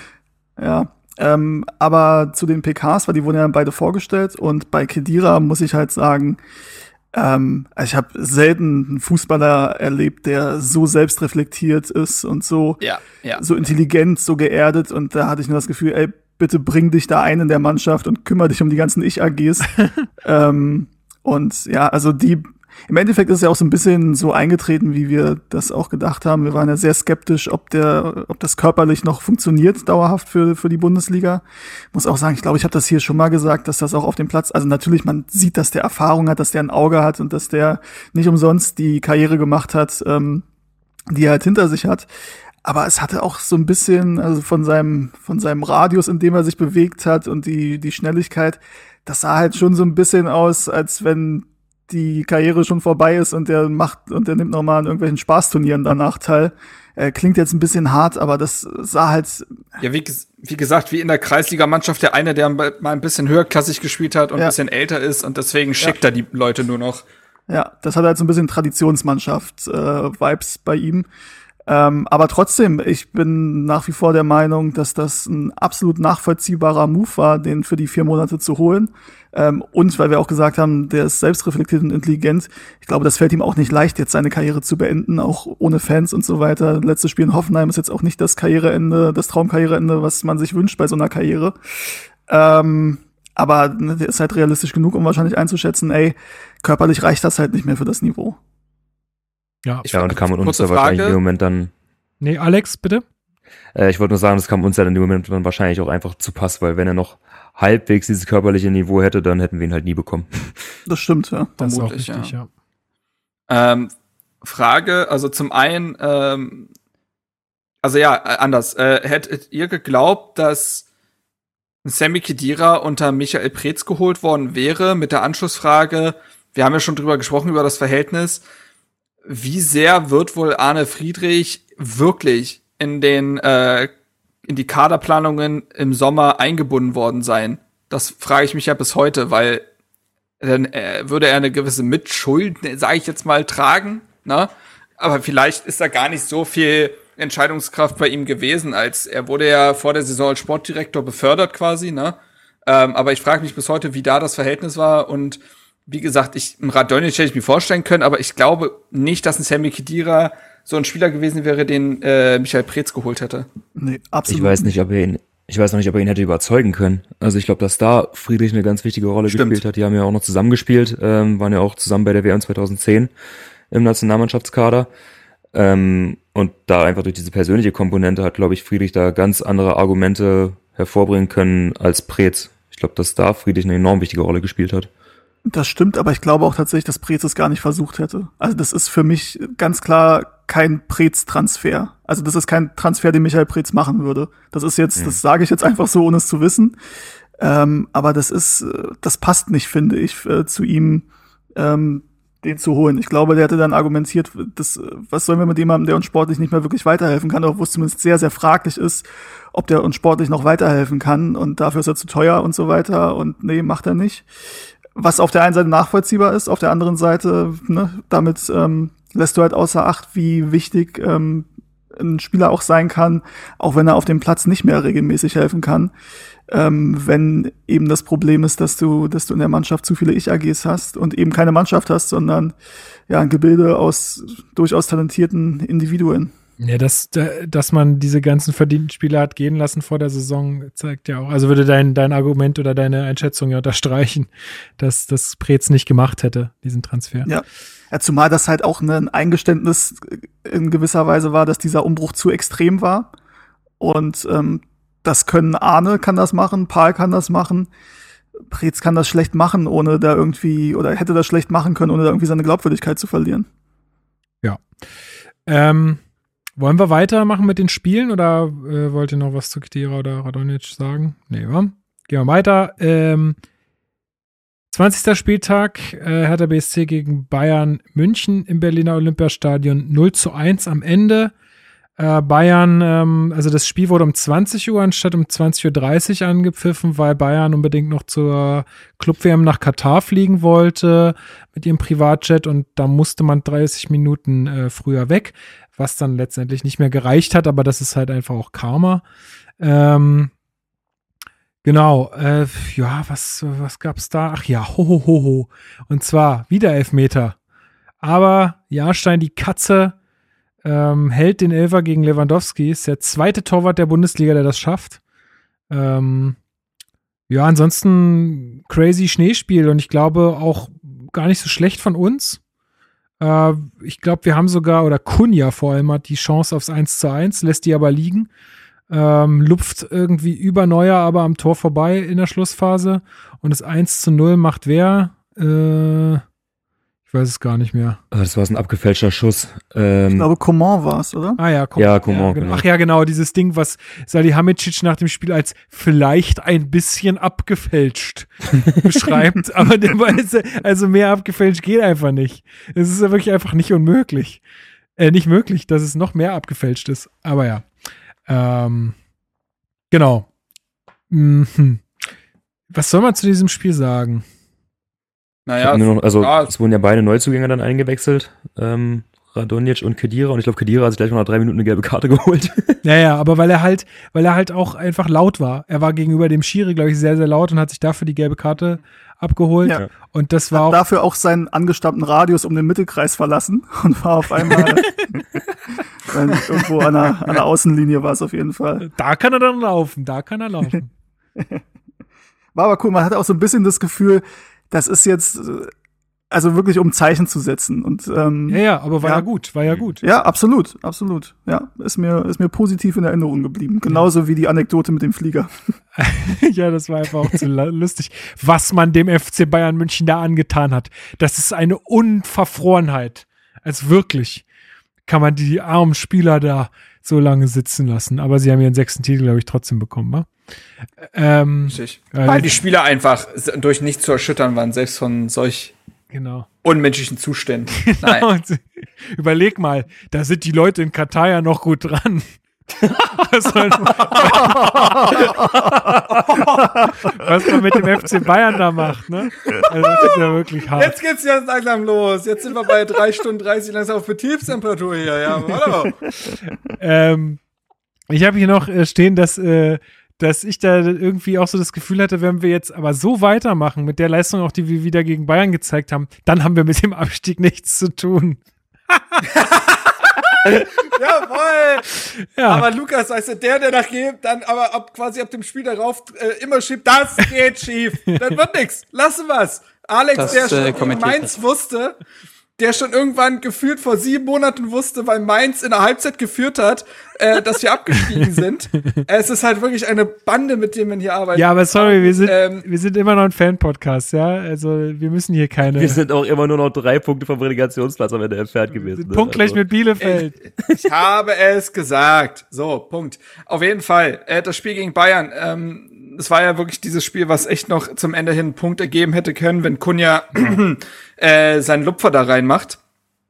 Aber auch da hat man an dem Spiel noch mal gesehen, an der Rhetorik von Paul Dardai, nämlich nach Abpfiff, dass das jetzt eine andere Geschichte ist, weil Paul Dardai ja danach nicht auf Kunja eingehackt hat, sondern lobend hervorgehoben hat, dass Kunja überhaupt noch in diese Situation gekommen ist und dass er am Anfang also Paldada hat jetzt nicht den gute Launebär gespielt, weil er war jetzt ja nicht ungläubig, also er unglaubwürdig oder solche Dinge, sondern er hat wirklich sehr versucht, dieser Mannschaft neues Selbstbewusstsein zu geben und positive Dinge herauszuarbeiten. Und dieses Spiel gegen Bayern war da ein bisschen stellvertretend für. Und ich glaube, das war ganz wichtig, dieser Mannschaft erstmal in diesen ersten Wochen, wo klar war, dass es keine Punkte regnen wird gegen diese Gegner, dieser Mannschaft überhaupt erstmal eine Form von Selbstbewusstsein zu geben. Also ähm, das da, das waren so die ersten Dinge, die, glaube ich, gewirkt haben, wenn man so will. Ja.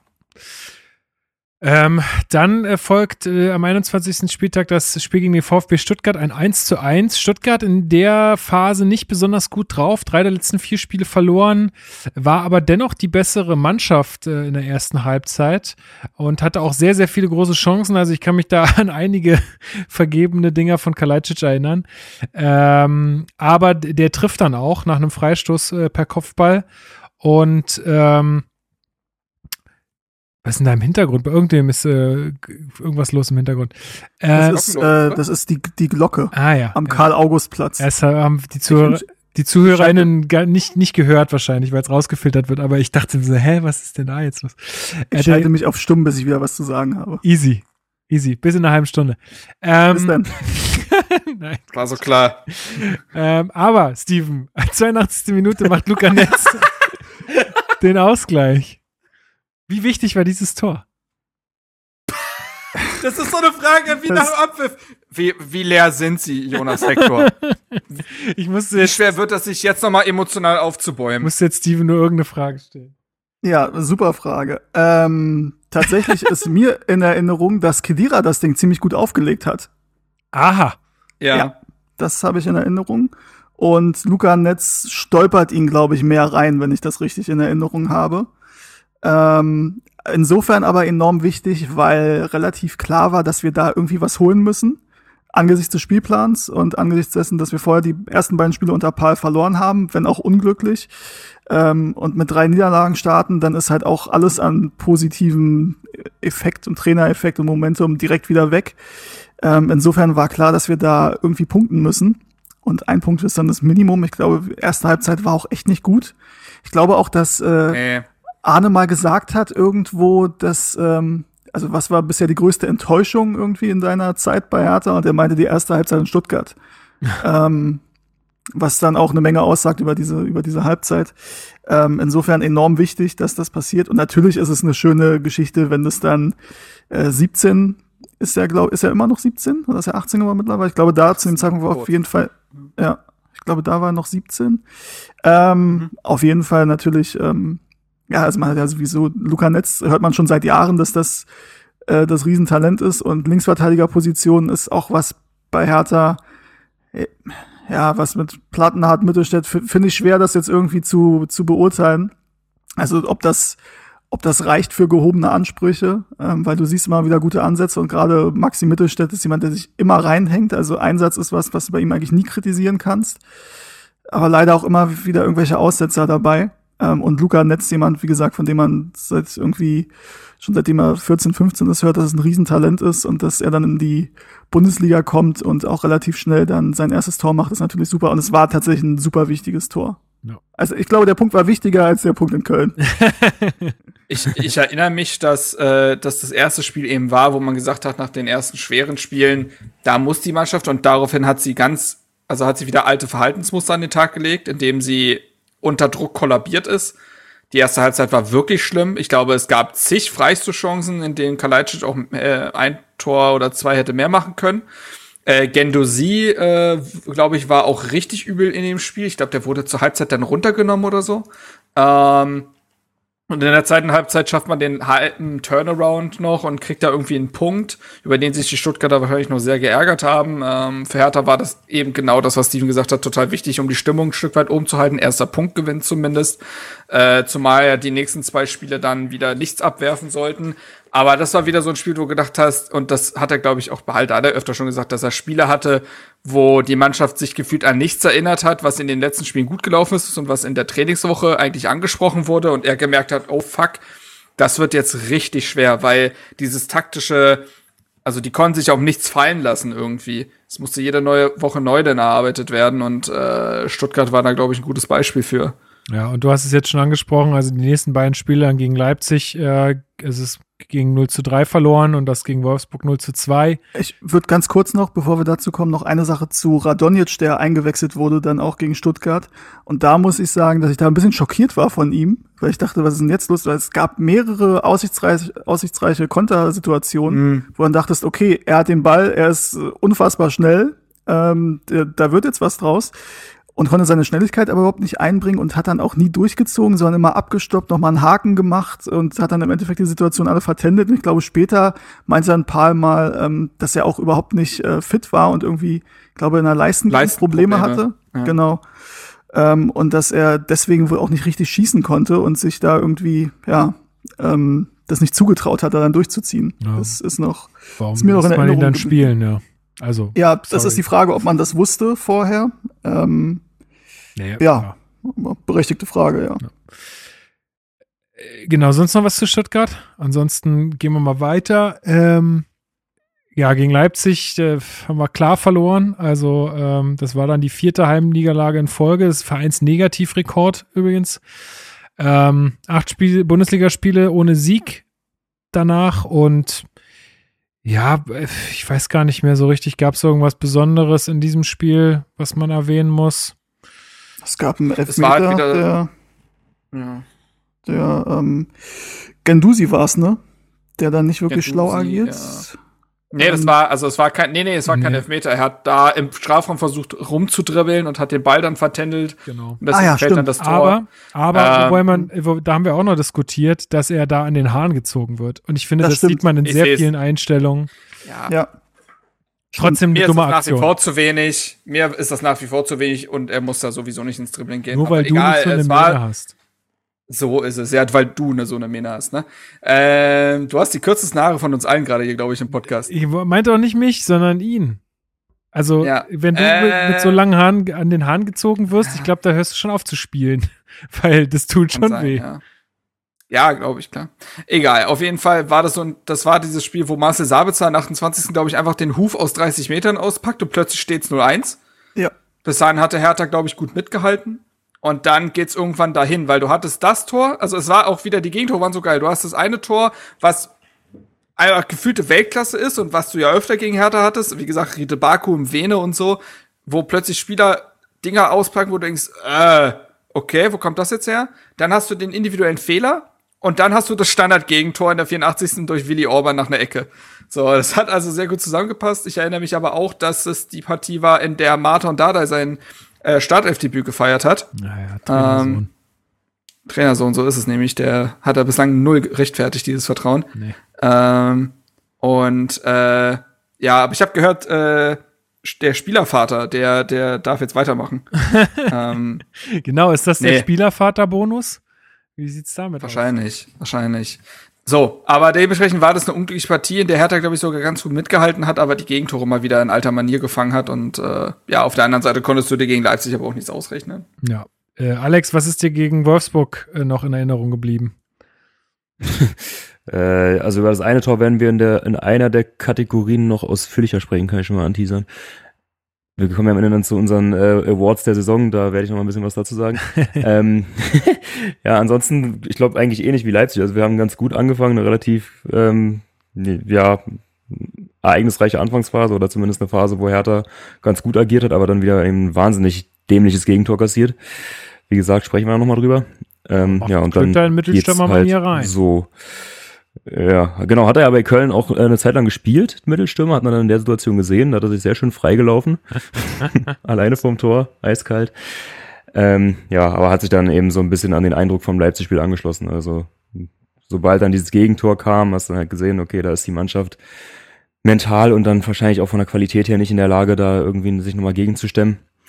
Ja, weil wir und das also sollte dann, ja, Weil, also ich habe hier auch noch notiert, dass wir über weite Strecken eigentlich ein ganz gutes Spiel gezeigt haben, aber du, sagst es, ne? Also dann äh, irgendwie es, aber uns nicht belohnen, wahrscheinlich. Äh, weil ich glaube, dass das für Wolfsburg das jetzt auch nicht, also die beste Wolfsburger Leistung war der Saison. Es war dann eher wieder so individuelle Fehler, äh, Klünter und Standardgegentor. ist halt echt original.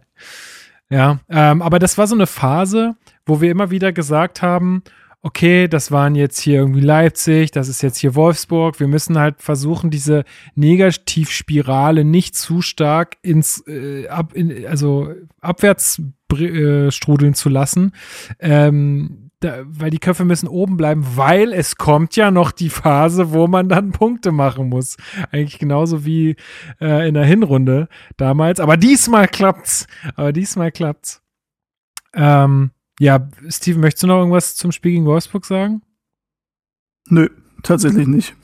Gut. Ich habe dazu nicht viel mehr zu sagen. Nee. Marc, du noch irgendwas? Weiter geht's. Weiter geht's. Und zwar kommen wir jetzt zu einem äh, auch sehr wichtigen Spiel in der Retrospektive. Äh, Am 24. Spieltag Hertha BSC spielt gegen den ersten FC Augsburg im Berliner Olympiastadion. Ähm, ja, wir hatten zu dem Zeitpunkt zwei Punkte aus neun Spielen geholt und nur drei Tore erzielt. Ja, war jetzt halt nicht so geil, aber das äh, zeigt, also, oder das hatten wir ja auch vor drei Stunden schon mal ungefähr ähm, gesagt. Ähm, das glaube ich, Dardai da, also das ist nicht so dieser riesen Trainereffekt von Dardai zu erwarten war, weil da halt einfach überhaupt kein Team war. Und dass er erstmal diese sechs Wochen, hattest du ja auch vorhin schon gesagt, sechs Wochen brauchte, um wirklich sich irgendwie mit dieser Mannschaft äh, zu arrangieren, diese Mannschaft kennenzulernen, da irgendwie ein Team zu formen oder irgendwas entstehen zu lassen. Ähm, deswegen, äh, glaube ich, waren die Ergebnisse bis dahin auch so, wie sie waren. Ähm, aber auch gegen Augsburg sollte es erstmal schlecht losgehen. Äh, ja, Laszlo Benesch, der wieder auch so ein crazy Tor macht auf einmal in der zweiten Minute, ähm, schießt Augsburg in Front. Ähm, und wir laufen schon wieder in einem Rückstand hinterher. Ähm, also ja, auch da erste Halbzeit irgendwie. Vielleicht war es auch wieder so dieses Ding, okay, wir müssen jetzt äh, was schaffen. Wir müssen jetzt hier irgendwie Punkte holen. Ähm, und dann aber in der zweiten Halbzeit, äh, Steven, war man, ging es ganz gut. Ja, ging besser. Also es war kein, kein großartiges Spiel. Ähm, du hast die, die Anspannung gemerkt, weil du wusstest, okay, äh, also das ist das Spiel, wo du punkten musst und wo du gewinnen musst. Ähm, äh, hat dann auch funktioniert. Ich habe noch in Erinnerung, dass äh, Zecke sich auch seine erste gelbe Karte abgeholt hat. ähm, weil er sich beschwert hat, ähm, ich glaube, Pedersen war es, der äh, schon verwarnt war und in der Nähe der, der Bank ähm, ja, ein Foul, Foul macht, wo man gelb geben kann, also dann gelb-rot, hat er sich ein bisschen aufgeregt. Äh, und ansonsten ähm, habe ich halt vor allem dieses, dieses 2 zu 1 und den Elfmeter im Kopf. Ja. Ähm, der halt unfassbar wichtig war, wo ich auch sehr nervös war vor der, vor der Ausführung. Und wo ich sagen muss, Respekt, den hat Dodi unfassbar gut geschossen. Ja. Ähm, und hat er die Nerven behalten. Komplett, also da, das war ja so eine komplett äh, komische Situation. Oder ich glaube, also ich bin aus dem, ich bin ja aus dem Raum gegangen. Als ich gesehen habe, dass Dodi da mit dem Ball steht, bin ich aus dem Raum gegangen und habe gesagt, okay, ich kann mir das nicht angucken. Ähm, weil ja, Dodi zu der Zeit ja auch irgendwie völlig von der Rolle irgendwie also das muss der ja auch gemerkt haben, dass, dass er da nicht so wahnsinnig viel Vertrauen genießt und dass der sich da in der Situation den Ball schnappt und den dann so verwandelt, Hut ab. Also es war auch geil, das waren so ikonische Szenen, wie dann diese ganze Bank explodiert, Friedrich da auf den Platz springt, äh, Gendosi direkt zur Bank sprintet vom Feld und alle mega erleichtert waren. Ähm, also ja, war auf jeden Fall ein sehr, sehr, sehr wichtiger Sieg in der Phase. Und Zu, zumal ja dann Augen auch wieder. Schon, ja. In meinen Augen schon fast so irgendwie so ein logischer.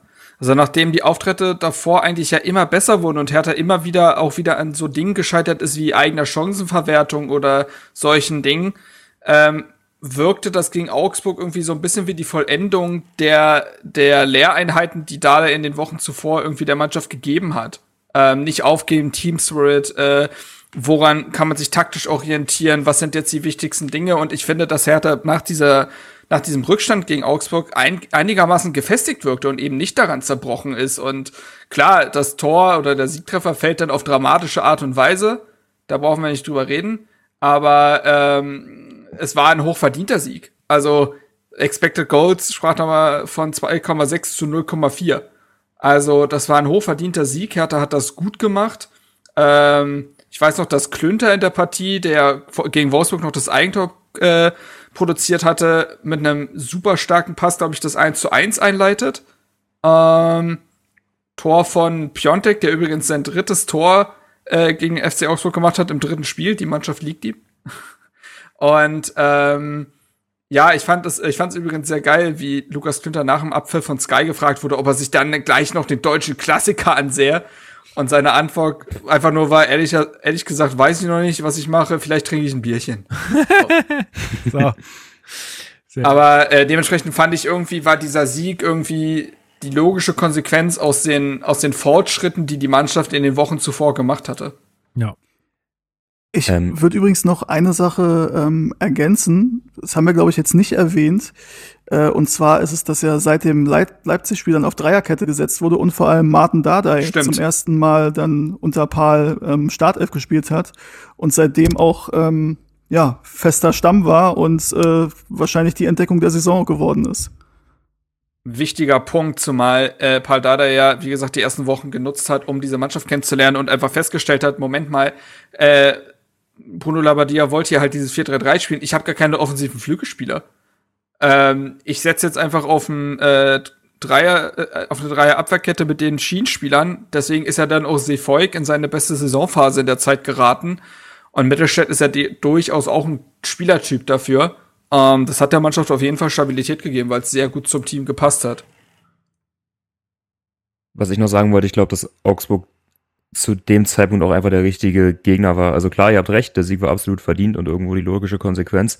Aber hättest du da einen Gegner gehabt, der, ich formuliere es mal freundlich, nicht unter Heiko Herrlich trainiert äh, ja, wird, ja. dann wäre das anders ausgegangen, weil du hast diese ideale Situation für Augsburg, gehst früh in Führung gegen eine total verunsicherte Mannschaft, ähm, wie wir es damals waren. Und wenn die da ein bisschen mehr nachgesetzt hätten und das 2 0 nachgeschoben hätten, dann wäre der Drops gelutsch gewesen. Ja. Also da können wir wirklich von Glück reden, dass es halt Augsburg war zu dem Zeitpunkt. Ja.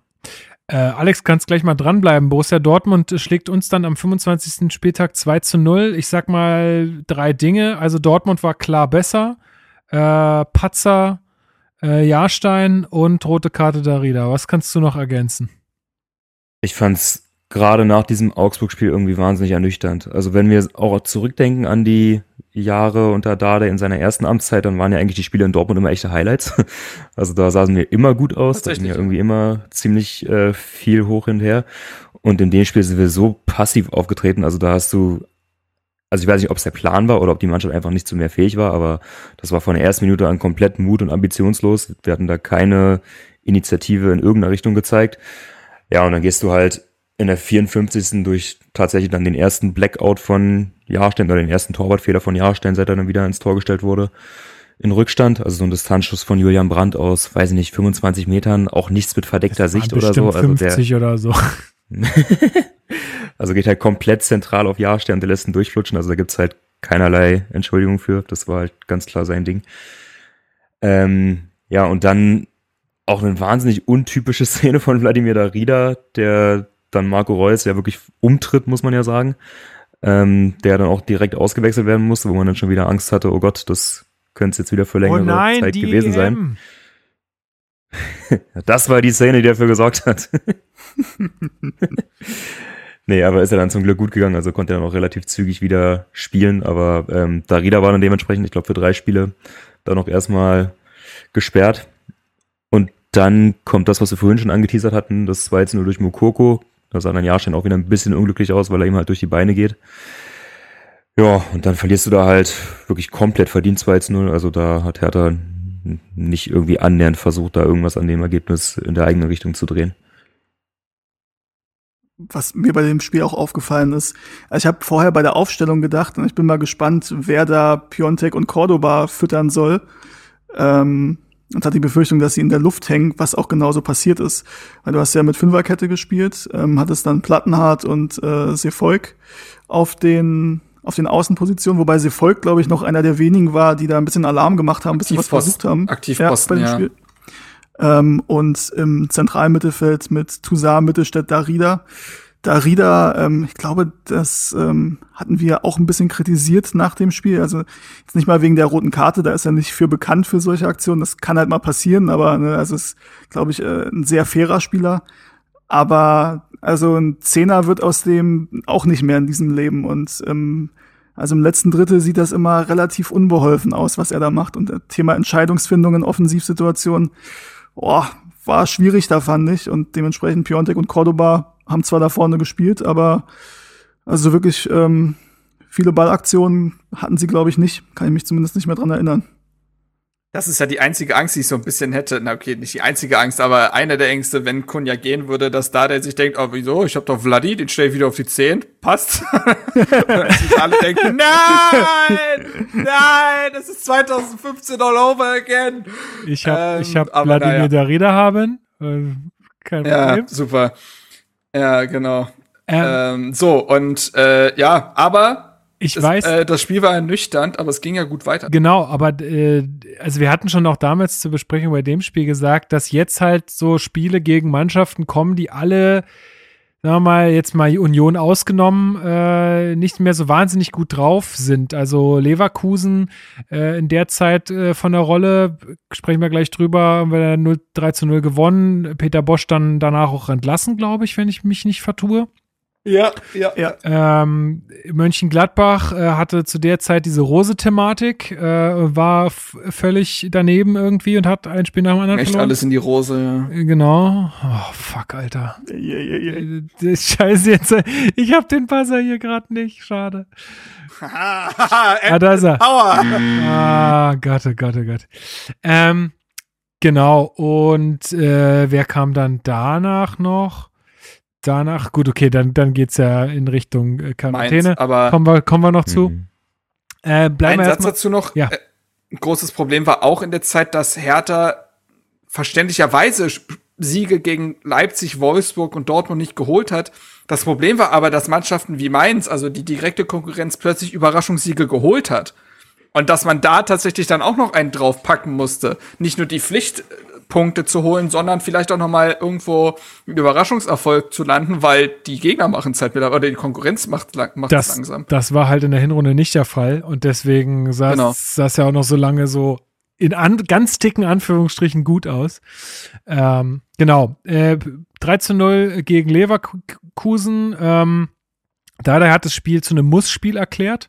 Und das war auch dieses äh, Spiel, wo er da so ein bisschen ausgetickt ist bei Sky am Mikrofon wegen Trainersohn und so. Ähm, ja, aber dieses Spiel ist so crazy gewesen. Da lief einfach Ja. alles für uns. Es war einfach wie, als wenn du das so bestellt hättest und dann holst es einfach ab. Erste Minute, Ich hatte schon, hatte schon gesagt, äh, der negative Kammerhaushalt Herthas in der gesamten Saison wurde quasi in einem Spiel wieder ausgeglichen. also wirklich. also Es war so 1, 1 zu 0 von Seefolk in der vierten Minute von so einem, naja, ich will mal nicht sagen, dass es unbedingt ein Schuss sein sollte. war gewollt. aber hatte Deovaisio The Volk zum Mitschwinner. ja, ja, genau. Äh, und ähm, oh, also, naja. Ich, ich habe jetzt ja auch irgendwann keine Muße mehr, die Hand auszustrecken, um diesen Buzzer zu drücken. Ähm, das kommt wahrscheinlich viel noch viel zu oft vor.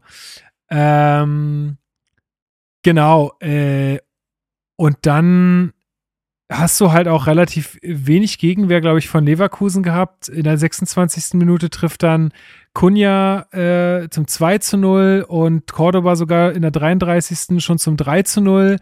Äh, und dann war das Spiel eigentlich durch. Also, ich, das war auch das Spiel, ich kann mich erinnern, wo wir irgendwie aus meiner Sicht am meisten Tiefe hatten. Also, da gab es sehr, sehr viele Vertikalpässe. Es ging immer alles nach vorne. Ähm, also, es war einfach ein super Spiel von uns und vielleicht natürlich auch so ein bisschen der Vorteil, dass Leverkusen nicht mehr so richtig Bock hatte auf Bosch. Aber ähm, ja, auch Dada hat dann nach der Partie gesagt, äh, jetzt brechen wir mal nicht in Jubelstürme aus hier. Äh, schön, dass wir das gewonnen haben, aber ähm, weitermachen. Und so ging es ja auch weiter. Also das war ja quasi der Beginn der ungeschlagenen, ungeschlagen Serie, die sich ja dann auch bis, äh, bis Hoffenheim durchziehen sollte. Genau, hat noch jemand was äh, von euch zum Spiel gegen Leverkusen? Nur, dass ich es beeindruckend das. finde, wie ähm, Alex? Ähm, nur, dass ich es beeindruckend finde, wie Hertha in diesen, also zumindest jetzt in dieser Phase der Saison performt hat, wenn sie mussten. Also wir haben ja traditionell dieses Hertha-Problem, wenn man irgendwas erreichen kann, dann kannst du halt die Uhr danach stellen, das was verkacken. Aber wenn es darum geht, in dem Fall jetzt den Abstieg zu verhindern, also irgendwie in bedrohlichere Lagen abzurutschen, dann war die Mannschaft halt da. Das war das erste Mal gegen Augsburg der Fall und jetzt bei diesem Spiel gegen Leverkusen waren wir in der Live-Tabelle, also wir haben ja am Sonntag gespielt, ähm, auf Platz 17 abgerutscht. Also es war klar, da brennt jetzt richtig die Hütte, wir müssen da drei Punkte holen. Ja, Aber wir haben das ja vorhin, als, ich nicht, als die Führung noch Hm. nicht ausgetauscht war, haben wir ja gesagt, dass es also vor allen Dingen da, wenn da der Druck da war, auch irgendwie zu einem Problem wurde. Ich kann mir vorstellen, dass hier schon, und das hat man ja dann, oder wenn wir auch noch zu kommen bei der Quarantäne-Geschichte, dass da einfach ein anderer Spirit auch hilft. Ne? Also, wenn du Leute hast, die dir das anders vorleben. Marc, du wolltest noch was sagen. Ja, zum einen war das vielleicht das beste Saisonspiel von Dodi Luke Bacchio mit zwei direkten Torvorlagen und einem Fast-Tor, wo er dann einen Millimeter am Abseits stand oder so. Ähm, der wirkte wahnsinnig zielstrebig und schnörkellos und knöpfte so ein bisschen an das Tor gegen Augsburg an. Ähm, und zum anderen ist in dem Spiel für mich nochmal klar geworden, was Niklas Stark für einen riesigen Sprung unter Paldada wieder gemacht hat. Also, das war so ein Gedankensprung von, oh Gott, Niklas Stark steht in der Innenverteidigung zu, ach, der macht das schon. Und ich fand, das ist schon gewaltiger gewesen und der hat ja wirklich ein dramatisches Tief, was zwei Jahre fast angedauert hat, spielt aber seit Wochen dann doch hervorragend und war auch gegen Leverkusen, die ja eine Flanke nach der anderen, glaube ich, auf den Stick auch geschickt haben, war der der absolute Leuchtturm und Abwehrchef und ähm, da muss ich sagen, das äh, ist in der Phase auch nochmal, da haben sich wieder so, äh, hat sich wieder so eine Achse gefunden. Ein Jahrstein, der zwar gegen Dortmund ein bisschen gepatzt hatte, aber grundsätzlich der sichere Rückhalt war, du hast diese Dreierkette plötzlich gehabt, aus Dardai, Klünter und Stark, die sich sehr profiliert hat in der Phase. Ich finde, dass Toussaint seine beste Phase in dieser Zeit hatte und so hat sich das in der Zeit so ein bisschen gefunden. Und diese Achse hat ja Labadia durchgehend gefehlt, eben auch weil es fußballerisch nicht gepasst hat. Und ja, äh, Dardai hatte sie länger gesucht und äh, da kam so langsam alles zusammen, hatte ich das Gefühl. Genau, sonst noch irgendwas zum Leverkusen-Spiel? Ansonsten gehen wir weiter zum zweiten Derby dieser Saison. Die, Stadt Gehen wir weiter. die Stadtmeisterschaft sollte sich entscheiden am 4.4.2021 um 18 Uhr. Ähm, ja, Schwodo stand wieder im Tor, denn, ja, Ste was? Hallo? Ah, was? Sorry, ich, das Derby war jetzt nicht so ähm, Äh, elektrisierend. Naja, also davor gab es ja schon einige News, die recht aufreibend waren, denn Jahrstein äh, wurde Co äh, Corona-positiv getestet. Ach stimmt, das war da Ähm, schon. Ja. Genau, und hatte, also das war ja auch alles ganz kurios, weil er in der Länderspielpause, ich weiß gar nicht mehr, war die noch vor Leverkusen? Hm, jetzt gucke ich mal auf die, da ja, nee, nee, nee, nach Leverkusen, Ja. nach Leverkusen, Nach Leverkusen. äh, hatte er sich in der Länderspielhalbzeit äh, auswechseln lassen, weil er sich leer gefühlt habe. Und äh, hat dann aber das zweite Spiel noch gemacht. Boyata, oh Wunder, oh Wunder, der zu der Zeit verletzt war, ist äh, mit Belgien zum Länderspiel gefahren, weil Belgien gesagt hat, ja, komm, wir nehmen den auch verletzt. Und Boyata gedacht hat, ja, komm, sonst laden die mich bestimmt nicht mehr ein. Ich muss da unbedingt hinfahren. Und äh, das war so mit die schlechteste Idee seit der Atombombe. Und äh,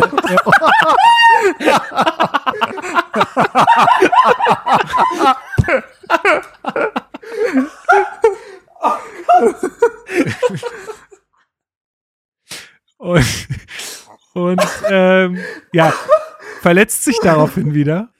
Äh, dafür steht dann äh, Torunariga in der Startelf. Äh, außerdem rund um dieses Spiel äh, auch gute, auch eine gute Idee war das Feuerwerk von Union Berlin von den Fans, nicht vom Verein. Wussten der, von nix. Der Die Verein wusste von nix. nichts. Der Verein wusste von nichts. Aber das Feuerwerk war auf dem Dach. Äh, die sich dann auch noch in ihren Imbiss da angezündet haben, der abgebrannt ist und so. Naja, kann man ja aktuell machen, braucht man ja gerade nicht. Ähm, ja, insgesamt ähm, äh, auch, ja, du sagst, du hast es schon so ein bisschen angedeutet, Marc, äh, eher so ein schwieriges Spiel. Also in der fünften Minute Andrich wieder mit so einem Sonntagsschuss, macht er auch nur einmal im Leben. Äh, 1 zu 0 und dann in der Oh. 34. Minute äh, wird, äh, also fault Friedrich Gendusi. Ja. Also ja, er hat ihn gefault.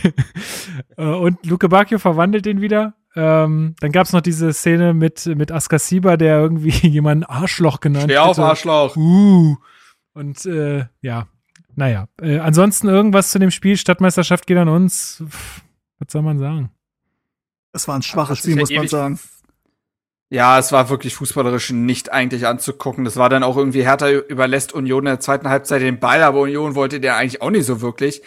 Ähm, das war wirklich, also es war kein Fußballspiel, wirklich. Ich fand, das war vielleicht mit, das, also in der, also es war wirklich, wirklich, es war halt wirklich schlimm, fand ich. Ähm, aber das Ding war, für Hertha war das okay. Du wolltest auf keinen Fall das Derby verlieren, weil das zum einen eine Niederlage gewesen wäre, aber mit dieser Derby-Kraft natürlich noch mal viel intensiver und das hätte dem Selbstvertrauen der Mannschaft wieder einen Knacks geben können. So gehst du ähm, als Derby-Sieger aus dieser Saison raus, hältst deine ungeschlagen Serie oder beziehungsweise baust die ja dann auf mit diesem Ding. Ähm, und ich glaube, Dada hat in dem Spiel ziemlich doll erkannt, dass an dem, also dass an dem Tag wirklich sehr entscheidende Prozente äh, gefehlt haben. Und dann hat er irgendwann einfach nur noch defensiv da reingestellt, um den Punkt zu mit, mitzunehmen. Und diese Cleverness hat eventuell in gewissen Phasen der Saison eben auch gefehlt. Und das ist am Ende ein Punkt, wie würde ich das schlagen, wo man nicht weiß, äh, für was denn noch nicht alles gut sein soll. Und das war nun mal Abschiedskampf. Und für Hertha war der Punkt dann am Ende okay. Ähm, da der hat aber auch nach der Partie nochmal gesagt, dass er wieder dieses Kopfproblem seiner Mannschaft erkannt hat. Und ähm, ja, das, äh, dann musst du diesen Punkt halt mitnehmen, wenn die Mannschaft das mental nicht packt, da noch auf Sieg zu spielen. Ja, noch was aus Köpenick äh, zu der Sache? Hier sind keine Köpenicker in der Runde. Ich weiß nicht, auf wen du jetzt anspielst. Aber ich weiß gar nicht, warum du jetzt als erstes redest. Hast du das Gefühl, dich verteidigen zu müssen, Alex? Steven, du wolltest noch was sagen. Ähm, ja, wollte nur sagen, also die Anfangsphase ist mir noch in Erinnerung geblieben, weil die wirklich katastrophal war. Da konnten wir froh sein, dass es nur 0-1 steht und dann nicht noch Ja. Äh, weitere Dinger reinfliegen. Schwolo übrigens, ähm, das war also, wenn man so will, quasi seine zweite Hertha-Zeit äh, so ein bisschen, äh, hat er gut begonnen. Ich habe ein paar ganz gute Paraden von ihm in Erinnerung. Ähm, und ansonsten, ja, im Endeffekt musst du froh sein, dass du ein Derby so schlecht spielst und halt trotzdem es nicht verlierst, sondern einen Punkt mitnimmst. Und wie Marc schon sagte, ich glaube, Paul hat relativ früh erkannt, dass da gar nichts äh, zusammenläuft. Äh, hat dann in der 60. oder 61. Äh, Askasiba für Luke Bakio gebracht, was jetzt auch ne, kein Wechsel ist, der signalisiert, komm, wir gewinnen das Ding noch. ähm, Kedira kann man auch noch für Gendusi und dann in der Nachspielzeit hat Piontek noch ein bisschen Zeit von der Uhr genommen. Ähm, insofern, ja, kannst du nur froh sein, dass du da einen Punkt mitgenommen hast. Äh, von der Leistung her war es ehrlich gesagt nix. Ja. Dann äh, am 5.4. Äh, wird äh, Scholt Petri entlassen bei Hertha BSC. Ähm, ja, er hatte ja, äh, hatten wir ja hier auch ausführlich drüber gesprochen, einer ungarischen Zeitung ein Interview gegeben, in dem er sich problematisch geäußert hat gegenüber ja, Flüchtlingen und äh, auch äh, ja, homophobe Aussagen gemacht hat, beziehungsweise er hat äh, wir mal, äh, sich nicht unbedingt auf die Seite von seinem Landsmann Peter Gulaschi gestellt, der sich ja gerade auch für diese, äh, für, ähm, ich glaube, die Ehe von Homosexuellen einsetzt. War das richtig?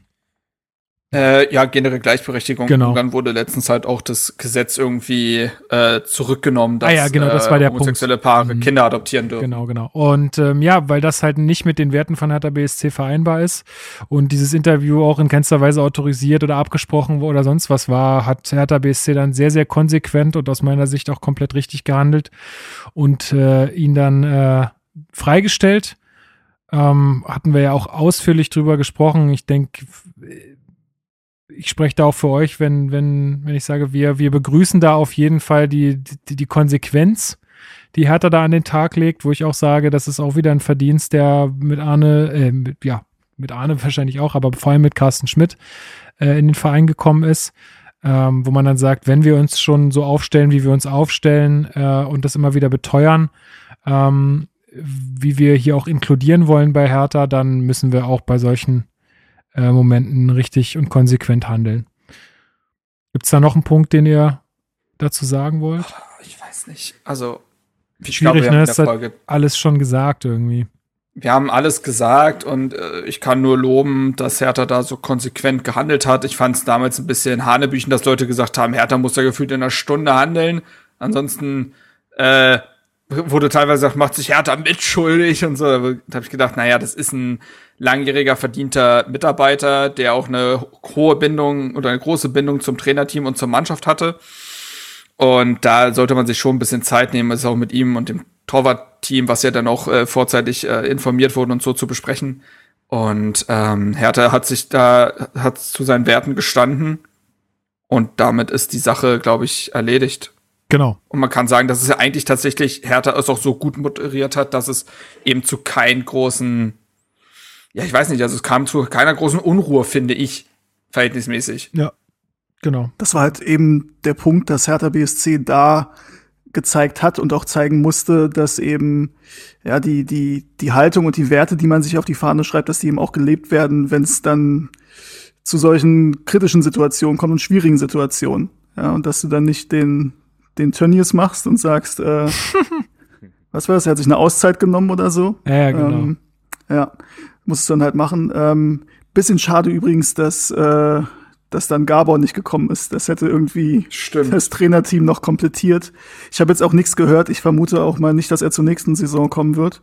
Ähm, aber Also- ich weiß tatsächlich nicht, wie man sich da jetzt aufstellt. Ja, aber ich habe das jetzt auch so wahrgenommen, als ob Ilja Hofstedt da äh, mit, mit Schwolo einfach auch einen, einen guten Job gemacht hat zusammen. Also Mhm. er hat sich jetzt eine, sta- ziemlich verletzt, aber ja, mal sehen. Muss man, glaube ich, abwarten, wie, äh, wie man sich da auf der Position aufstellt. Wäre tatsächlich noch nur eine Frage für heute gewesen, für die Mitgliederversammlung. Aber gut, äh, werden wir rauskriegen. Ähm, Alex, Mal auch Ja. ganz noch eine Sache mit Gabor. Also natürlich, das ist halt, Gabor ist für mich so ein, so ein Held meiner Kindheit und ähm, ich habe noch ein Trikot und die Jogginghose und so von ihm. Passt leider alles nicht mehr, aber ähm, ist für mich halt eine absolute Hertha-Legende. Heißt aber halt auch noch nicht, dass er der perfekte Torwarttrainer wäre. Ne? Das ist jetzt Eben. da bei mir mehr der Nostalgiefaktor, der da Ja. mit reinspielt. Ja, ja, richtig. Dann am 28. Spieltag, Alex, äh, sag ich mal, spielt Hertha 2 zu 2 gegen Borussia Mönchengladbach. Hätte Hertha da aus dem Spiel mehr holen müssen? Ja, ich glaube schon. Also es war ja auch wieder in dieser Rose-Phase, hatten wir ja gerade schon angesprochen, wo Gladbach ja eh punktemäßig nicht mehr so rosig da. Oh Gott, das war gar nicht beabsichtigt. punktemäßig nicht mehr so gut dastand. Ähm, und also das, der Spielverlauf, der ist dir ja total gelegen gekommen. Also du gehst nach zwölf Minuten oder nach zwölf Minuten bist du in Überzahl durch diese rote Karte für Jan Sommer. Ähm, erzielst du dann auch relativ früh, nach 23 Minuten, dann das 1 zu 0. Ja, und dann kommt aber halt wieder so diese Phase, wo man merkt, dass Hertha dann entweder taktisch, aber wahrscheinlich auch im Kopf einfach nicht so weit war aufgrund der vorherigen Wochen, sowas dann nach Hause zu schaukeln oder beziehungsweise dann auf das zweite Tor zu gehen. Ähm, kassieren halt relativ schnell dann das 1 zu 1, gehen dann sogar noch in Rückstand und dann kannst du am Ende ja sogar noch vom Spielverlauf her froh sein, dass es dann noch für einen Punkt reicht, aber wenn man sich mal die lange Zeit anguckt, wo wir in Überzahl waren und eben die Tatsache, dass wir in Führung gehen, dann kann man da eigentlich schon mehr erwarten. Ja, Marc, das war so ein bisschen dieses, äh, man hat vorher immer bemängelt, dass man sagt, ja, wir haben ja nie Spielglück und so, und dann hast du es mhm. und trotzdem wandelst du es nicht in drei Punkte um. Ja, ist äh, einmal mehr das Kopfproblem gewesen. Ne? Also das muss man ganz klar so sagen, dass Hertha sich in diesen paar Minuten dann mit zwei Gegentoren überrumpeln lässt. Das äh, kannst du nur dem Kopf zuschreiben. Das hat auch Sammy Khedira, glaube ich, nach der Partie noch ähm, von sich gegeben, der das Spiel ja auch immer so als verlängerter Arm des Trainerteams äh, wahrgenommen hat. Und ähm, das ging ja auch so weit, dass Paldada, glaube ich, Askasibar nach der Partie sehr kritisiert hatte, der sich nach der Auswechslung super beschwert hatte, dass er runtergenommen wurde, weil er auch das Tor gemacht hat und so. Und da hast du auch noch mal gemerkt, ähm, dass es immer noch dieses Problem der Ich-AGs gibt und immer noch dieses Ding mit das Miteinander nicht so ganz vielleicht verinnerlicht wurde und es immer noch äh, viel zu arbeiten gibt und ja, dementsprechend war das Spiel irgendwie erfreulich, weil du musst auch erstmal einen Punkt gegen Gladbach mitnehmen. Aufgrund des Spielverlaufs war es aber zu wenig und es haben sich wieder Probleme aufgetan. Also es war äh, schwierig einzuschätzen irgendwie. Ja. Ja, dann ähm, wird am 14.04. bekannt gegeben, dass äh, Freddy Bobic ab nächster Saison äh, Geschäftsführer Sport bei Hertha BSC wird. Ähm, da gab es sehr viele, sehr viel Salz in den sozialen Medien äh, aus Richtung Frankfurt. Bis heute noch, also wirklich, ich habe mich wirklich mal eine Viertelstunde hingesetzt und diese Kommentare durchgescrollt unter dem Danke Freddy Post von äh, Frankfurt. Ey, wie undankbar man sein kann, ist es ja nicht zu fassen. Also ich, und Spaß und ich kann, ich kann mir nicht vorstellen, dass sowas bei Hertha passiert. Kann ich mir irgendwie nicht vorstellen. Ich glaube, Oh. Fra nee, kann ich mir wirklich nicht vorstellen. Ich glaube, Frankfurt hat da eine eigene Qualität. Die sind da schon, Ja. also da geht's ja ganz schnell nach oben, aber auch ganz schnell nach unten. Also, Ja, aber zur ganzen Wahrheit gehört halt, dass denen da gerade irgendwie das komplette, äh, Veran- die komplette sportliche Verantwortung wegbricht, die sie jetzt gerade fast in die Champions League geführt hätten.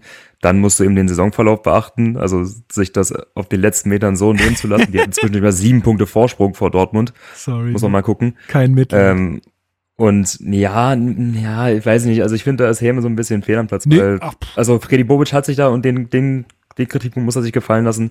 Der hat es dann auch kommunikativ in der Endphase nicht mehr clever gemacht.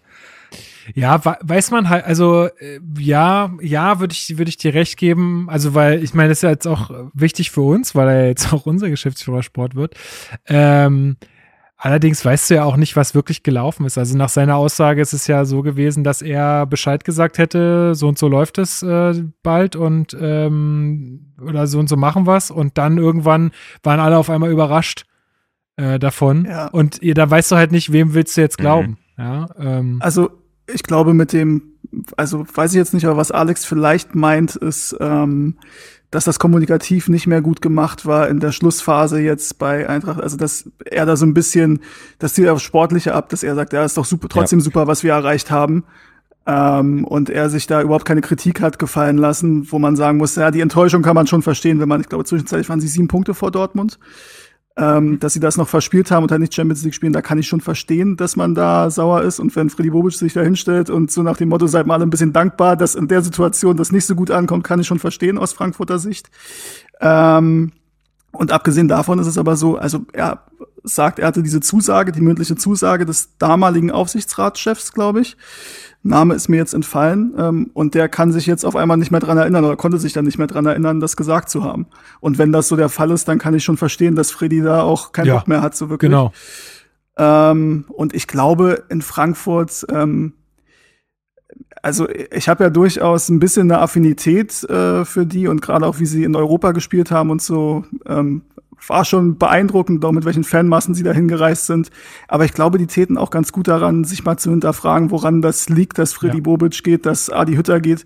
Und das liegt nicht nur daran, dass hier viel Geld zu verdienen ist. Ähm, das hat, glaube ich, auch andere Gründe. Und ähm, die machen, das machen sie sich, glaube ich, ein bisschen zu einfach, wenn sie sagen, wir sind Frankfurt, wir sind krass und wer das, äh, die sind alle bescheuert, wenn sie es anders sehen. Nur immer krass volle Auswärtsblöcke, das ist halt am Ende äh, dann auch nicht alles. Ach, ich weiß nicht, ich habe da einfach ein persönliches Problem mit denen. merkt man gar nicht. Nee, merkt man nicht. Ne? nee. aber, äh, aber es hat ja einen Grund, bist warum. Du Vollprofi. Ja. Aber es hat ja einen Grund, warum Freddy Bobic die Wunschlösung war. Und das ist halt ganz klar, wenn, äh, wenn wir den Weg gehen, den die Eintracht gegangen ist in den letzten Jahren, äh, mit Pokalsieg und Europa League und vom äh, Abstiegskandidaten zum Europa League-Aspiranten oder sogar fast Champions League-Aspiranten, ähm, dann wären wir da, glaube ich, alle sehr zufrieden mit. Aber ja, schauen wir mal sehen. Schauen wir mal. Ja. Am einen Tag später, am 15.04., muss Hertha aufgrund äh, vier positiver Corona-Tests in Quarantäne. Ähm, Paldadei, äh, ich glaube auch Admir mhm, und ja äh, Plattenhardt und Luke Bacchio. Luke Bacchio. Wurden alle positiv auf Corona getestet. Ähm, ja, und das ähm, Gesundheitsamt hat dann angeordnet, dass sich die Mannschaft als einzige der ersten Fußball-Bundesliga tatsächlich in eine 14-tägige Quarantäne begeben muss. Und ja, da wurden natürlich dann die äh, Abstiegsszenarien äh, gezeichnet, ist ja auch ganz klar. Ich meine, das war. Von mir nicht. oh, das muss ich eigentlich auch nochmal raussuchen. Ich glaube, es war auch wieder Alex. Okay, das war's. Das war's. Mach zu. Geil. ja, es war auf jeden Fall äh, eine Phase, keine Ahnung. Also, wir waren erstmal alle ziemlich baff, weil irgendwie ich weiß gar nicht mehr, wie es war. Erstmal war es ja das Trainerteam, was positiv getestet wurde. Dann hat Arne Friedrich ähm, sein erstes und einziges Training bei Hertha WSC geleitet, um dann mit der kompletten Mannschaft oder mit dem kompletten Stab dann ähm, ja in Quarantäne gehen zu müssen in häusliche Quarantäne. Aber was ich äh, so sehr bemerkenswert fand, Marc, und da wirst du mir sicherlich auch zustimmen, ist, wie, und das war jetzt auch heute nochmal stark auf der Mitgliederversammlung Thema, wie stark man sich äh, direkt äh, eigentlich direkt vom Start dieser, dieser blöden Situation lang präsentiert hat. Also man hat keine Ausflüchte gesucht, man hat direkt äh, versucht, ähm, das Ganze, ne, nicht positiv zu sehen, aber ähm, ja, da irgendwie einen Geist zu entwickeln, äh, um irgendwie aus dieser Phase gestärkt rauszukommen. Ja, total. Das meinte ich auch vorhin mit äh, dem großen Unterschied, den man dann halt gemerkt hat zwischen der Kommunikation eines Michael Preetz und der Kommunikation eines Arnes, Arne Friedrich. Ja. Ähm, ich finde, also es war halt genau die Frage, zerbricht die Mannschaft jetzt daran oder wächst sie in einer Krisensituation zusammen? Und sie hat Letzteres getan und das hing eben maßgeblich mit der Kommunikation zusammen der Verantwortlichen, ob das jetzt Carsten Schmidt war, aber es war ja vor allem Arne Friedrich, der ja auch dann das Sportstudio-Interview da hatte und so und sehr schnell klar gemacht hat, wir werden uns hier auf keinen Fall in irgendeine Roll Opferrolle begeben. Wir nehmen das jetzt an, es ist wie es ist.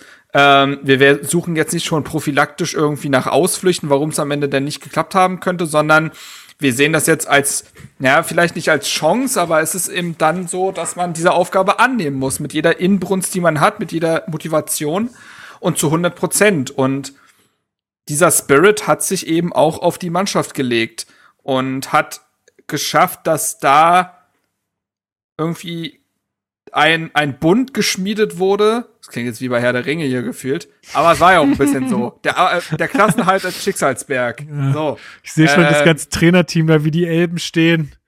Ja, ja, ja. Gondor ruft! äh, so. Und ähm, so, naja, auf jeden Fall war das, glaube ich, e- elementar, diese Kommunikation und diese Haltung zu dieser Situation, um der Mannschaft das Vertrauen zu schenken und das Selbstbewusstsein zu schenken, dass man das schaffen kann und dass man dann umso besser die Werte vermitteln konnte, die es eben braucht, um das zu schaffen. Und das hat die Mannschaft in der Quarantänezeit angenommen. Es war vollkommen klar, dass das schwierig wird. Du kannst eben nur Home-Training machen, du kannst nur gewisse Dinge trainieren, aber fußballspezifische Bewegungen, Tempoverschärfung und all das bleibt halt stehen. Ähm, die taktische Arbeit hat Paldada auch schon gesagt, wurde ja eigentlich schon vorher gemacht. Also eigentlich hatte alles Grundlegende schon mal irgendwie Einzug gehalten im Training. Und es ging jetzt darum, irgendwie die Mannschaft bei Laune zu halten, äh, das Teamgefüge zu stärken und natürlich die Fitness irgendwie so weit oben zu halten, wie es eben ging, um dann denn es ist ja nicht nur, dass man eben 14 Tage nicht normal trainieren kann, sondern man hatte dann irgendwie zwei, drei Tage normales Training, um dann auch diesen super schwierigen, weil eng getakteten Spielplan zu bewältigen, der nun mal alle drei Spieltage gefordert hat. Und ähm, ja, äh, wie gesagt, ich glaube, die Verantwortlichen tragen da einen ganz großen Anteil dran, dass man das so gewuppt hat. Ja, Alex, äh, wie ging es dir nach diesem, diesen Vermeldungen und wie hast du dann diese Zeit erlebt? Ja, also Zuversicht sah anders aus in dem Moment. Wenigstens bist du ehrlich. Wenigstens bist du ehrlich. Nee, also ich habe halt auch dieses warnende Beispiel Dynamo Dresden vor Augen. Ähm, ich habe ja da so eine familiäre Verbindung. Mein Stiefpapa, der ist ja Dresdner und Dynamo-Mitglied. Und den hat halt genau das im letzten Jahr das Genick gebrochen, dass die ja dann da durchgepeitscht wurden, diese, dadurch diese zweiwöchige Quarantäne und dann irgendwie sieben Spiele in, weiß ich nicht, drei Wochen hatten oder so. Und kam ja auch aus einer Phase, wo es eigentlich sportlich dann besser lief, als äh, der Tabellenplatz vermuten ließ oder es davor war.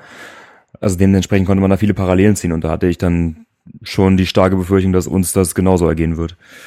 Ähm, und was, Wir, wir kriegen hier live gerade von Steven nochmal den Auszug Oh aus Gott, unserem er Chat raus? zugespielt, wo klar war, welcher Spieltag, äh, also welche wie die Spiele angesetzt werden.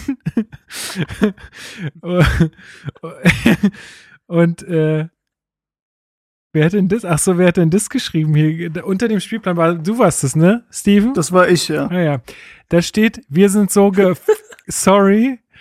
Lukas, also äh, ein anderer Lukas aus unserer Gruppe schreibt, das überleben wir nicht. Und äh, Alex schreibt gute Nacht. Also da war Äh, echt Lukas, Untergang. das ist, das ist Nee, nicht nee, der nee, andere das ist Lukas, schon das bist du. Wirklich? Äh, ja, das bist du. Nein, ich war immer positiv. Ich habe immer gesagt, wir suchen jetzt keine Ausreden. Ein Wir suchen jetzt keine das einfach auf Berlin.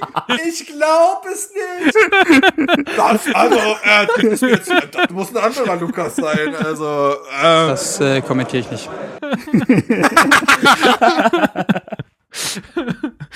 Ah. Ja, ich war immer positiv. Wir haben ja gleich gesagt, da gehen wir gestärkt hervor. du hast den Spirit auf jeden Fall gelebt, ja. Ich fand auch so geil, wie man so, so nach und nach sehen konnte, wie ich dann so alle angesteckt habe. das Hertha Base hat sich irgendwie so in zwei Lager aufgeteilt, so diejenigen dachten, ach ja, das wird locker. Aber der Spielplan war wirklich. Shoutouts an Luis und Niklas. Ja, Ach ja. Alles wird gut. Und wenn es am Ende schief Ja, gegangen so wäre, genau. dann hätten wir sie auch nicht geköpft. ja, ist es ja nicht. Ja. Ist es ja nicht. Aber hätte, Und hätte hätte, meine Tante vier Räder, wäre so ein Bus. und Also, wenn es jetzt schief ja- gegangen wäre, dann hätte ich recht gehabt, oder was? Also, das ist doch Quatsch. Eine völlig unberechenbare Situation. ähm, Ich, also mein erster Gedanke war auch, wir schaffen es nicht. Das kann ich schon offen zugeben. Und ich bin jetzt eigentlich nicht der größte Pessimist, aber ich dachte, das war's. so. So viel dazu. Genau so habe ich das auch in der Gruppe ausgedrückt. genau. Absolut. Ja, also der Spiel war, äh, Spielplan war ja auch wirklich sehr ambitioniert. Also wir haben dann am 3.5. gespielt, am 6.5., also alle drei Tage war das, ne? 3., äh, 6., 9., Mhm. 12., 15., ja, alle drei Tage. Genau. Ähm, und äh, ja, Pff, sonst noch irgendwas dazu? Weiß ich gar nicht, was fällt mir da noch ein? Gab jetzt eigentlich nicht so wahnsinnig viel. Äh, ach ja, genau. Muss man der Vollständigkeit halber noch sagen, Jahrstein äh, auch im Krankenhaus dann zwischenzeitlich. Mhm. Ähm, also auch da sieht man mal wieder, Corona macht jetzt auch nicht so unbedingt vor jedem Halt. Äh, oder man kann jetzt nur sagen, ha, ich bin ja so gesund oder ich bin ja so ein toller Sportler oder so. Also kann auch echt scheiße laufen.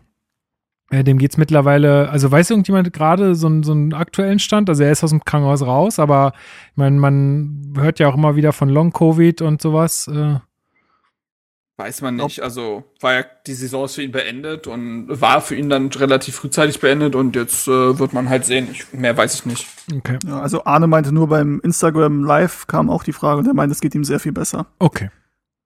Gut. Dann am 1.5. Äh, wurde noch bekannt gegeben, dass Dirk Duffner nun neuer Kaderplaner wird. Sehr erfahrener Mann. Bekannt gegeben bedeutet von Medien, nicht von Hertha selbst. Genau. Also wurde so, Aber es wird schon Gestreut. passieren. Aber nur. genau. Ähm, ja, und dann äh, können wir vielleicht weiter im Text machen mit den Spielen, ne? Ähm, Dritter, fünfter, dann 18 Uhr gegen den FSV Mainz 05. Das Team der Stunde, muss man ja wirklich sagen. Also die Mannschaft der Rückrunde überhaupt, wie die es überhaupt geschafft haben.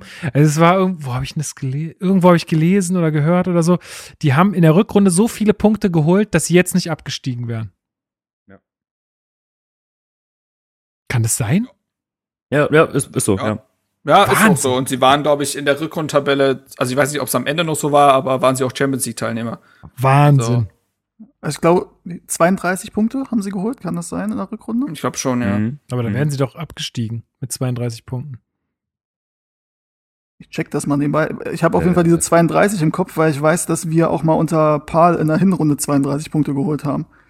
Da waren wir Dritter, glaube ich. Na, da wären sie in der, Re okay, sie wären in der Rele Relegation gelandet. Sie wären nicht direkt abgestiegen. So. so. Ja. Genau, weil Köln hat ja 33, ja. Äh, ja, also genau, gegen dieses Team äh, ging es dann direkt äh, nach dieser Quarantänen, äh, Quarantänenzeit, sagt man das so? Na egal. Ist jetzt auch für mich schon die vierte Stunde hier. Ähm, ja, was kann man sagen? 1-1. Ähm, ich glaube, was man von, von Beginn an gesehen hat, äh, ist, dass wir uns erstmal darauf konzentriert haben, irgendwie eine gewisse Sicherheit zu finden, äh, beziehungsweise mit möglichst wenig Intensität den Ball vom Tor wegzuhalten.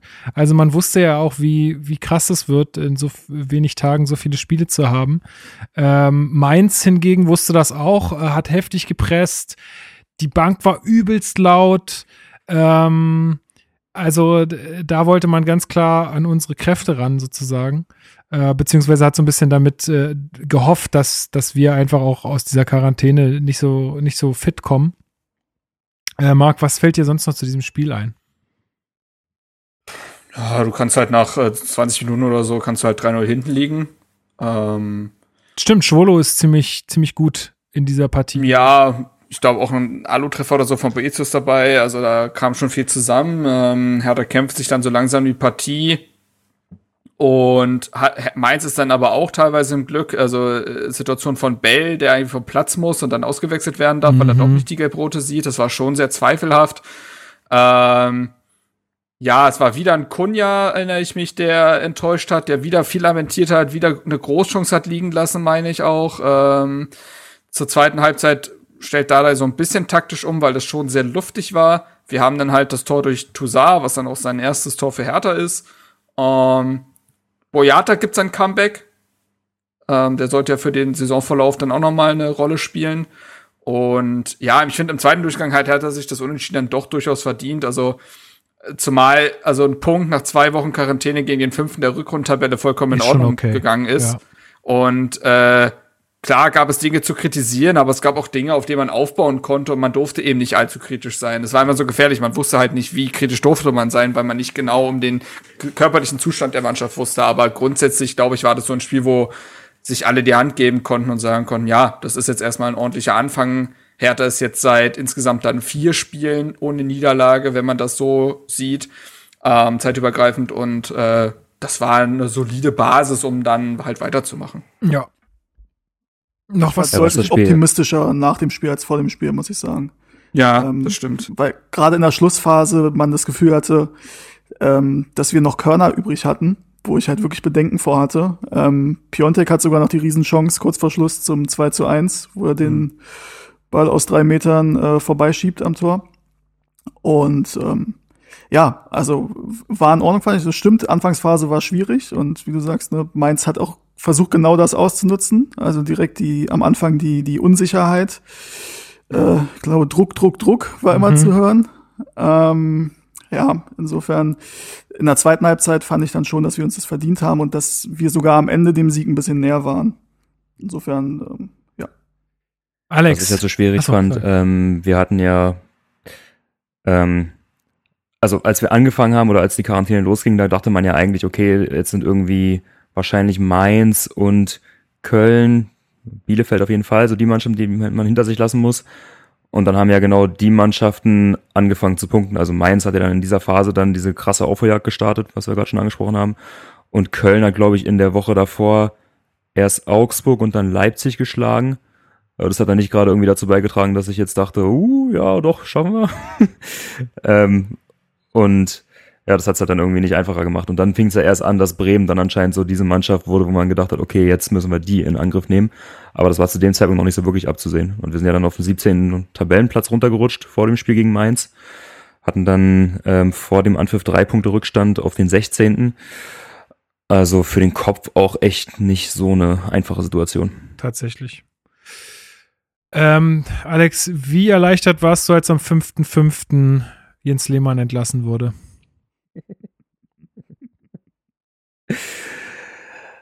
Ja. Ähm, das ist ja immer noch so der, dieser eine Wermutstropfen, wenn man immer so sieht, was im Verein gerade so oder was, was bei Hertha gerade so vieles richtig läuft, dann verdrängt man immer gerne, dass äh, da so ein paar Leute in den letzten Monaten im Aufsichtsrat herumgetingelt sind, mit denen man jetzt nicht unbedingt in Verbindung gebracht werden möchte. Und das war ja immer so diese schwierige Trennung, dass er Jens Lehmann, auch wenn er nicht bei Hertha BSC angestellt ist, ja trotzdem irgendwie für Hertha gesprochen hat. Ja, man kann sagen, ich bin froh, dass das jetzt vorbei ist. Ja, also da nochmal auch der Vollständigkeit halber, Jens Lehmann schreibt eine SMS an Dennis Saugo, die nicht an Dennis Saugo gehen sollte, in der er Dennis Saugo ähm, rassistisch beleidigt. Ähm, daraufhin, ähm, ja, auch, auch Tenor muss man sagen, Vielleicht natürlich auch mit einem kleinen Schubser von Hertha, aber ich denke auch äh, selbst werden die da äh, sehr schnell gehandelt haben und haben dann auch wenige Stunden später seinen Rauf. Also ich glaube, es kam am Vorabend oder so und am nächsten Tag um elf oder so war das Ding durch. Äh, dann war der, war der Rauswurf von Lehmann im, im Aufsichtsrat oder die Berater, der Beratervertrag von Jens Lehmann mit Tenor wurde aufgehoben. Damit wurde dann auch der äh, Stuhl im Aufsichtsrat frei. Insofern auch da wieder sehr konsequent. Äh, auch gute Statements äh, aus, äh, aus Herthas Sicht und so weiter. Also auch alles, was so, ja, das war dann mal ein kurzer Aufreger, aber natürlich auch irgendwie ein Aufreger, wo man sagt, ja, alles richtig entschieden, alles gut und weiter geht's. Also so wünsche ich mir das in Zukunft. Aber übrigens schon auch geil, dass Aogo sich danach hinstellt und sagt, das findet er aber nicht gut, das findet er aber übertrieben, dass jetzt Lehmann deswegen seinen Job verliert. Ja, Wo ich mir denke, also, dann stell's halt nicht öffentlich, dann klär's privat, ne? Aber also, naja, gut. Wir haben ja darüber schon mal gesprochen. Genau. Ähm, dann am 30. Spieltag, äh, kurz danach, 6.5., 18.30 Uhr, hat der BSC gegen den SC Freiburg 3 zu 0. Äh, nur zwei Spieler aus dem Spiel gegen Mainz standen noch auf dem Platz, Schwolo und Gendosi. alle anderen waren neu. Also man hatte da auf dieses Modell zwei, zweier Mannschaften gesetzt, sozusagen. Äh, was, glaube ich, im ersten Moment sehr viele erschreckt hat. Im zweiten Moment war es dann aber eine sehr gute Idee, denn dieses Spiel war auch, das lief auch, also ging wie das Messer durch die Buddha, sag ich mal.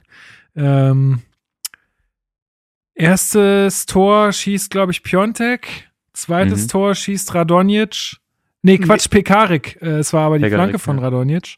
Und das dritte macht dann Radonjic selbst, äh, wo er wirklich famos abschließt. Also, das waren dann so die Spiele, oder da begannen so die Spiele, wo Radonjic dann noch wirklich ein Faktor werden, werden sollte.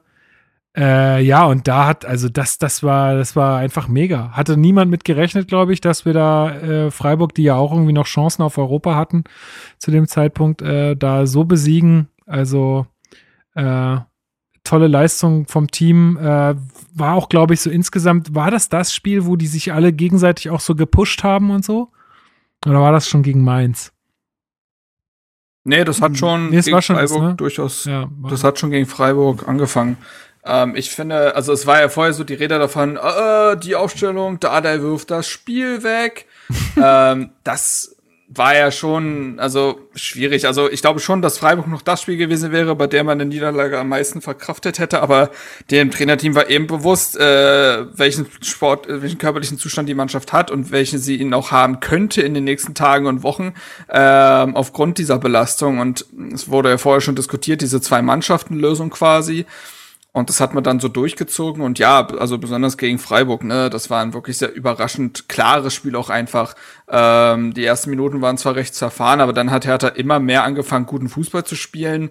Ähm, Torunariga als Linksverteidiger durchaus mit nach vorne gemacht. Der hat ja auch das 1 zu 0 eingeleitet durch diesen Distanzschuss, den dann Piontek als Abpraller dann äh, reinmacht. Ähm, Darida hat mal wieder ein super Spiel gemacht und ja, ich finde, man hat auch sehr gut auf Freiburg reagiert, taktisch. Das hat alles irgendwie Hand und Fuß gehabt, hat Sinn ergeben. Ähm, Freiburg war aber auch gleichzeitig nicht so wirklich klar auf dem Feld, finde ich. Also Freiburg hast du schon angesehen, dass es für sie in der Saison nicht mehr um allzu viel geht. Klar, sie hatten irgendwie noch Chancen auf die Conference League. Das war aber trotzdem irgendwie so, dass, glaube ich, auch das Trainer, also ich glaube, Streich hat nach der Partie auch gesagt, ähm, ohne gehörig Druck läuft es anscheinend nicht. Also war da auch von der Einstellung her nicht mit seiner Mannschaft zufrieden. Und ja, ähm, dementsprechend war das ein überraschend klarer und teilweise fußballerisch auch wirklich schöner Sieg. Das 3 zu 0 von Radonjic, richtig schönes Tor, wie er da lang dribbelt und dann das Tor macht. Ähm, gleichzeitig muss man sagen, dass man in dem Spiel auch Gendosi verloren hat.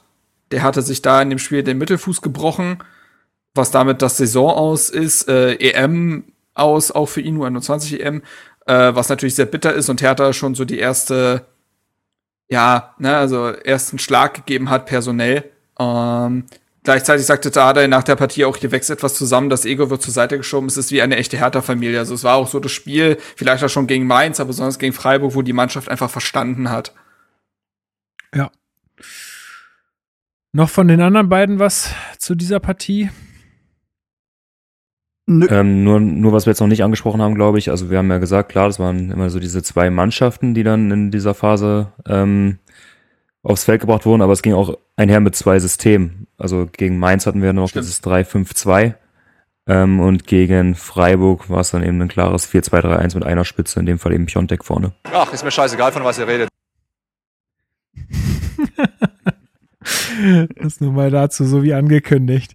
Ähm, äh, gut, dann am 9.5., wieder drei Tage später, 18 Uhr, sagt Paldadei wieder, das ist ein Endspiel. Äh, wieder acht Wechsel im Vergleich zum letzten Spiel. Ähm, und woran ich mich noch erinnere bei diesem 0 zu 0 gegen Arminia Bielefeld ist äh, äh, den, vor allem der Kopfzusammenstoß von Mittelstädt und Lukoki. Ähm, Mhm.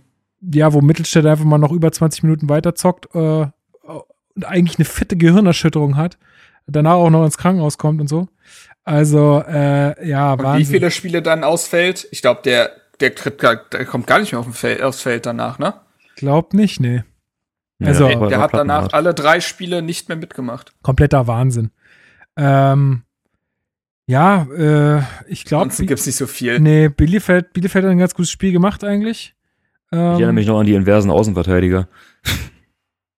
Die was? Also Mittelstädt an die inversen Außenverteidiger. Also Mittelstädt auf rechts Ja. Ach so. und Seefolk auf links in den ersten 20 Minuten. Ähm, ich glaube, Ja. die Idee war, dass man dadurch irgendwie das Zentrum ein bisschen stärken will. Hat so semi geklappt.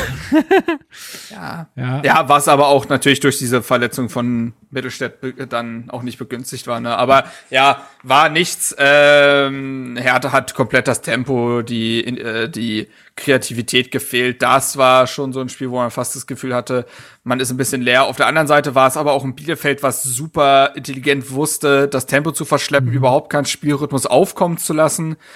Ähm, und am Ende war das ein sehr ereignisloses Spiel, ähm, was mit 0 zu 0 endet und was beiden Mannschaften jetzt, ja, was heißt geholfen, aber es hat ihnen zumindest eben nicht geschadet. Hertha baut die, äh, baut die Serie weiter aus, äh, kriegt keinen Gegentreffer.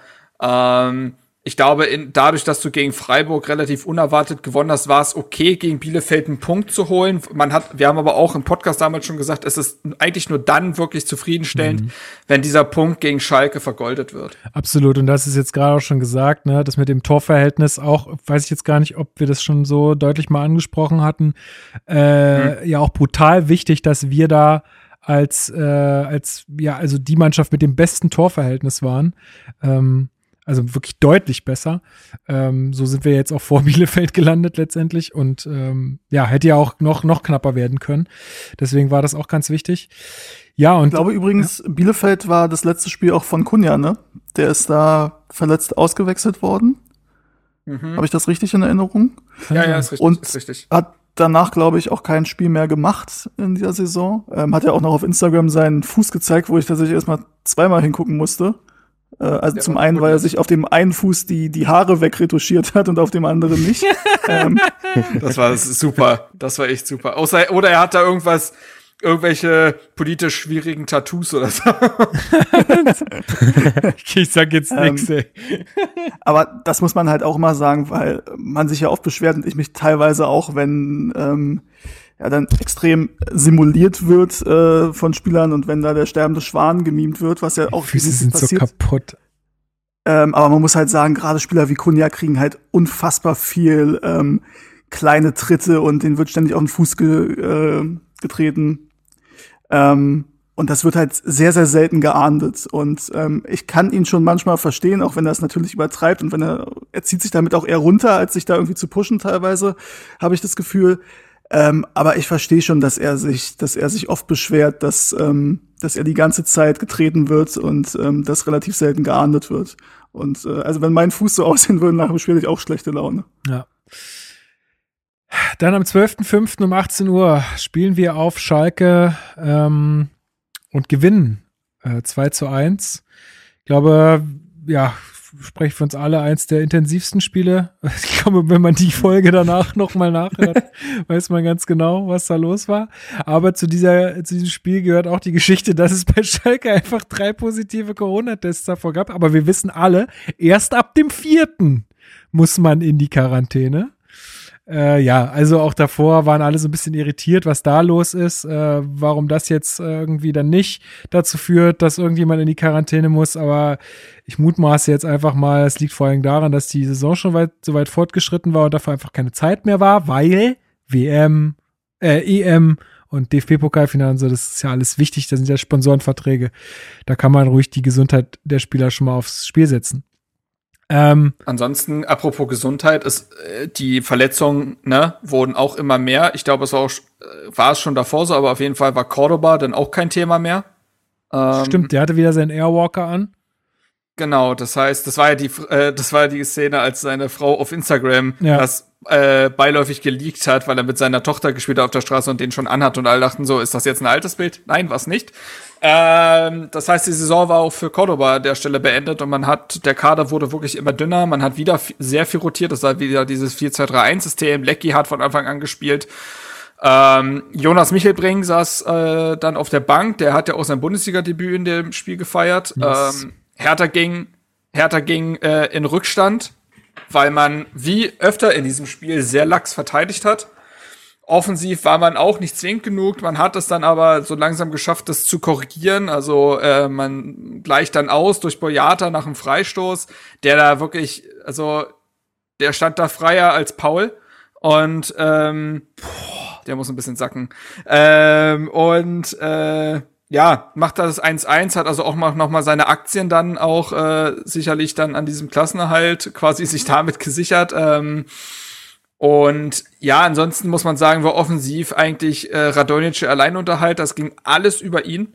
Alles. Ähm, defensiv hat man, wie gesagt, aber lange, ja, eher Lachs verteidigt und Derosun ist in dem Spiel mit äh, einer nicht so gehörigen Präzision im Abschluss aufgefallen. Ähm, ja, und am Ende ist das ein absoluter Kraftakt, den Nankam mit seinem Tor ähm, dann noch äh, erfolgreich gestaltet. Und dann war das sicherlich kein souveräner Sieg, aber es war ein Sieg des Willens. Und das sind Siege gewesen, von denen es in dieser Saison quasi keine gab. Ja, Luke Bacchio geht noch mit Gelb-Rot vom Feld nach einer halben Stunde, weil der wieder eingewechselt wurde, auch nach seiner Corona-Infektion, ja. Und äh, kurz vor Schluss gibt's ja noch zweimal diesen Pfostentreffer in einer Situation. Und fünf Minuten Nachspielzeit. Wofür? Wofür? Also ich habe echt, da, da wurde es ja auch in unserer Gruppe dann so langsam ruppig. Sag ich mal. Da fielen schon sehr viele unschöne Begriffe Richtung Schiedsrichter äh, und auch Richtung Radonjic, der versucht hat, in dieser Situation einfach mal zu lupfen, anstatt den einfach reinzuballern, den Scheißball. Aber ja, ähm, äh, Und äh, ein und der Adalas äh, ging weiter. Piontek ähm, verletzt sich in dem Spiel so sehr, dass er am Sprunggelenk operiert werden muss und damit auch die äh, EM verpassen wird. Wie gesagt, wir müssen, wir können von der EM halten, was wir wollen. Auf äh, individueller Ebene, als auf Spielerebene ist das sehr bitter und dass er eben auch in den letzten Spielen nicht mehr mithelfen kann. Ähm, was zur Folge hatte, dass Jessica Nankan dann Stürmer Nummer eins war und man mit Cordoba, Kunja und Piontek seine drei besten Offensivspieler verloren hat. Ähm, es wurde nicht einfacher, sagen wir mal so. Was macht die eigentlich? bei- Aber es war, es war erstmal egal, weil es waren diese drei Punkte und dieses Wie war in, äh, in keinem Spiel wie zuvor so dermaßen egal. Es waren die drei Punkte und äh, ja. Was machen die eigentlich bei der EM, wenn da äh, sich Mannschaften, äh, wenn da sich rausstellt, dass äh, Mannschaften sich infizieren und viele aber keine Ahnung. Corona-Fälle haben? Keine Ahnung. Dann. Ist aber auch nicht so wahrscheinlich, weil es sind ja keine Zuschauer in Stadien oder so bei der EM von Ach so, genau, ja, ja. Da vertreffen ja auch nicht so viele Nationen aufeinander. ja, ja. Okay. Und es wurde auch nur in einem Land an einem Ort gespielt. Ach ja, genau. Ach Mensch. Außerdem ist das Hygienesystem lückenlos und hat noch keine Fehler gemacht, laut Karl-Heinz ja, Rummenigge. Von daher können wir da beruhigt die, sein. die sich mit Corona infizieren, die haben dann Muskulaturproblem im Oberschenkel. und dann ist es Außerdem Ganze lassen auch, sich ja auch absolut alle Spieler impfen. Ach, warte, drei niederländische Nationalspieler haben schon gesagt, dass sie es nicht tun werden. Unter anderem unser guter Freund Wout Weghorst. so Ähm, ein Idiot, Alter. Und die UEFA ist auch nicht bekannt dafür, irgendwie Profitinteressen vor Gesundheit zu stellen. Also also dementsprechend Können wir das sind da- bitte eine halbe einfach- Stunde noch so weiter? Nee, ich möchte noch was anderes ansprechen, nämlich, dass ich nach circa zwei, drei Minuten den Paul Freier Witz verstanden habe.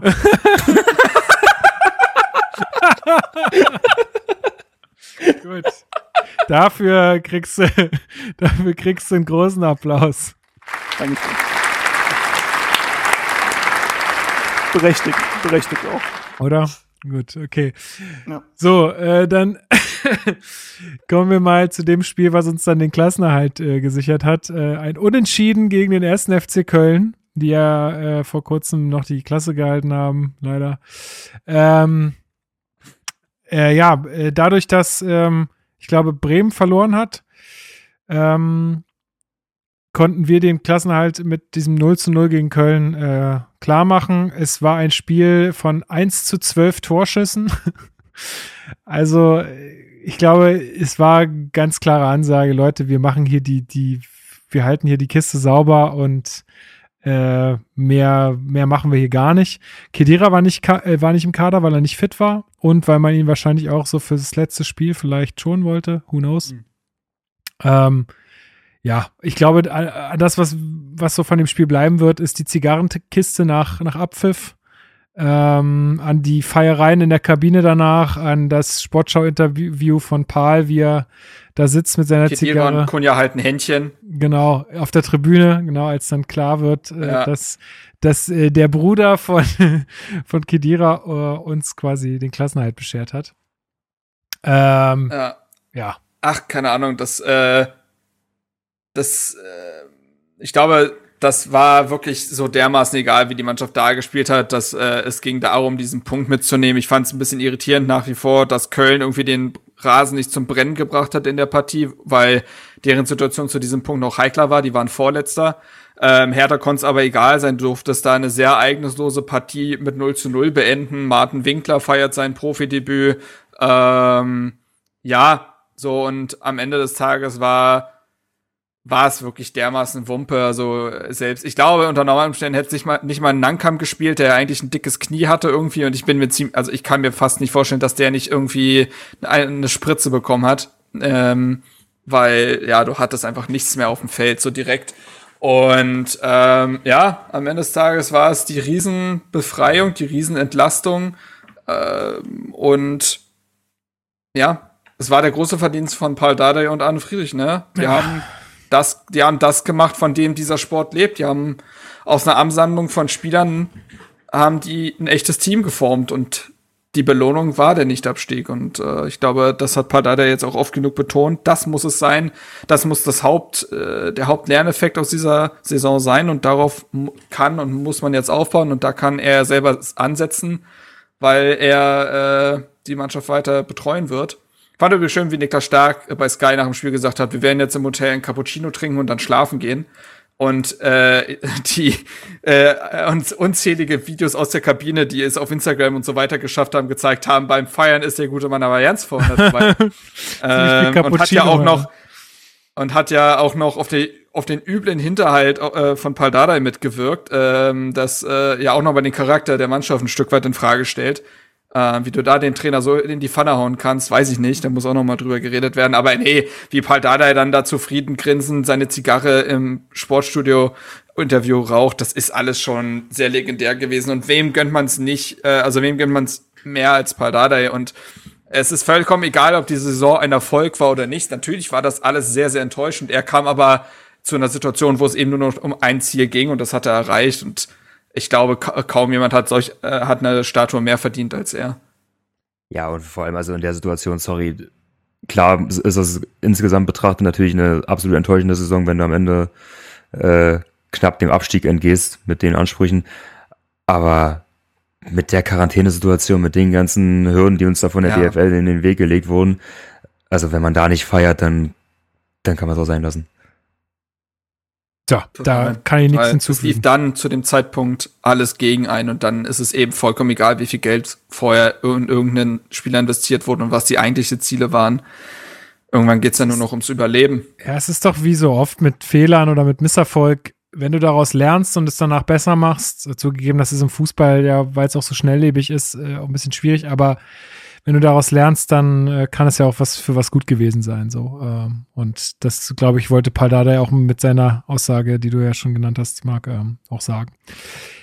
Ja, dann haben wir jetzt noch, und das können wir vielleicht äh, jetzt einfach nur erwähnen und müssen gar nicht mehr so doll drüber sprechen, weil erst letzte Folge, wer da jetzt nochmal genauer was dazu hören will, gerade zum Karriereende von Kedira äh, und von, ja, von seinem letzten Spiel dann für Hertha BSC, der kann in die letzte äh, Folge nochmal reinhören. Aber wir haben nochmal eine Niederlage gegen äh, Hoffenheim, äh, verlieren das Spiel äh, in Hoffenheim. Und ja, aber das war auch mehr oder weniger wurscht. Obwohl man hätte auf den zwölften Platz äh, springen können, wenn. Ah, nee, Mainz hat gewonnen noch, ne? Das letzte Spiel. Und die ungeschlagen Serie auf neun Spiele ausbauen können, aber am Ende des Tages ist mir das insgesamt alles ziemlich wumpe gewesen. Ja. und es ging ja nur noch darum, auch Semi Khedira einen möglichst okayen Abschied, einen wundervollen Abschied konnte man ihm, glaube ich, nicht geben in dem Rahmen, aber möglichst okayen Abschied zu geben, ähm, war eine schöne Geste noch. Mit den Trikots, haben wir erst vor einer Woche drüber geredet. Und ähm, ja, so Genau. aus. Das ist, muss man sich mal vorstellen, wenn man jetzt den letzten Spieltag gesehen hat, wenn man jetzt die Relegation gesehen hat, kann man ja nur froh sein, dass man in all diesen Dingen kein, keine Rolle mehr gespielt hat. Genau. Gibt es sonst noch was von eurer Seite zu den Spielen jetzt zu sagen oder sind wir dann nach drei Stunden mit der Besprechung dieser Saison durch? Tatsächlich noch. Mein Magen sagt ja. Na du, wir haben noch unsere Kategorien, mein Lieber. Da kommt noch was. Ja. Ähm, tatsächlich zum, zum letzten Spiel ganz kurz. Ähm, bin da ein bisschen unentschlossen, weil mich das schon geärgert hat, ehrlich gesagt, dass wir das verlieren. Ähm, zum einen wegen der Serie, die ganz schön gewesen wäre, die zu halten. Zum anderen einfach, weil, ich halt, das hatte auch Paul, glaube ich, irgendwo gesagt, ähm, also ihm wäre das sehr wichtig gewesen und es zeigt halt auch so ein bisschen, oder Axel Kruse war das tatsächlich auch im, im Podcast, das ist so ein bisschen auch, spricht für eine Art von Leistungskultur, wenn du dann auch dieses Spiel gewinnen willst. Er hat da dieses Beispiel genommen mit ähm, Eintracht Frankfurt, die bei Lazio Rom was, glaube ich, gespielt haben. Und die haben die ersten fünf Gruppenspiele alle gewonnen und konnten die erste deutsche Mannschaft werden, die alle sechs Gruppenspiele gewinnt. War im Endeffekt völlig egal, die waren eh qualifiziert äh, als Erster. Ähm, und lagen dann zurück zur Halbzeit und in der Kabine hatten die super schlechte Laune, waren angepissen, sind rausgegangen, haben das Spiel noch gedreht. Und das ist so ein bisschen die Mentalität, die ich mir auch bei Hertha wünsche. Nun ist ein Europapokalspiel bei Lazio Rom ein bisschen was anderes als ein Geisterspiel bei der TSG Hoffenheim. Obwohl ich glaube, ich glaube 100 äh, Fans waren da oder Mitarbeiter oder was auch immer. Ähm, aber also ein bisschen hat's mich schon geärgert, wobei ich sagen muss, ich habe bis heute das 2-1 von Kramaric noch nicht gesehen, weil ich die letzten Minuten äh, dann auch Konferenz gesehen habe und es da glaube ich gar nicht gezeigt wurde da, keine Ahnung. Ähm, auf der anderen Seite zeigt es halt auch noch mal, dass diese Saison halt trotzdem aufgearbeitet werden muss. Ist ja auch in großen Teilen schon schon geschehen und es sind ja auch Entscheidungen getroffen für die Zukunft. Ähm, ja, aber wie gesagt, völlig legitim da zu feiern, nachdem was passiert ist. Ähm, zumal Paul ja auch nur einen Anteil an der Rettung hat und nicht an der ganzen Scheiße, die davor passiert ist. Ähm, ja, aber ja. wie gesagt, jetzt, man muss auch nicht so tun, als wäre es eine gute Saison gewesen, nur weil das Ende jetzt äh, zufriedenstellend war. Nee, aber findest du nicht auch, dass diese, diese ungeschlagen Serie halt genau das so ein bisschen, also genau diese fehlende Leistungskultur die ja jetzt dann dadurch nochmal sichtbar wurde, nicht auch so ein bisschen vertuscht hätte. Also ich meine, du musst dir mal überlegen, mhm. klar, eine ungeschlagen Serie, aber was hast du denn da für Spiele gehabt, ey? Du hättest fast äh, gegen Schalke irgendwie nur unentschieden gespielt, du hast nur gegen Köln 0 zu 0 gespielt, gegen Arminia Bielefeld nur 0 zu 0 gespielt. Also, pff, ich ja, weiß nicht. Also ich weiß nicht, ob, ob, man, ob man da jetzt so mega stolz drauf sein kann am Ende. Ja, und vielleicht ist es auch deswegen tatsächlich ganz gut, dass man das dann noch verloren hat und sagt, okay, ähm, es gibt halt eine Menge zu tun. Ja, wir haben den Nicht-Abstieg geschafft, aber mehr haben wir halt auch nicht geschafft. So ist es. Ähm, ja. So muss das jetzt auch gesehen werden. Ja. Gut, dann machen wir den Deckel jetzt hier drauf ähm, auf die ganzen Spiele und kommen jetzt noch zu unseren Kategorien. Wir haben nämlich äh, ein paar Kategorien äh, uns ausgedacht und wollen jetzt da noch unsere jeweiligen äh, Gewinner, GewinnerInnen, weiß ich nicht, ob es äh, auch weibliche Beteiligung gibt. Ich glaube eher nicht im äh, Männerfußball. Ähm, küren. Und zwar sind die Kategorien folgende. Äh, wir haben den Spieler der Saison, das Tor der Saison, den Neuzugang der Saison, den Moment der Saison, das Spiel der Saison, das Gegentor der Saison und die News der Saison im Sinne von Schlagzeile oder sowas, ne? Und wir haben uns dazu äh, und da jetzt schon auch mal ein, eine vorgezogene Danksagung an alle die äh, hier bei uns sonst auch im Podcast neben Steven und Alex noch mit dabei sind, also die Marc und mich hier immer äh, tatkräftig unterstützen. Ähm, ein riesen, riesen, riesengroßes Dankeschön. Ohne euch wäre dieser Podcast auch nicht das, was er ist. Ähm, und ich habe ähm, alle die, die hier dabei waren, äh, von Hertha Base Seite gefragt, ob sie uns nochmal äh, jetzt nicht zu jeder Kategorie ähm, ein, ein Spieler liefern, sondern immer einer zu einer Kategorie. Ähm, ja, und da wollen wir mal loslegen. Mit was wollen wir anfangen? Habt ihr eine, eine Präferenz? Alex, sag mal, mit was fangen wir an? Sorry, ich muss mir erstmal muten. Ähm, ja, ich habe mir jetzt den Spieler der Saison als erstes aufgeschrieben, also können wir von mir aus gerne damit anfangen. Na gut. Dann sagen, äh, fangen wir mit dem Spieler der Saison an und da hat uns Luis einen Beitrag geschickt, den würde ich gerne mal zunächst abspielen. Jo, Lukas, grüß dich. Grüße an die ganze Hertha Base Crew. Ähm, bevor ich den Spieler wähle, erstmal vielen Dank und großen Respekt an und vor euch auf jeden Fall, wie ihr das in dieser Saison durchgezogen habt. Hab mir original jede Folge gegeben, hab gerade nochmal geguckt. Und ich bin mir sicher, das hat euch nicht immer Spaß gemacht, aber ich glaube, vielen Hertanern und HertanerInnen hat es das auf jeden Fall leichter gemacht, diese wieder mal sehr, sehr verrückte Saison äh, zu erleben. Deswegen vielen Dank dafür, eure coole Arbeit. Macht ihr wirklich sehr, sehr gut. Ähm, mein Spieler der Saison, ich habe mich extrem schwer getan, weil ich finde, so mit objektiven oder es gibt eigentlich für keinen Spieler so richtig so viel Gründe. Es gibt jetzt keinen, wo man sagt, ja, der ist es, keiner ist wirklich herausgestochen. Bis auf Niklas Stark war gefühlt jeder mal verletzt. Ganz viele Spieler hatten zu ganz unterschiedlichen Momenten in der Saison so ihre Szenen. und sind dann aber auch mal wieder abgetaucht. Wenig Konstanz im Kader. Aber das habt ihr sicher auch schon besprochen.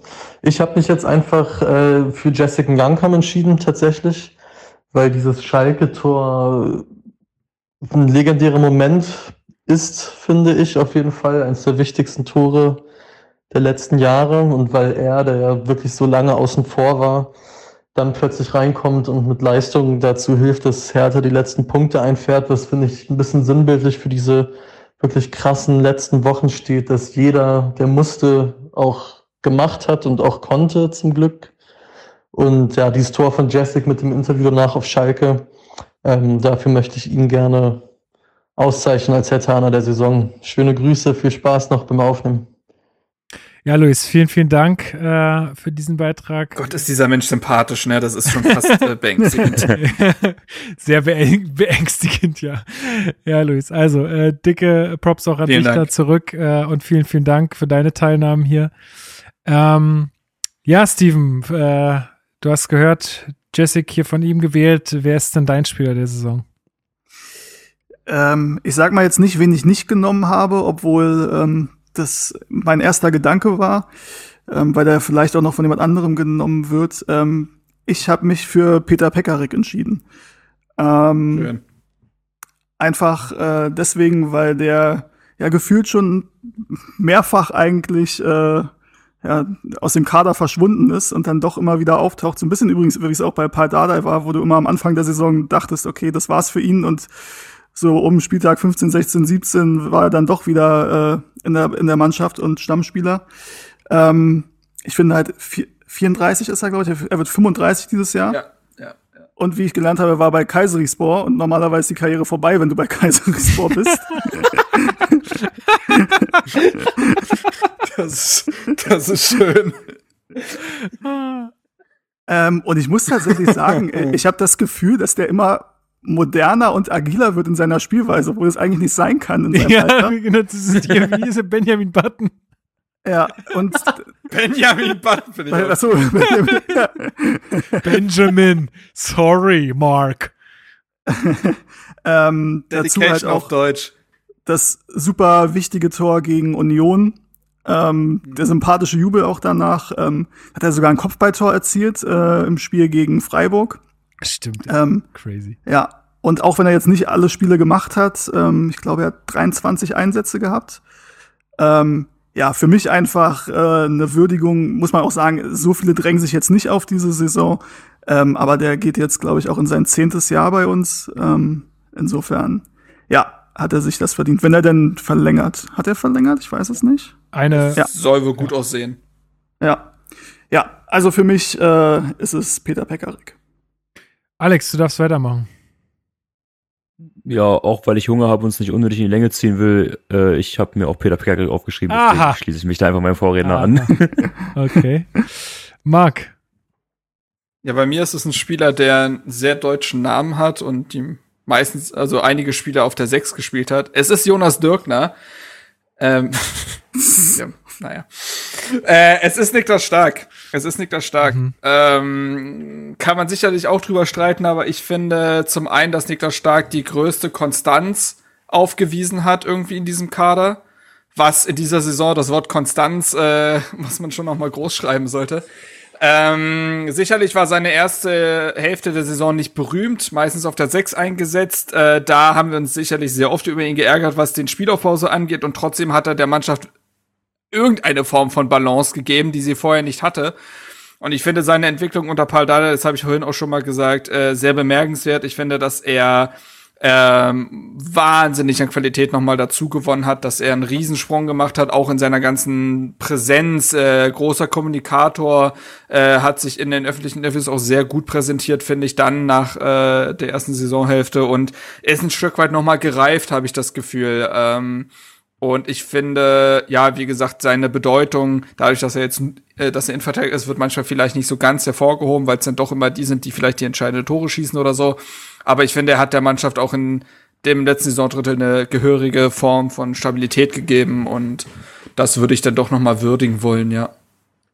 Ja, mein Spieler der Saison ist Alexander Schwolo. Ähm, aus äh, folgendem Grund. Einmal, weil ich äh, ihn persönlich, äh, also sehr viel von ihm persönlich halte, so wie er als Person auftritt und weil ich immer noch glaube, dass er der bessere Kapitän gewesen wäre zu der Zeit damals. Ähm, äh, und zum anderen, klar, er hatte in dieser ersten Phase sicherlich Probleme ähm, und war sicherlich nicht der Rückhalt, den man sich gewünscht hätte in dem Moment. Allerdings, glaube ich, hat er wirklich sein Bestes getan und in diesem Sauhaufen, wie er damals da so war, äh, ist es dann auch einfach wahnsinnig schwierig. Ähm, und was mich auch, äh, also was mich dazu bewogen hat, ihn zu wählen, ist, als Dada ihn dann quasi aus dem Tor genommen hat, hat er sich auch unfassbar professionell verhalten. Mhm. Also du hast da nichts gehört, da gab es keine Interviews mit, ich bin jetzt irgendwie so enttäuscht oder keine Ahnung. Also es war hochprofessionell, wie er sich da verhalten hat und auch hochprofessionell, wie er dann wieder ins Tor gekommen ist und uns dann halt teilweise wirklich Dinger rausgekratzt hat, äh, das genau das, was man von ihm ja erhofft hat, äh, auch schon am Anfang, wo alle gesagt haben, das ist jetzt der äh, Schwolo, den wir äh, sehen wollten. Und ja, und auch einfach, wie er, wie er mit den Medien kommuniziert hat, äh, immer nach den Spielen und so, fand ich ganz großartig. Äh, und so im Gesamtbild und vor allem halt wegen dieser, wegen dieses Hin und Hers auch im Tor äh, für mich, ja, Spieler der Saison. Gut, dann machen wir weiter. Äh, Marc, mit welcher Kategorie möchtest du weitermachen? Ähm, bleiben wir doch bei Spielern. Neuzugang der Saison. Na gut, dann küren wir den Neuzugang der Saison. Dort haben wir einen Beitrag von Chris, dem Frankfurter Chris. Hallo, Chris hier. Lukas hat mich gefragt, wer mein Neuzugang der Saison ist. Und für mich ist das Alexander Schwolo. Schwolo kam vor der Saison vom SC Freiburg für sieben Millionen und hat unter Labadia sofort die Rolle des Starttorhüters gefunden. Rune Jahrstein auf die Bank verdrängt und die Leistungen waren für die ersten 18 Spieltage unter Labadia eigentlich auch solide. Mit dem äh, Trainerwechsel kam dann aber erstmal die Bank für ihn. Ich glaube, man hat auch gemerkt, dass, dass ihm das persönlich schon mitgenommen hat. Jahrstein war wieder die Nummer eins, hat das auch top gemacht, muss man sagen. Ich erinnere nur der gehaltene Elfmeter gegen Lewandowski, gegen diesen Lewandowski.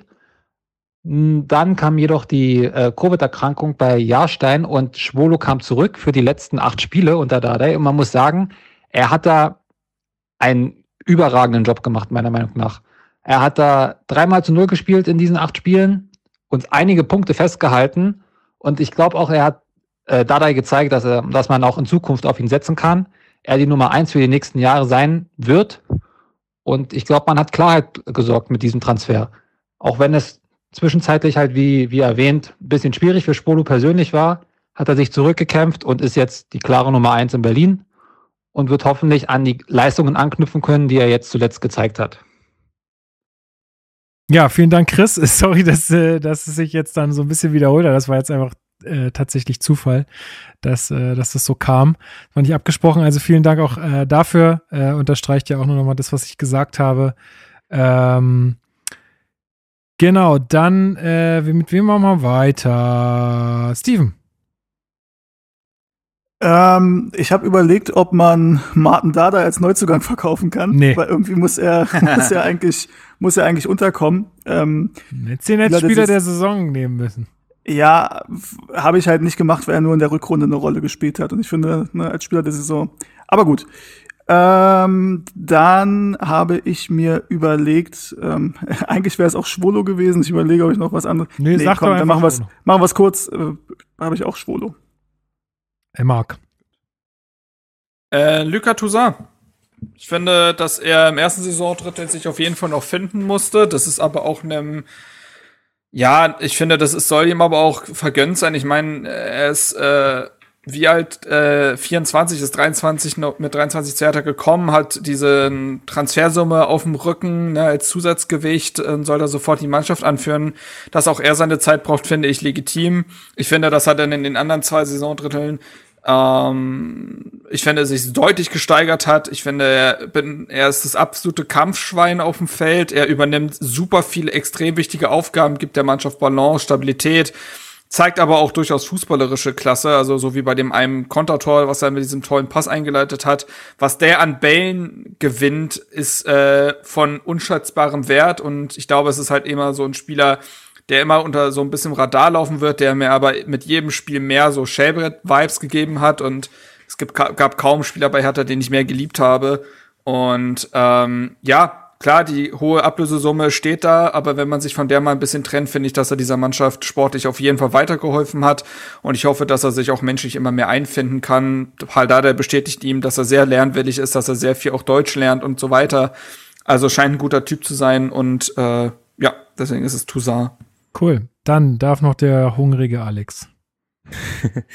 Äh, ja, für mich ist es ganz äh, schnöde auch Alexander Schwolo. Ich würde einfach nur noch zu den Punkten, die ihr schon gesagt habt, ergänzen, dass ich es sehr angenehm fand, ähm, wie er sich in dieser ganzen Causa um Jens Lehmann geäußert hat. Da wurde er ja auf der Pressekonferenz auch drauf angesprochen.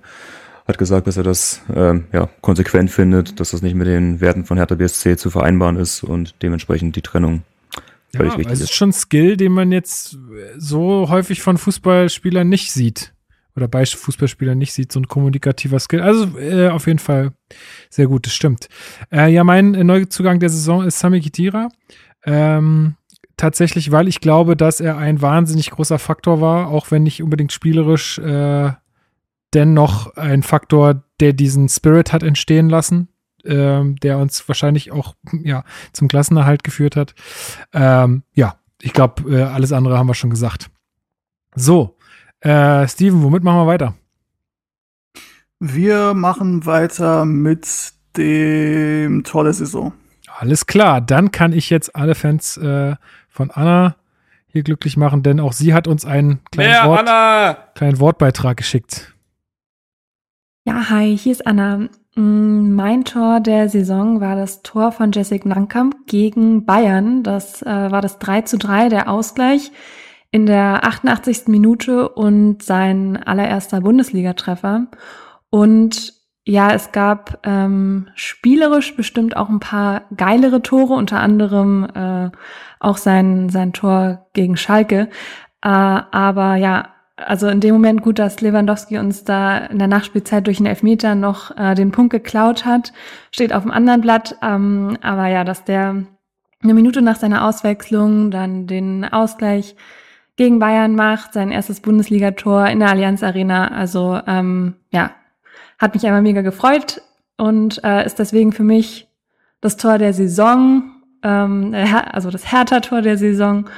Und äh, ja, ich hoffe, dass der richtig loslegt und dass wir nächste Saison mehr davon zu sehen bekommen und dass er vielleicht noch mal übt, seine Tore zu kommentieren, weil bei seinem Schalke-Tor hat das noch nicht ganz so gut geklappt. Ähm, ja, aber er ist einfach ein äh, super sympathischer Typ und äh, ich hoffe, dass wir da von ihm noch mehr zu sehen bekommen. Also Anna fordert mehr Jessic. Ist ja auch cool. Ähm, ja, vielen Dank, Anna, auch für deine Teilnahme hier äh, in den Sendungen. Und ähm, ja, wir hören uns dann in der nächsten Saison auf jeden Fall. Äh, ja, ich sag mal, ich sag mal, was mein Tor der Saison ist. Und zwar mein äh, Tor der Saison ist äh, tatsächlich auch ein Tor aus dem Spiel gegen Bayern. Und zwar äh, das Tor von Kunja, wo er also einen wunderschönen Doppelpass mit Piontek spielt. Denn irgendwie, also ich weiß jetzt nicht, ich habe ja diese ganzen Spiele nochmal gesehen und die ganzen Tore nochmal gesehen, aber ich glaube, das war das einzige Tor dieser Art was wir gesehen haben. Ja. Mit so ganz kurzen, einfach mal so ein ganz kurzer Doppelpass, ganz trocken und das Ding war drin. Und das auch gegen Bayern. Und äh, also ich fand, das war einfach wunderschön herausgespielt. Das ist eher so Ästhetik, aus der Ästhetik heraus, nicht so sehr von der, sagen wir mal, jetzt Wertigkeit. Ähm, aber ja, äh, also das ist mein Tor der Saison. Marc, was ist dein Tor der Saison? Ja, ich, ich bin auf äh, Ästhetik gegangen und habe das äh, 1 zu 0 von Gendosi gegen Gladbach genommen wunderbares Tor. Ähm, war so ein Tor, wo man erstmal so, boah, hm. macht so, weil das wirklich aus dem Nichts kam, dieser, dieser wunderbare Abschluss da. Und äh, ja, äh, macht mir immer noch großen Spaß, mir das Tor anzugucken. Äh, wünsche Gendusi jetzt nur das Beste. Es geht ja wohl nach Marseille, hört man. Ähm, und ja. Dann darf Alex weitermachen. Ja, ich habe auch allein aus ästhetischen Gründen äh, ebenfalls das zweite zwei, ich glaube, es war das zweite zwei von Kunja gegen äh, Bayern gewählt. Ähm, waren ja auch die Wochen, wo Kunja allgemein enorm viel Spaß gemacht hat. Das hat ihm jetzt nochmal eine Rückschau dann einem echt so vergegenwärtigt, als man sich die ganzen Zusammenfassungen nochmal angeguckt hat, was für ein Potenzial der Junge hat und wie schade das wäre, wenn das im Sommer jetzt schon bei uns ein Ende finden würde. Ähm, ja, von daher das meine Wahl fürs Tor der Saison. Cool, und als letzter darf natürlich auch Steven. Ja, als Anna anfing mit äh, das Tor von Jessica Gangkamp, dachte ich eigentlich, okay, alles klar, sind wir uns einig. Ähm, allerdings äh, hat sie dann mich überraschend das Bayern-Tor genommen. Ich nehme das 2 zu 1 äh, gegen Schalke einfach, weil es unglaublich wichtig war und ähm, ja, für mich quasi der entscheidende Moment auf dem Weg zum Klassenerhalt. Und weil es auch wirklich ein schönes Tor war, muss man auch dazu sagen. Das also stimmt. in der, in der Art, wie es rausgespielt wurde. Das stimmt. Gut, dann äh, darf ich jetzt bestimmen, womit wir weitermachen. Wir machen jetzt weiter mit dem Spiel der Saison und da haben wir eine Nachricht von Niklas. Kurz und schmerzlos. Mein Spiel der Saison ist definitiv das 3-0 gegen Freiburg. In höchster Not haben wir uns da rausgeholt oder die Mannschaft hat sich rausgeholt und als das passiert ist und ich auch gesehen habe, wie die Bock haben, Fußball zu spielen, wenn man sie lässt und wenn sie irgendwie können vom Kopf her, da war mir klar, dass wir nicht absteigen. Ja, da kann ich mich Niklas Ich fühlte mich irgendwie unangenehm berührt von dieser Sprachnachricht. weil die so viel Bass hatte oder was? ja. hallo. oh. Es war so wie, wie, wie Steven vorhin. Wie Steven vorhin.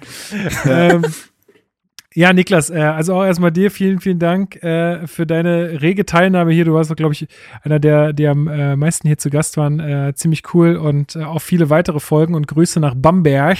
Und ich kann mich dir nur anschließen, denn auch ich fand dieses Spiel gegen Freiburg irgendwie, das war einfach geil. Ich weiß nicht warum so richtig, aber äh, ja, äh, ich kann dir da nur beipflichten und für mich ist auch das Spiel der Saison gewesen. Ähm, wer darf als erstes? Alex. Bei mir ist es das Rückspiel gegen Augsburg, ähm, der 2 zu 1 Sieg, weil das irgendwie so eines der wenigen Spiele war, ähm, wo ich trotz dieser ganzen Corona-Situation, ohne im Stadion sein zu können, mal emotional mitgegangen bin. Ähm, weil, also A, weil die Ausgangssituation halt schon brutal war. Ich mir bei dem 0 zu 1 sicher war, okay, das ist der Abstieg. Wie so häufig. Wie so häufig, ja. Ähm, und dann nachdem, nachdem sich dann Luke Bacchio dann kurz vor Schluss diesen Ball geschnappt hat, ich auch dachte, okay, jetzt, jetzt kann irgendwie, also das wird halt nicht passieren. das wäre zu Hollywood-mäßig, wenn der Ball jetzt doch reingeht, wenn ausgerechnet Luke Bacchio, den wir irgendwie alle schon gefühlt alle drei Minuten verflucht haben, sich jetzt diesen Ball zum entscheidenden 2 zu 1 schnappt. Ja, ist ja dann zum Glück gut gegangen, deswegen das ist mein Spiel der Saison. Steven, was ist dein Spiel? Ähm, tatsächlich das Spiel gegen Leverkusen, weil ich einfach finde, dass das spielerisch ähm, das Beste war, was wir gesehen haben in der Saison. Ähm, die Tore waren schön. Ähm, ich glaube, wer hat den, ja, weiß ich jetzt nicht mehr, aber da war ein Pass dabei, den ich noch vor Augen habe. Ähm, ich glaube, mit dem Kunja geschickt wurde, der einfach unfassbar, ich glaube von äh, Gendusi kam, nee, von Toussaint, Toussaint, richtig, Toussaint hat er, ja. Toussaint hat da ein super Spiel gemacht. Ähm, ja, für mich ist das das Leverkusen-Spiel, weil das ja für mich einfach so, wenn man sich jedes Spiel anguckt, war das, würde ich dafür die beste Note geben, sage ich mal, für die Gesamtleistung von Hertha. Mhm. Marc?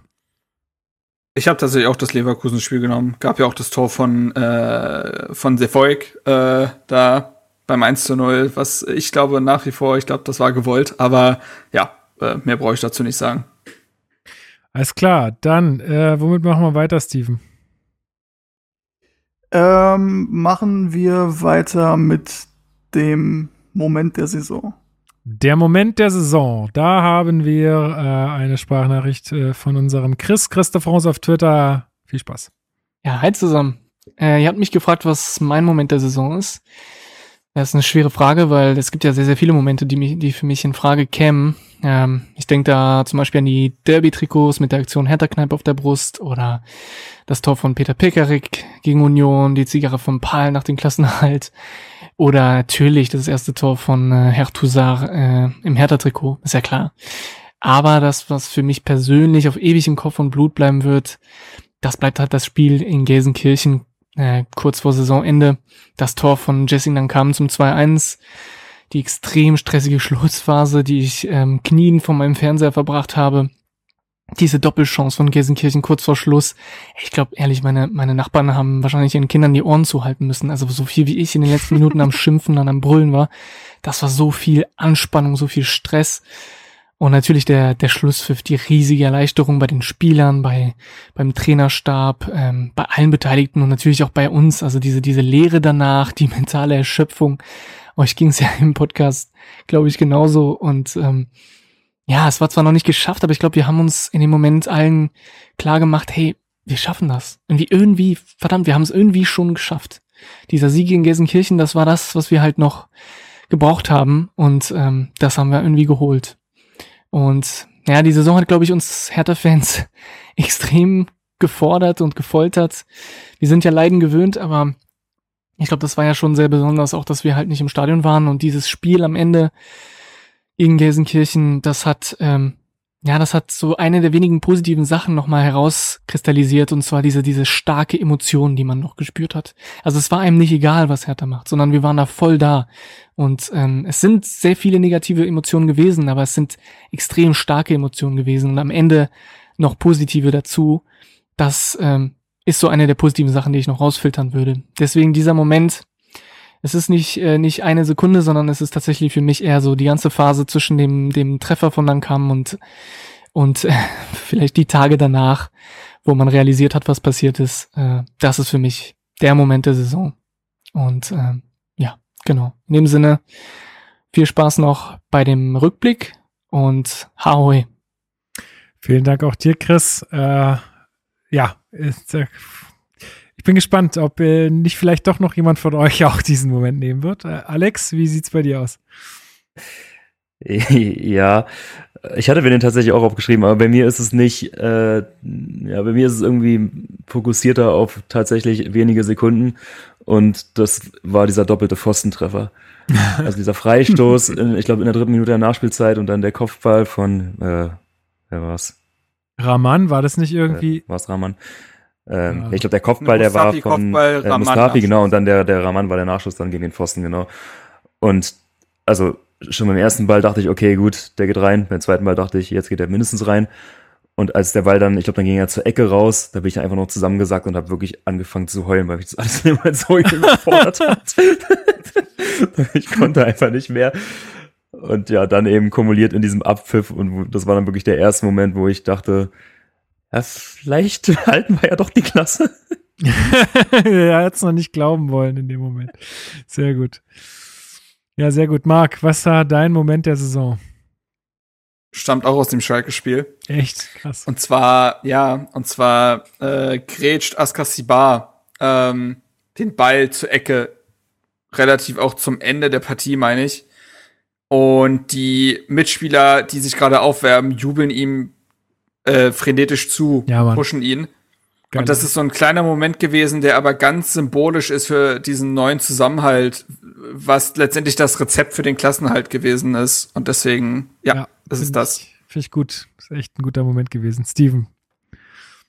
Ja, auch auf die Gefahr, dass es ein bisschen selbstbeweihräuchernd äh, das, es ist kein sportlicher Punkt. Moment, sondern, äh, sondern der Moment, wo Hertha bekannt gegeben hat, dass die Aktion Hertha-Kneipe auf der Brust beim Derby sein wird. Das war tatsächlich. So verständlich. Nee, absolut. Ja, ja, ja klar. Ja. Ey, was ihr da geschaffen habt und gemacht habt und auch, ja, was ihr da, also ihr habt ja da wirklich richtig viel Zeit reingesteckt in das Ganze. Also ich glaube, da ist es nur verständlich, wenn man da stolz drauf ist und es war ja auch einfach mega krass. Also das kann ja nun wirklich nicht jeder behaupten dass sowas mal funktioniert. Insofern total verständlich. Ja, und für mich äh, hatte Chris auch schon erwähnt, es ist einfach dieser Zigarrenmoment von Paldada gewesen. Also aber noch nicht mal der, wo er da im Sportstudio sitzt, sondern wo er da dieses, dieses Köfferchen überreicht kriegt oder eine, auf dem Feld hat und da so reinguckt lächelt und dann so dieses, ja, und heute Abend paff ich schön eine das war so, also gepaart mit, okay, wir sind nicht abgestiegen, da sind absolut nur noch Glücksgefühle in mir hochgekommen. Also, äh, das war so für mich der Moment der Saison, einfach weil es bedeutet hat, okay, wir steigen nicht ab und äh, dann einfach nochmal, ja, wir einfach verdammt nochmal, wir haben den sympathischsten Trainer der ganzen Liga. Äh, ja, das war mein Moment der Saison. Gut, Marc, womit machen wir weiter? Bleiben wir mal beim spielerischen äh, Gegentor der Saison. Gegentor der Saison. Da haben wir von deinem Streaming-Partner, Freund des Hauses und Jawohl. Werderaner Hannes eine kleine Nachricht bekommen. Moin. Ja gut, also als ähm, Lukas mich nach dem Lieblingsgegentor der Hertha beziehungsweise nach meinem Favoriten gefragt hat, allein aus Meme-Gründen kann ich da doch nur eins nennen, der wohl beste Elfmeter, den ich die letzten Jahre bei Werder so gesehen habe und vielleicht auch überhaupt, den ich so gesehen habe. Der Elfmeter zum 1 zu 0 von Davy Selke gegen Hertha. Ähm, zum zwischenzeitlichen 1 zu 0 am Ende dann das äh, 4 zu 1 und ähm, ja, damals noch äh, ganz dezent andere Stimmungslagen in beiden Fanlagern, äh, gerade was das Thema Abstieg anging. Verrückt, wie sich dann gedreht hat, aber ähm, naja, immerhin kann ich jetzt im nächsten, im nächsten, in der nächsten Saison dann 34 Spiele für die Hertha sein und nicht nur 32. Das ist doch zumindest ein positiver Faktor und wir sehen uns dann in zwei Jahren wieder, wenn Werder hoffentlich ohne Frank Baumann den Wiederaufstieg geschafft hat. ähm, ja, zu dem Tor kann ich eigentlich nicht viel mehr sagen. Er knallt das Ding halt perfekt in den Winkel. Ähm, sorgt dann mit seinem Jubel nochmal für so ein paar kleinere Fragezeichen in einigen, bei einigen Hertha-Fans, äh, stellt das danach ja aber auch wieder klar. Ich wünsche auf jeden Fall viel Spaß mit dem Mann. Der Mann ist vor dem Tor eiskalt. Jetzt segelt hier der Rettungshelikopter rüber. Ich glaube, das ist mein Cue. Ähm, wir hören uns bald wieder. Macht's gut. Bis dann. Ciao. ja, Hannes, ey, vielen, vielen Dank. Ähm, Perfekt. Ja, gute, äh, gute Sache. Und tatsächlich, äh, warte mal, Gegentor. Äh, ah nee, ich habe auch äh, ein, äh, ein Gegentor aus, äh, aus dem Spiel gegen Bremen. Und zwar ist es, äh, wo Eggestein auf Bittenkurt äh, spielt, äh, im Rückspiel gegen Bremen, Alter. Und das auch so, also ich fand's, es war einfach ein geiles Tor. War einfach ein geiles Tor. Kann man nicht sagen. War einfach mega. Jetzt bin ich gespannt, äh, Marc, was ist dein Gegentor der Saison? Ich habe auch wieder so eins mit, äh, was so sinnbildlich für Herthas Saison stand. Und zwar ist es aus, stammt es aus dem ersten Pflichtspiel, das Pokalspiel gegen Braunschweig, als ein Braunschweiger Mittelstädt gegens Gesicht köpft, Ah, ja, ja, ja. der wankend nach hinten äh, äh, fällt und das Tor und der Ball sich in einer magischen Zeitlupe quasi, obwohl gar keine Zeitlupe an ist, ins Tor senkt. Weil das so dermaßen sinnbildlich dafür stand, wie Hertha in die Saison teilweise Gegentore kassiert hat. Das war an Unfassbar. Slapstick nicht zu überbieten. Ja. Und äh, das war sehr passend. Übrigens schon wieder Mittelstädter was gegen den Kopf bekommt. Also, Ah, ja. äh, naja, auf jeden Fall, äh, das fand ich sehr, es ist im Nachhinein sehr lustig und äh, es stand aber, wie gesagt, sehr symbolisch irgendwie für viele Slapstick-Gegentore, die Hertha gefangen hat. Ja, äh, Steven, mach mal weiter. Ja, ich nehme das Tor von André Kramaric zum 2-1, weil es das einzige Gegentor ist, was ich nicht gesehen habe. Insofern ist für mich das Schönste. Sehr gut. Das finde ich eine gute Wahl. Sehr schön. Okay, und Alex? Ja, hatte ich ja vorhin schon gesagt, ich nehme auch eins mit Symbolcharakter. Das war das äh, Eigentor von Lukas Klünter, was er in alter Mittelstürmer-Manier ja, Lewandowski stimmt. nicht besser gemacht hätte da gestanden. Bam! Äh, okay. Ja, auch nicht schlecht, auch nicht schlecht.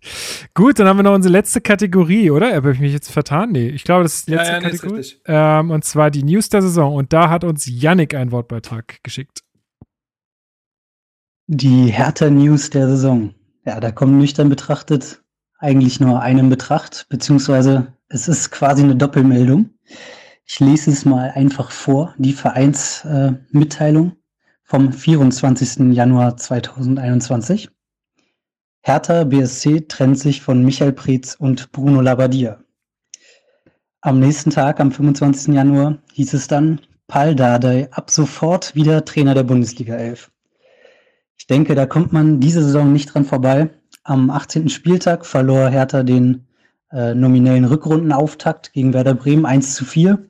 Und schon nach dem Spiel konfrontierte Sky ähm, ja, live Bruno Labbadia vor der Kamera mit seiner drohenden Entlassung. Am nächsten Tag gab es dann von Carsten Schmidt, der ja im Laufe der Saison auch installiert wurde als neuer Geschäftsführer, ein Interview bei Sky. Da hat er seine alten Bande nochmal spielen lassen, wo die Personalie dann nochmal diskutiert wurde. Ja, und da gab es direkt die Gerüchte um Dardai, was ich dann am Tag später schon so bestätigen konnte. Und die gesamte Führungsriege wurde so mehr oder weniger auf einmal ausgetauscht. Es hatte sich ja mit der Installation von Carsten Schmidt schon angedeutet, dass in der Führungsriege bei Hertha was passieren soll, bei den sportlich Verantwortlichen. Der 24. Januar beziehungsweise der 25. Januar war dann da der radikale Einschnitt, der ja vermutlich in diesem Sommer dann nochmal fortgesetzt wird, was man ja mit der Neuverpflichtung von Freddy Bobic schon angeleiert hat und mit den Personalien, die äh, Freddy Bobic aus Frankfurt alle mitbringen wird, auch fortsetzt. Genau, die Hertha-News der Saison. Preetz weg, Labadia weg, Dardai da, Friedrich da. Das war für mich der, das große Ding der Saison. Ja, vielen Dank, Janik. Schon mal schön zusammengefasst. Also ich glaube, da, äh, da kommt wirklich keiner dran vorbei äh, in dieser Saison. Also, aber es gab ja, es gab ja Gott sei Dank noch mehr Sachen, äh, die wir, äh, die man da nennen kann. Steven, was war deine Hertha News der Saison? Ähm, für mich tatsächlich die ähm, die Nachricht, dass äh, Hertha in Quarantäne muss und dementsprechend ähm, die Spiele nicht stattfinden wie geplant und man dann in einen ja, in einen Schlussspurt geschickt wird. Und äh, ich präzisiere noch auf eine ganz bestimmte Schlagzeile, die lautet, Hertha hat den Abstieg besiegelt, Bildsportvize mit klarer Kante. Der ja, an die Bild, ey. Der Bildsportvize Walter Straten ist sicher, dass Hertha am Ende der Saison absteigt. Das ist meine Schlagzeile der Saison. Ja. Sehr, sehr gut. Ähm, Alex. Ja, ich schließe mich da Yannick an, allerdings ähm, quasi fünf Monate später. Also für mich ist die tagesaktuelle News der Saison, dass Paul Dardai Trainer bleibt. Ah. Ähm, weil ehrlicherweise war ich bei der Verkündung, dass Paul Dardai das Amt von Bruno Labbadia übernimmt, noch so ein bisschen zwiegespalten. Also emotional wollte ich das 100 Prozent und ich wollte auch, dass es funktioniert. Aber ich war schon aufgrund dessen, wie die erste Amtszeit von ihm zu Ende ging, so ein bisschen skeptisch, ob das denn funktionieren kann. Ähm, aber spätestens nach dieser Antrittspressekonferenz, ähm, wenn man einfach hört, wie Paul Dardai über Hertha redet, was für Emotionen dieser Mann in einem auslösen kann, einfach wenn er über den Verein spricht, da war mir klar, okay, es ist mir auch ehrlich gesagt gerade scheißegal, ob es funktioniert oder nicht. Ich will einfach wieder diese Nestwärme haben und irgendwie diese Emotionen wieder spüren, wie man halt in Corona-Zeiten nicht spüren kann. Und äh, ja, dass es dann natürlich auch noch sportlich funktioniert, war so die Kirsche auf der Torte. Und ich hoffe einfach so sehr, dass es dann jetzt auch perspektivisch klappt und will dieses Duo aus oder dieses Trio aus, aus Paul, aus Arne und Zecke am liebsten nie wieder gehen lassen. ja, geht mir tatsächlich ähnlich. Meine News der Saison war, dass äh, Lehmann entlassen wurde. Äh, das ist jetzt auch so echt so der, der letzte so den, den ich noch weghaben wollte. so, jetzt sind wir, jetzt sind wir hier. Kloss-Agenda. Relativ, relativ sauber, würde ich, würde ich jetzt mal schätzen. Äh, mal gucken, wer, wer sich noch so entpuppt. Aber äh, ja, beim Lehmann wusste man ja schon von Anfang an, das geht nicht lange gut. Äh, und er hat uns nicht enttäuscht. Äh, aber steht auch so ein bisschen dafür, ähm, also jetzt nicht, weil ich da jetzt schadenfroh gegenüber den Personen bin, also das äh, definitiv nicht, sondern eher auch steht eher dafür auch, wie, wie Hertha äh, konsequent mit ihrem neuen, mit ihrer neuen äh, Wertevorstellung und mit ihren neuen Werten umgeht. Also das, das ist mir einfach wichtig, dass wenn man, wenn man das so kommuniziert und wenn man das so leben möchte, dass man da noch konsequent ist. Und ich finde, das hat, hat man in der ähm, Entlassung von Lehmann bei Tenor gesehen, das hat man auch in der Entlassung bei, äh, bei Petri gesehen, äh, beziehungsweise Freistellung. Ähm, dass man da einfach konsequent handelt und das finde ich äh, überragend gut und äh, ich freue mich sehr darüber, dass man äh, mittlerweile für entweder rassistische Sachen oder für irgendwelche unangebrachten Statements in irgendwelchen Zeitungen äh, mittlerweile auch die Konsequenzen tragen muss. Und ja, finde ich gut. Deswegen, das ist meine News der Saison. Und jetzt fehlt noch Marc, richtig? Äh, ich habe Frau meldet mysteriöses Tier im Baum, doch es ist ein Croissant. ja. Das ist eine gute. Aber wie, inwiefern hat das was mit Hertha zu tun? Weiß ich noch nicht, aber. aber ja. Hat mich sehr glücklich gemacht damals, die Meldung. Das war wirklich schön. Äh, kann ich euch bei Bedarf mal schicken, ist fantastisch, wenn da wieder, wenn da die ganze Tierorganisation antanzt und die dann feststellen, es hat gar keine Arme und Beine und die dachten, alle haben die Fenster zugemacht in der Nachbarschaft, weil die denken, dass es in ihr Haus springt und so. Es ist fantastisch gewesen. Naja, egal. Äh, meine Meldung wäre tatsächlich diese Quarantänemeldung gewesen, weil das einfach ein Knackpunkt in der Saison war, weil das einfach echt nochmal alles umgeworfen hat und weil ich tatsächlich die steile These aufstellen würde, dass ich irgendwie das Gefühl habe, dass es ohne die Situation war sportlich schwieriger und hat das Team trotzdem so sehr zusammengeschweißt, dass ich glaube, dass ohne die Quarantänesituation, ohne dieses Gefühl von Fuck, jetzt müssen wir wirklich zusammenwachsen, die Mannschaft vielleicht nicht mehr aufgewacht wäre und man abgestiegen wäre. Tatsache. So, dann haben wir es jetzt gleich geschafft, Leute. Junge, ähm, Junge. Jetzt darf noch jeder von uns ganz schnell und ohne groß rumzufackeln einen Song auf die Playlist setzen. Ich fange mal an. Fuck! Und zwar, äh, und zwar ähm, möchte ich gern äh, dem Wunsch unseres äh, Hörers äh, Jesper nachkommen und von Thin Lizzy, The Boys Are Back in Town äh, raufsetzen. Schöne Fuck. Grüße, vielen Dank fürs Hören. Haha, wolltest du nämlich auch machen, ne? Ja, aber ich habe einen Plan B, alles gut. Okay, na dann erzähl mal. Ähm, mein Plan B ist äh, Mr. Brightside von Oh, den Killers. Song. Oh. Oh, Das ist fuck, auch so ein, so ein Song, gut. wenn man, wenn man schon so ein paar, paar Bier zu viel hatte und gewonnen hat, dann kann man den ganz gut krölen. Das ist ja auch der eigentliche Zweck der, der Playlist. Das ist ja eine Auswärts. So ist es. So ist Ja. es. So eine. Also, wie gesagt, ey, auf Spotify ist auch verlinkt im, äh, im Beitrag hier. Äh, könnt ihr raufklicken, wenn ihr Spotify habt oder auch nicht. Kann man auch hören. Dann müsst ihr es halt im Shuffle hören. Aber, und mit Werbung. Aber ihr könnt euch das auf jeden Fall mal angucken. Alex, was ist dein Song? Ich vergewissere mich gerade nochmal, ob das wirklich bisher noch niemand von uns auf die Playlist gepackt hat, aber es ist, scheint tatsächlich so zu sein. Frank Zander nur nach Hause. okay, gut. Okay, der war sehr obvious. Das ist, wow. Ja. Und, was haben wir noch? Marc? Haben wir den auf, haben wir von Peter Fox Schwarz zu Blau auf der Playlist? Nee. Aber es, Wenn nicht, dann würde ich den drauf tun. Aber das ist Erklärt so- sich von selbst. Das ist so ein Song, den hörst du, wenn du so, also da könnte ich, stelle ich mir gerade so vor, wie ich um 4 Uhr nachts losgehe zum Bus Ja. zum Flughafen Tegel, als ich nach Bilbao geflogen bin. Ja, sowas. Oder, oder wenn du quasi gerade aus dem äh, Bus oder der Bahn geschieden bist und die letzten Meter noch alleine nach Hause laufen Ja, musst. genau. Dann merkst Das du ist- wieder, doch, die Stadt ist bei all ihrem Smog und so weiter schon geil. Und Ja. damit auch der Verein und damit passt das. Nice. Cool. So, dann äh, muss ich jetzt aber auch noch ein bisschen was loswerden. Ein paar Danksagungen. Das gehört sich, glaube ich, äh, hier an der Stelle, weil es ja so auch ein bisschen die Saison abschließt. Alles, was jetzt kommt, äh, wird auch sehr auf die neue äh, Saison äh, fokussiert sein oder halt so ein bisschen Special-Charakter haben.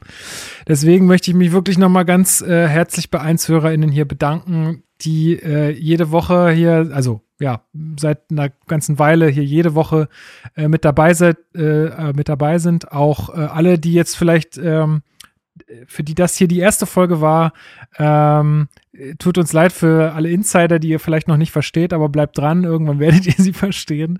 Äh, cool, dass ihr uns gefunden habt. Sagt es gerne weiter, dass es diesen Podcast gibt und dass äh, dass äh, er vielleicht auch hörenswert ist. Danke an alle, die uns immer auf Twitter, Facebook, sonst wo teilen und ähm, ja, das damit ja auch irgendwie äh, weitertragen. Ähm, danke an alle, die uns Mails geschrieben haben, ähm, die uns iTunes-Rezensionen hinterlassen haben. Also es ist echt eine große, große Freude, sagen wir auch jede Woche wieder, äh, was hier für ein Feedback kommt. Und das ist, glaube ich, wirklich nicht normal für einen Podcast. Äh, das ist richtig, richtig cool. Und ich hoffe, ihr bleibt uns treu und ähm, ja, wir können hier weiterhin so viel Spaß haben oder auch zusammen leiden oder das irgendwie gemeinsam hier irgendwie Woche für Woche aufarbeiten. Äh, würde mich riesig freuen. Ich habe auf jeden Fall richtig Bock und bin jedes Mal wieder mehr motiviert, wenn irgendwelche Nachrichten kommen. Ähm, also dafür einen ganz, äh, ganz, ganz großen Dank. Und natürlich auch ein riesen, riesen Dankeschön. Äh, ja, ich habe es vorhin schon zu den anderen gesagt, aber vor allen Dingen jetzt auch nochmal an Steven und Alex, äh, dass ihr hier immer wieder mitmacht. Äh, generell auch alle, die hier, sagen wir mal, so unregelmäßig dabei sind. Ich finde es echt cool, wenn ich da frage, so, hey, hast du Bock auf Podcast? Dann kommt manchmal so, nee, bin bei Oma auf Geburtstag oder so. Also in Corona-Zeiten natürlich weniger der Fall gewesen, aber ähm, hab was vor, okay, aber voll häufig oder viel häufiger höre ich, ja klar, bin dabei, sag mir wann und wo. Äh, und dann wird auch immer alles möglich gemacht und äh, die Technik funktioniert mittlerweile auch meistens super gut, aber auch wenn nicht immer. Alles im aber, grünen Bereich. Aber alles ist im grünen Bereich. Äh, also das äh, ist echt äh, mega, mega geil, ähm, dass ihr da immer mitmacht. Und wie gesagt, ey, ohne euch wäre das hier quasi auch nicht das, nicht das Gleiche. Und zu guter Letzt natürlich auch an dich, Marc, wie die Woche wieder, ey, überragend. Wie gesagt, ja, ohne dich Ey, oder ja nur- ohne euch hätte ich das ja gar nicht so, hätten wir es ja gar nicht so aufziehen können. Ja, du äh, brauchst dich nicht bedanken. Ich bin dankbar, dass, äh, dass du dich jedes Mal dich hier drum kümmerst, um die Organisation, ums Technische, ums Hochladen und so weiter. Bin sehr froh, dass das jetzt seit echt so vielen Jahren jetzt schon hier läuft und ähm, immer noch so riesigen Spaß, macht immer noch so riesigen Anklang, findet ja eigentlich immer mehr, muss man sagen. Und ähm, ja, also ich bedanke mich bei dir. Ich mache das furchtbar gerne und damit ist auch alles gesagt. Cool. Wollen die anderen beiden noch was loswerden? Irgendwie Werbung in eigener Sache von Steven oder so? Macht er ja sonst nie. Ich wollte gerade sagen, Macht Schluss jetzt hier. Nee, ich äh, habe tatsächlich nichts, äh, außer dass ich Hunger habe. ich dachte, das solltet ihr noch wissen. Okay. Ich habe tatsächlich überhaupt keinen Hunger. Ich freue mich jetzt einfach mal einen Fuß vor die Tür zu setzen, Alter. Ich sitze hier seit 11 Uhr und beschäftige mich hier mit Hertha BSC. Mein Gott. Okay. Ähm, gut. Ähm, Alex, du auch nichts mehr, wa? Du willst auch einfach nur noch in die Küche. Nee, ich brauche was zu futtern. Okay. Na gut, dann machen wir jetzt hier Schluss. Sind jetzt auch äh, ja, knappe fünf Stunden geworden. Ich hoffe, ihr hattet alle trotzdem Spaß. Ist ja auch so ein bisschen was für die Nachwelt hier, äh, damit man auch noch mal in zehn Jahren vielleicht hier reinhören kann. Äh, bleibt alle schön gesund, ähm, habt eine schöne Sommerpause äh, und wir hören uns äh, mit Sicherheit äh, ja demnächst wieder. Äh, ja, gehabt euch wohl. Bis dann.